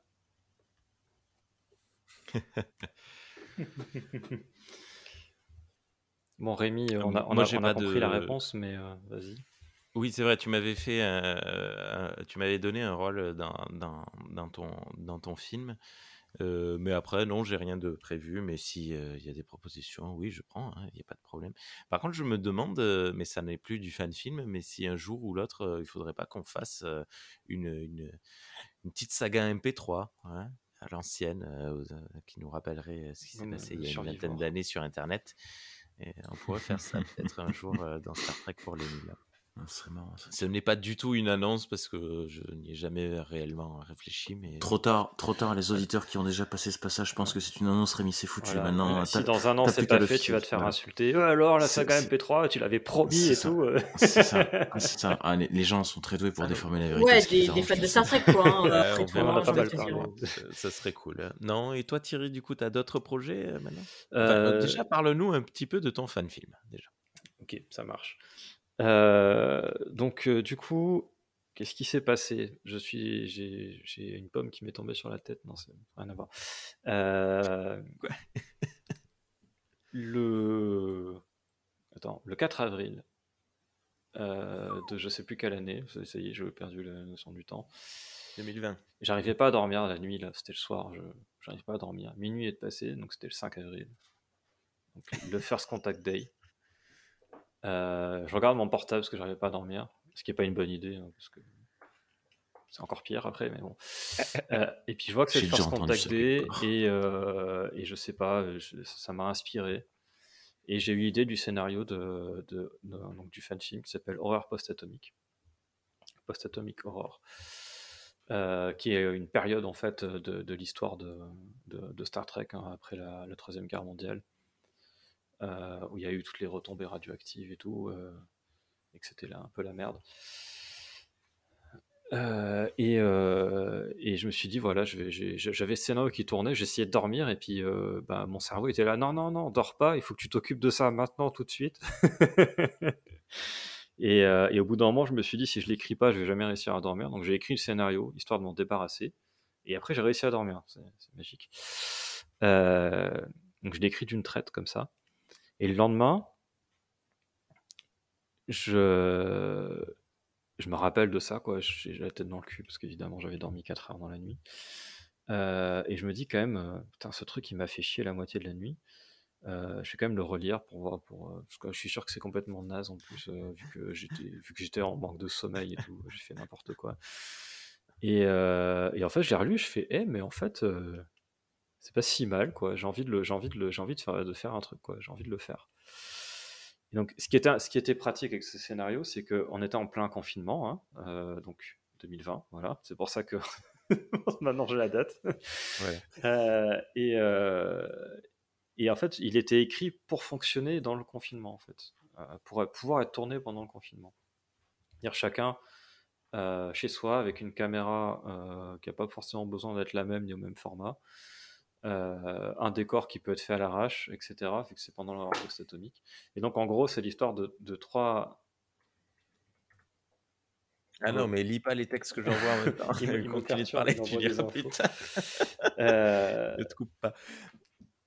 Alors ouais, est-ce que moi dans ma tête, ça n'a jamais voulu être une métaphore du Covid, mais je me dis que inévitablement, dans le contexte où on était, euh, ça a forcément influencé. euh, L'histoire, en gros, présente quand même trois personnes qui sont isolées physiquement euh, les unes des autres, qui ne peuvent se parler que via des, des téléphones portables ou des, des, des webcams. on- C'est pas exactement, bon, c'est pas voilà.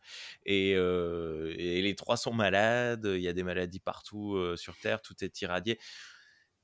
Voilà, c'est c'est euh, c'est oui, for- forcément, mais c'est c'est normal quoi. C'est t'as pas oui ouais. même si ça allait pas directement quoi. Et, et donc, euh, du coup, j'ai j'ai contacté des, des- des potes, des amis, en leur disant Hey, voilà le scénario que j'ai fait. Enfin, au départ, je dis Ah, J'ai un petit scénario de fanfilm qu'on pourrait tourner euh, chacun chez soi, puis que moi je pourrais monter ensemble euh, derrière. Est-ce que ça vous tente et tout Et puis, bon, il y en a quelques, il y a quelques personnes qui ont répondu. Du coup, j'ai envoyé le scénar. Et puis, euh, c'est parti de comme ça, quoi. Donc, moi, contrairement à ce que Guillaume projette de faire, j'ai pas du tout coaché Rémi. Je lui ai envoyé. On a dit Bah, tiens, tu vas faire le narrateur et tu vas faire le vulcain et on te donne, je te donne tes lignes de dialogue et tu te démerdes. je veux pas savoir comment tu t'y prends. Et ouais, Margot, t'as vu, j'ai joué un vulcain quoi. Incroyable. J'ai hâte de voir ça, honnêtement. Hein. Je. Ouais. On Ah, alors pas. tu le verras le pas, parce que tu, tu l'entendras seulement. Il est, il est hors écran. Ah, triste. Voilà. Euh, Oui, non, il a fait qu'une voix, enfin, c'est bon. Je veux dire. c'est- Ouais, voilà, donc, en fait, euh, tout le long du, du fan film, euh, alors dès l'intro, on sait qu'on est dans l'univers Star Trek parce que ça se passe pendant une période historique de l'univers de Star Trek. Sauf que c'est une période dont tout le monde se fout, dont personne ne parle. Donc la plupart des gens qui l'ont vu, en fait, me disaient mais pourquoi il dit que c'est un fan film Star Trek? Il n'y a rien de Star Trek jusqu'au moment où il y a vraiment le truc in your face que tu peux pas louper. Hein. Il y a une téléportation, il y a un Vulcain, euh, et on parle d'un événement euh, très important de, l'histoire de Star Trek. Euh, mais pour moi, dès le départ, c'est un fan film Star Trek. J'ai pas eu, j'étais pas en mode on va révéler le lien avec Star Trek à la fin. Il y a l'intro où Rémi fait le narrateur qui le dit. Il y a une référence à un personnage historique de Star Trek dans un des dialogues. Et après, à la fin, effectivement, on relie vraiment totalement un univers Star Trek. Et c'est ce qui fait la note d'espoir, parce que c'est un truc très sombre. Les gens sont en train de crever, ils sont irradiés, ils sont, dans la merde totale, ils meurent de faim. Enfin, voilà, c'est tout le contraire du futur euh, utopique euh, de, la fédération. Et, et, voilà, et donc euh, ça s'est fait avec zéro budget en fait. Hein. Chacun a fait. donc moi, j'ai, ce que j'ai fait, j'ai envoyé à chaque personnage ses dialogues. je leur ai montré des idées, des images, de, des idées de costumes qu'ils pouvaient faire avec de la récup chez eux. une petite contrainte pour les, pour les personnes à l'écran, c'était d'avoir euh, quelque chose qui, qui, ressemblerait à un appareil pour, euh, pour euh, détecter le niveau de radiation. Voilà. Donc, moi j'ai pris un disque dur, il y en a qui ont pris un, un disque dur démonté. Il y en a une qui a pris un portable dont elle a enlevé l'arrière, on voit la batterie, ça fait un peu technologique. Voilà. ça, ça m'allait très bien. Quoi. Hmm. Et puis après, je les ai laissés un peu libres d'interpréter en fonction des dialogues et des didascalies que j'avais insérés pour indiquer quand même l'état émotionnel des personnages et tout ça. Et puis après, j'ai tout monté et j'ai sorti ça euh, bah, vers la fin du confinement. Je euh, je sais plus la date exacte. Et, voilà, quoi. Donc, c'est pas très ambitieux, c'est assez court. Hein. Ça fait, euh, je sais plus, ça fait moins de 10 minutes. Et, je m'étais dit, si ça fait 100 vues, ça sera bien, quoi. Il y a vraiment zéro ambition. J'aurais été heureux s'il y avait 100 vues. Finalement, ça en a fait plus. Je crois qu'on est à 400 maintenant, un truc comme ça. Et. Et tu as, tu as attiré l'attention quand même de, bah, du, du, du site que l'on n'arrête pas de, citer euh, depuis tout à l'heure. Oui, tout à fait. Il y a Fansim Factor qui, qui, qui, voulait, euh, bah, qui a accepté de faire une interview. Euh, et du coup, ce que j'ai fait, c'est qu'au lieu que ce soit que moi qui réponde aux questions, comme c'est en général le cas, comme, comme on était une équipe littéralement de quatre personnes, je me suis dit autant que tout le monde participe, quoi, ce sera plus fun.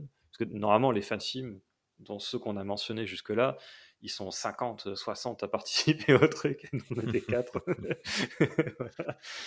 Euh, et, euh, et, du coup, j'ai fait participer tout le monde à, l'interview, c'était marrant. Ça fait, ça fait un peu comme si tu interviewais un groupe de musique, tu sais, tu as, tous, les, tous les membres du groupe qui, qui, répondent leurs petites, leur petite réponses. Donc c'était vachement sympa. Et Star Trek Reviewed aussi, qui a pour mission de, de référencer tous les fanfilms, ça a été les premiers à, à en parler aussi. Et, euh, bah voilà, j'ai pas grand chose. Ah si 10 mai 2020, euh, la, publication de Horreur post-atomique, un fan film, un fan film Star Trek. Dans la, dans la précédente euh, émission sur les fan créations, on avait parlé des fan musique et j'avais dit que j'en avais pas fait. Enfin, j'avais parlé de, de trucs, voilà. Et en fait, c'est faux. j'avais complètement oublié, mais le, le, générique de fin de. Alors, tout le truc sonore euh, de Horror Post-Atomique, c'est moi qui ai fait les effets sonores, etc. Mais c'est pas de la musique, donc euh, c'est pas de la musique. Il y a un fond sonore, mais qui n'est pas de la musique, euh, qui est un espèce de bruit un peu, un peu inquiétant. mais la générique de fin, c'est une, c'est moi qui l'ai fait entre guillemets. Enfin, c'est de la MAO. J'ai repris un, un MIDI, donc c'est un format de fichier en fait, qui permet de facilement éditer les notes, etc. Euh, de, du générique euh, de Enterprise. Et en fait, euh, j'ai enlevé toutes les lignes d'instruments, j'ai gardé que la ligne, que la ligne mélodique. et j'ai changé l'instrument pour la guitare électrique. Enfin, en tout cas, ce que le, format MIDI est capable de faire qui ressemble à la guitare électrique. Hmm. Ça ressemble pas vraiment. Et, et j'ai donc j'ai fait de la MAO en modifiant un truc existant pour faire le générique de fin. Voilà. Et euh, donc voilà, moi je suis super content du, micro. Enfin, il n'a pas eu de succès, hein, mais je le peu de succès qu'il a eu, j'en suis extrêmement content parce que ça dépasse mes, mes espérances de, plus de quatre fois. Quoi. c'est non, non, si, c'est excellent et c'est un, vrai succès. bravo. Et alors, bon, ben voilà, et tout le monde t'a posé la question depuis trois ans et bientôt, bientôt quatre ans, hein, trois ans et demi. Et la réponse est toujours non jusqu'à présent, mais peut-être qu'elle va changer ce soir. Euh, d'autres euh, fan productions prévues Ouais, bah non, non, toujours pas. Euh, comme je dis, je suis pas à l'abri d'une nouvelle nuit d'insomnie et de nouvelles idées, mais c'est pas prévu. C'est quand même. Thierry, tu as beau dire non, le public a compris oui. Si d'ici un an tu n'as pas sorti un nouveau film, tout le monde va te, va te chier dessus. Voilà, le retour de bâton. Non, c'est quand même là, pour le coup, j'avais trouvé une astuce qui permettait de, de faire un truc euh, entre guillemets facile. Mais euh, bah, faire un fan film, voilà, tu, vous le savez tous euh, très bien, c'est quand même beaucoup d'investissement oui. À plein de niveaux, pas que financier. ça demande beaucoup de travail et Là, j'ai même pas l'idée là, mais même si j'avais une idée, je suis pas sûr que je suis pas sûr j'aurais la motif de d'y aller. ok. Bon. Pour, pour, pour, la, déconnade, puisque j'avais tu te dis, euh, oh, un fan film, c'est beaucoup d'investissement, pas qu'au niveau du budget. Juste pour la déconnade, t'as eu un budget de combien pour celui que t'as fait? bah, Comme j'ai dit, zéro en fait, puisque. non, mais voilà, non, mais c'était justement parce que. C'était justement pour la déconnade en fait. ouais, ouais. mais parce qu'on n'a on a pas utilisé d'uniforme de, de Starfleet. Mais en même temps, t'en as pas besoin. On n'a même pas besoin d'en acheter et j'ai même pas besoin d'utiliser ceux que j'avais. Euh, donc déjà les costumes c'était du bric et du broc euh, voilà euh, attrapé comme ça dans les fonds de placard déchirant des vieux trucs machin donc niveau costume il n'y avait rien niveau décor je veux dire il, fallait juste que ça se voit pas trop quand on était dans des apparts donc il fallait trouver un coin voilà. Moi je me suis mis avec des bouts de carton autour machin ça m'a rien coûté ils étaient déjà là de toute façon. Il y a une des, il y, en a une qui a tourné dans sa cave et, l'autre qui, qui, a tourné derrière son frigo parce que ça fait... derrière son frigo ça ça m'a parce que ça fait des trucs euh, voilà ça fait des trucs technologiques c'est bon c'est mais et euh... mais ah, pardon vas-y continue, donc du coup pas de budget costume pas de budget décor euh, les actrices euh, et acteurs bah, c'est juste des potes qui sont pas rémunérés de toute façon j'aurais pas eu le droit de les rémunérer euh, pas de budget effets spéciaux parce qu'il n'y a pas d'effets spéciaux. Donc euh, voilà. Euh, si, il y a un effet spécial sur ta webcam qui n'est pas en, 3D, mais tu, tu, as trafiqué l'image.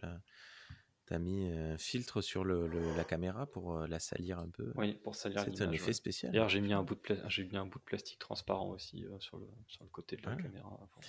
Bref. C'est que de, voilà, zéro, zéro, zéro coût, zéro budget. Mais alors, je, alors je reconnais, je l'avais, je l'avais regardé à l'époque quand il était sorti.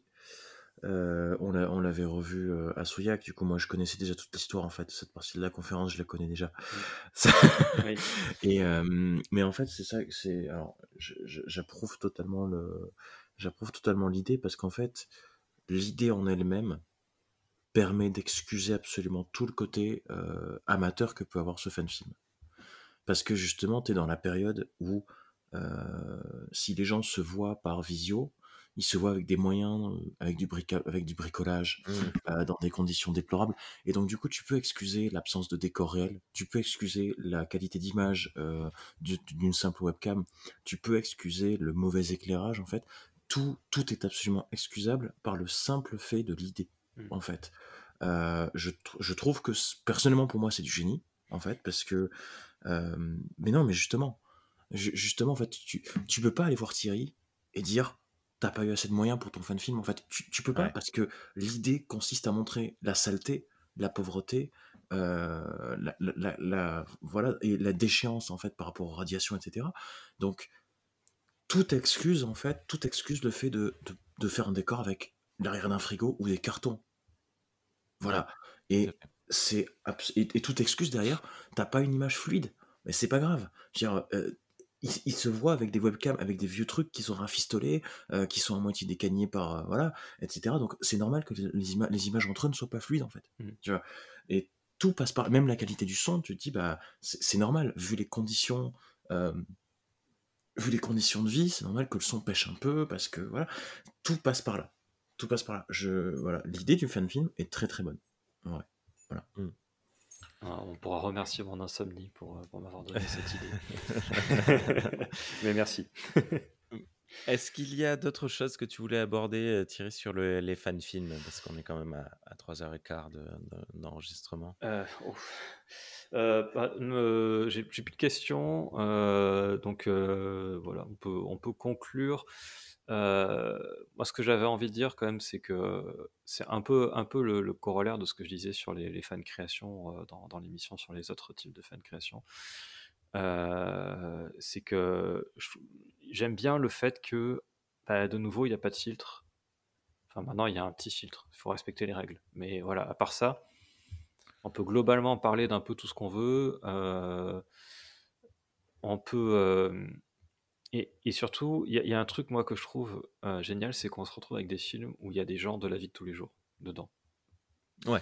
C'est-à-dire que c'est pas Hollywood, il n'y a, pas des, a pas que des acteurs et des actrices qui sont super beaux, que tu croiserais jamais dans la rue parce qu'ils sont voilà, ils sont trop riches de toute façon.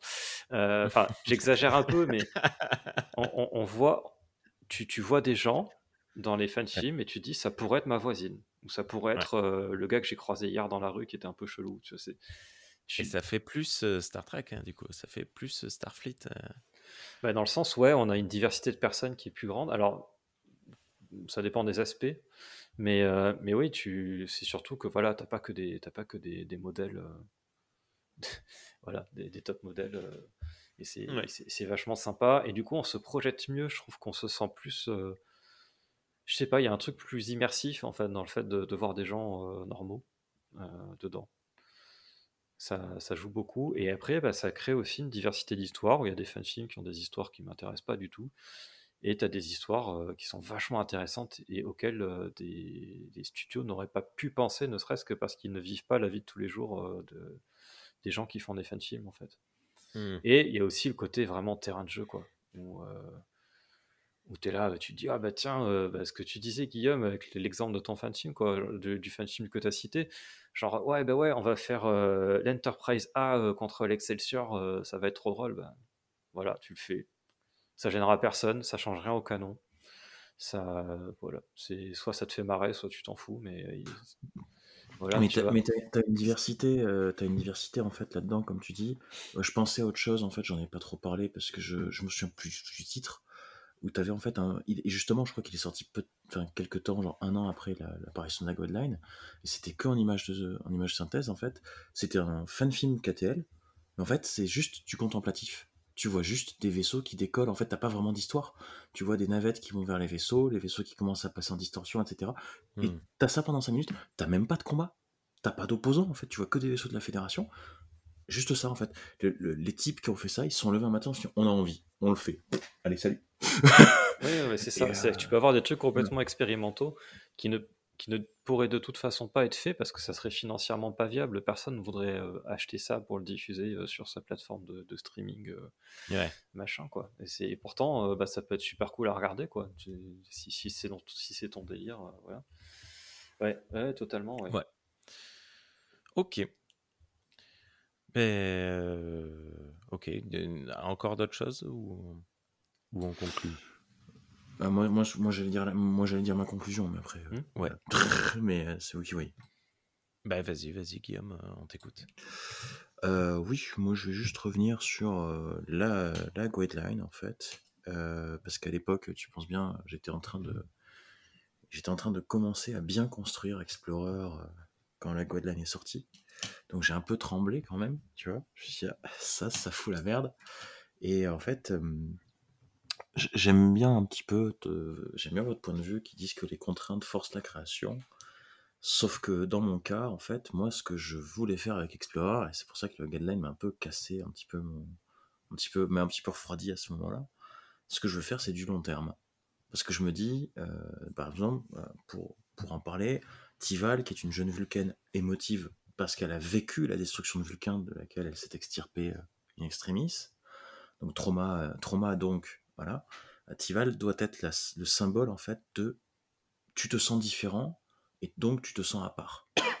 euh, elle n'est pas spécialement le symbole d'une communauté ou d'une autre, elle peut être tout, en fait. Donc c'est vraiment la représentation du tu te sens différent et tu es rejeté par tes pairs pour ça. Parce que les Vulcains, on sait, sont tellement ouverts d'esprit qu'ils adorent les Vulcains qui ont des émotions. et, en fait, le truc, c'est quand la Guadeline est sortie, moi j'étais en train de commencer à bien faire cette idée-là, me dire il faut l'étaler pour. Voilà, en plus, je voulais faire d'autres trucs avec euh, justement la section 31, etc. etc. donc voilà. Et en fait, la Guadeline sort et, et, je me dis, mais ce que je veux faire avec ce personnage, ce que je veux faire avec Tival, je ne peux pas le faire en 30 minutes. C'est pas ah possible. c'est une série, toi. Non, mais oui, mais ce que je veux dire, c'est que je ne peux pas aborder autant de thématiques vis-à-vis de la différence et de la progression et prise de confiance en soi quand on se sent différent en 30 minutes. Je peux pas. Et ça, ça, je t'avoue, ça, ça m'emmerde. Mmh. Voilà, ça, ça m'embête au plus haut point. Euh, parce que parce que justement moi je voulais je, veux faire un truc avec ce personnage comme avec les autres comme avec certaines histoires je voulais faire je veux faire un truc marquant un truc où justement tu peux t'identifier à Tival si tu te sens différent euh, que ce soit parce que tu as une couleur de peau et que du coup tu es rejeté par, euh, par les autres, que ce soit parce que tu as une orientation sexuelle, tu te dis je me sens différent, je suis rejeté pour ma différence, je peux m'identifier à ce personnage-là et donc peut-être apprendre quelque chose de, parce que ce personnage va apprendre quelque chose à certains moments. Ça en 30 minutes, tu peux pas. Et ça me. Voilà, ça m'a embêté. Beaucoup. à l'époque, quand c'est sorti. Donc, je, je, je, comprends que la Guideline puisse être intéressante, et c'est vrai que peut-être qu'il y a plus de fan-films aujourd'hui, mais peut-être que peut-être qu'en fait on aurait autant de contenu sans la Line, mais moins de fan-films parce que ce serait des plus gros fan-films, en fait des trucs plus longs en mmh. fait. Ah bah oui, oui, tout à fait. Oui. Mais à ce ça, les gens avaient peur que ça allait tuer les fan-films. Quoi. Donc le fait qu'il y en ait plus qu'avant, euh, ça montre que ça n'a pas eu d'impact négatif euh, vraiment visible quoi, sur, le, sur les mmh. fan-films. Par contre, effectivement, les fan-séries, ça les a tués euh, de fait. Il n'y a plus de fan-séries, quoi. Ça n'existe plus. C'est ça. Bah, c'est ça. Donc, euh, donc, voilà. Moi, c'était mon, petit avis. Moi, je pense que ce qui serait bien, mais après, encore une fois, c'est un problème, de, un énorme problème de droit. Mais on voit que ces droits tendent à se diminuer avec le poids des années, en fait. Euh, sachant que Roddenberry lui-même disait qu'il trouvait normal que les fans s'approprient son œuvre un petit peu, fan, effacent des fanfictions. Mmh. je crois qu'il l'avait dit en plus dès les années 70, très tôt il l'avait dit en plus. Hein. Ouais, ouais, bah, ils, en, ils en parlaient dans, la, dans, le, dans, dans, les documents du procès, il y a des trucs qui en parlent de ça, du procès voilà. mais, mais que ce soit pour Star Trek ou pour n'importe quelle autre franchise, moi je trouve que ce serait très intéressant. donc qu'il y ait une charte, oui, en fait, bien évidemment, parce que. mais je pense qu'il serait intéressant qu'il y ait une officialisation de l'admission des fanfictions, en fait, euh, par les, médias. Moi, j'aimerais bien qu'il y ait, par exemple, tu vois, euh, que, que CBS Paramount te dise euh, on publie vos fanfictions, il n'y a pas de problème. On peut même faire différents trucs, soit sous format de fan film, fan série, fan BD, par exemple, mais on fait en sorte que ce soit un peu plus officiel. On prétend pas que c'est canon, mais on vous, on vous, entre guillemets, on vous sponsorise, tu vois, pas forcément en donnant des thunes, mais en réunissant ça sur une plateforme officialisée pour dire au moins on vous reconnaît pour votre travail. Comme je te dis, il doit y avoir des conditions parce que tu, si tu te pointes avec un film Star Trek euh, porno, là non, tu te fais dégager. Ça, c'est, ça, me, ça me paraît relativement logique, tu vois. Non mais, sauf, sauf s'il y a une catégorie pour, exprès si tu veux, mais je veux dire, ce que je veux dire par là, c'est que si tu, si tu vas à contresens, totalement à contresens de, euh, de la marge de manœuvre qu'on te donne, c'est normal que tu n'aies pas euh, que tu voilà. Parce qu'il faut que ce soit il faut que forcément si tu officialises il faut que tu le régules. Donc il faut que tu il faut qu'il y ait des règles tu vois euh, moi, je trouve que ce serait énormément intéressant qu'il y ait un département officiel des, fanfi des fanfictions dans, le, dans les franchises euh, et que certaines aient droit. Peut-être, euh, tu dis, tiens, celle-là, elle est super bien construite, elle est super bien faite, c'est une histoire, euh, y a, la narration est bonne, etc. Tiens, comment on peut l'adapter? Tiens, on donne un budget à la personne, elle ne sera pas payée parce que tu peux laisser cette règle-là parce que la plupart des fans s'en foutent d'être payés pour une fanfiction en fait, ils s'attendent pas à en vivre en fait. Ça, c'est ce qui ressortait beaucoup quand Axanar, quand le procès a eu lieu avec Axanar. C'est, t'as, beaucoup de fans qui se manifestaient, qui disent mais on s'en fout d'être payé en fait. Faut Godline de dire qu'on doit pas être payé, on s'en, fout les gars. bah, du coup, ça euh, gêne pas qu'ils le mettent, mais effectivement, ça touche, ah touche personne parce que personne ne se rémunère là-dessus. Alors si, alors ça c'est si, alors parce que justement, ça c'est un truc. Euh, par contre, il y a des, vu qu'ils engagent des professionnels, tu peux pas utiliser. Ils engageaient au passé. Euh, euh, Renegades notamment, par exemple, euh, ou même Axana, les gens qui ont fait les effets spéciaux, c'est des professionnels des effets spéciaux qui ont été payés pour ça. les, tous les acteurs, c'est des acteurs, tous les acteurs pros qui ont joué dedans ont été payés parce que c'est les syndicats qui, qui, réglementent ça et ils ont un salaire minimum, donc ils sont obligés de les payer. et donc ces personnes-là, qui ont travaillé professionnellement dessus, ont gagné de l'argent grâce à une infraction au copyright, qui est celle de mmh. Film. Mmh. Ce qui est rigolo, c'est qu'aucune de ces personnes n'a été ciblée par le procès parce que j'en parlais au début, et en fait, cette notion-là est abandonnée. Ils n'ont jamais été nommés dans le procès euh, par la suite. Euh, ils ont pas, et finalement, le, ils n'ont pas obtenu les noms ni rien, donc du coup, ils n'ont pas été attaqués pour Axanar. Oui, oui, mais pour eux, c'était qu'un boulot si tu veux. Ah ouais, totalement. En fait, voilà, c'était pas aux commandes du projet. Moi, ça, moi, ça m'aurait pas choqué qu'on continue à payer des pros. Non, euh, mais, non, mais ce que, ce que, je veux dire par là, à des, projets, quoi. Non, ce que je veux dire par là, c'est que c'est pas nécessairement des fans. Oui, mmh. oui, c'est ça. Oui, Voilà, c'est dans ce sens-là que j'entends. Ah. Le, le, fan qui va s'investir à fond pour faire son fan film, euh, la plupart du temps, pour ne pas dire tout le temps, il s'en fout d'être rémunéré, d'être payé pour ça, d'en vivre. Lui, ce qu'il veut, c'est faire prospérer sa passion. Ah, c'est ça, c'est exprimer sa passion. Voilà, si tu vas voir quelqu'un de professionnel, le type va dire Bah, ok, tu me donnes du boulot, tu me payes pour le boulot, c'est bon. Qu'est-ce que c'est -ce que Star Trek, Star Wars, Stargate? Oh, Rien à foutre. Je le fais, ok, pas de problème. Oui, bah oui, voilà. voilà c'est pour ça que oui, effectivement, je suis d'accord avec toi qu'on devrait pouvoir continuer à payer des professionnels pour ça. Avec 50 000 de budget pour tout. Tu vas pas très loin. Euh, donc, voilà. Bien. Euh, donc, voilà. Moi, je pense qu'on devrait, euh, on devrait officialiser ça. Et puis, tout le monde serait content et les fans seraient reconnus. Et... Sans aller jusque-là, moi, je, je pense qu'effectivement, il y, y, a une carte à jouer, pour, mais pour tous les, pour tous les studios mm. qui ont des franchises. Hein. ils ont tous des chaînes YouTube. Pourquoi? Tout simplement, un truc tout con. Hein. Je dis, ok, vous faites votre fan film, mais c'est sur notre chaîne YouTube qu'il est diffusé, avec les pubs à nous, qui nous rapporteront de l'argent à nous. Et, euh, et puis après, euh, les règles de base, quoi, vous gagnez pas d'argent dessus, machin.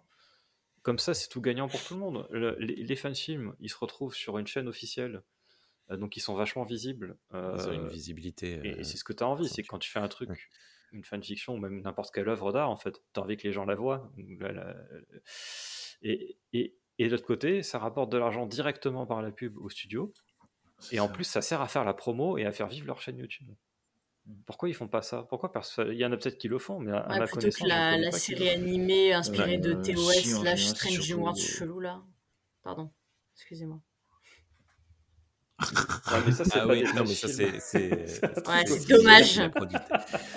Euh, regardez pas ça.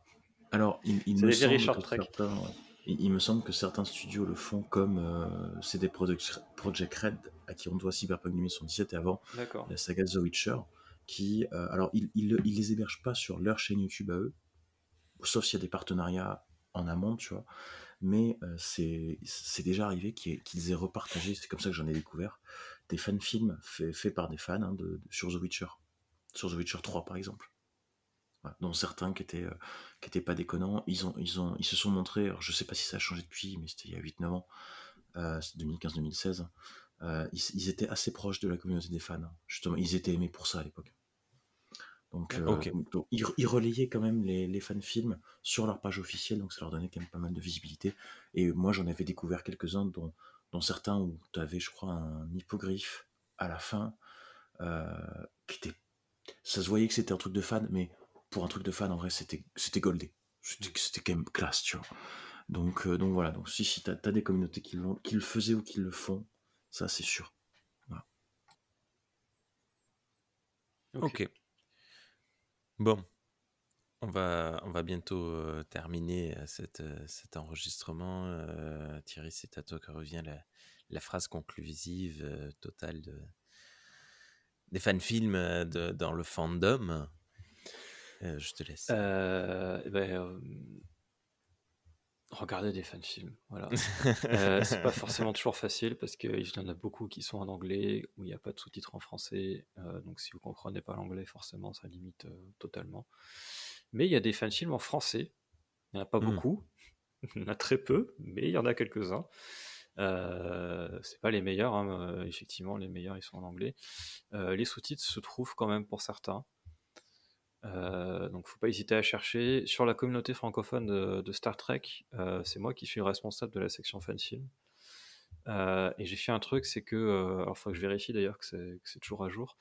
Mais du coup, j'ai les droits pour modifier les titres des sujets. Dans tous les titres des sujets, j'ai mis si c'était disponible en pur anglais, en anglais sous-titré français ou en français.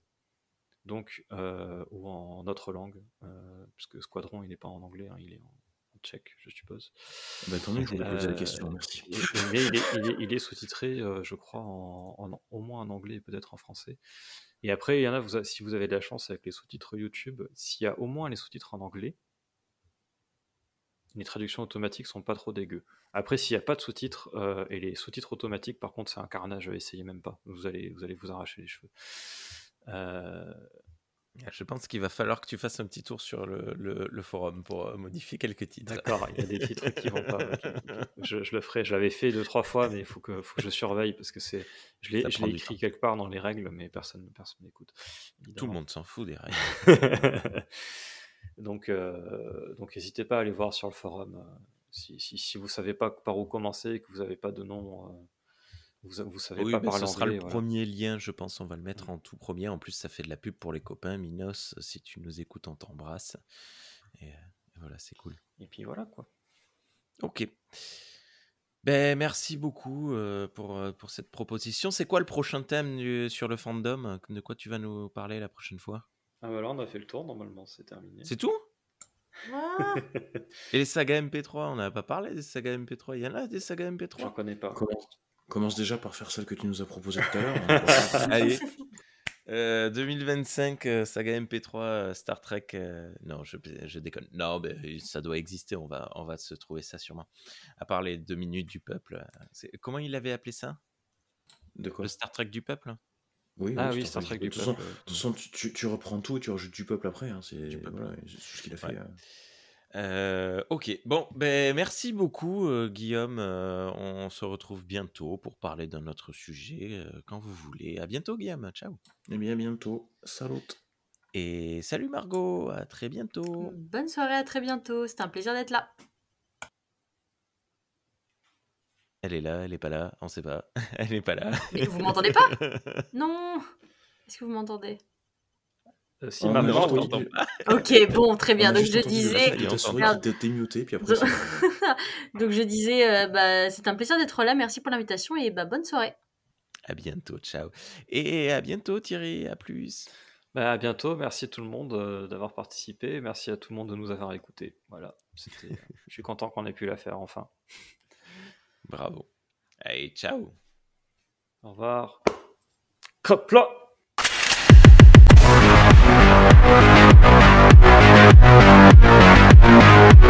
We'll be right back.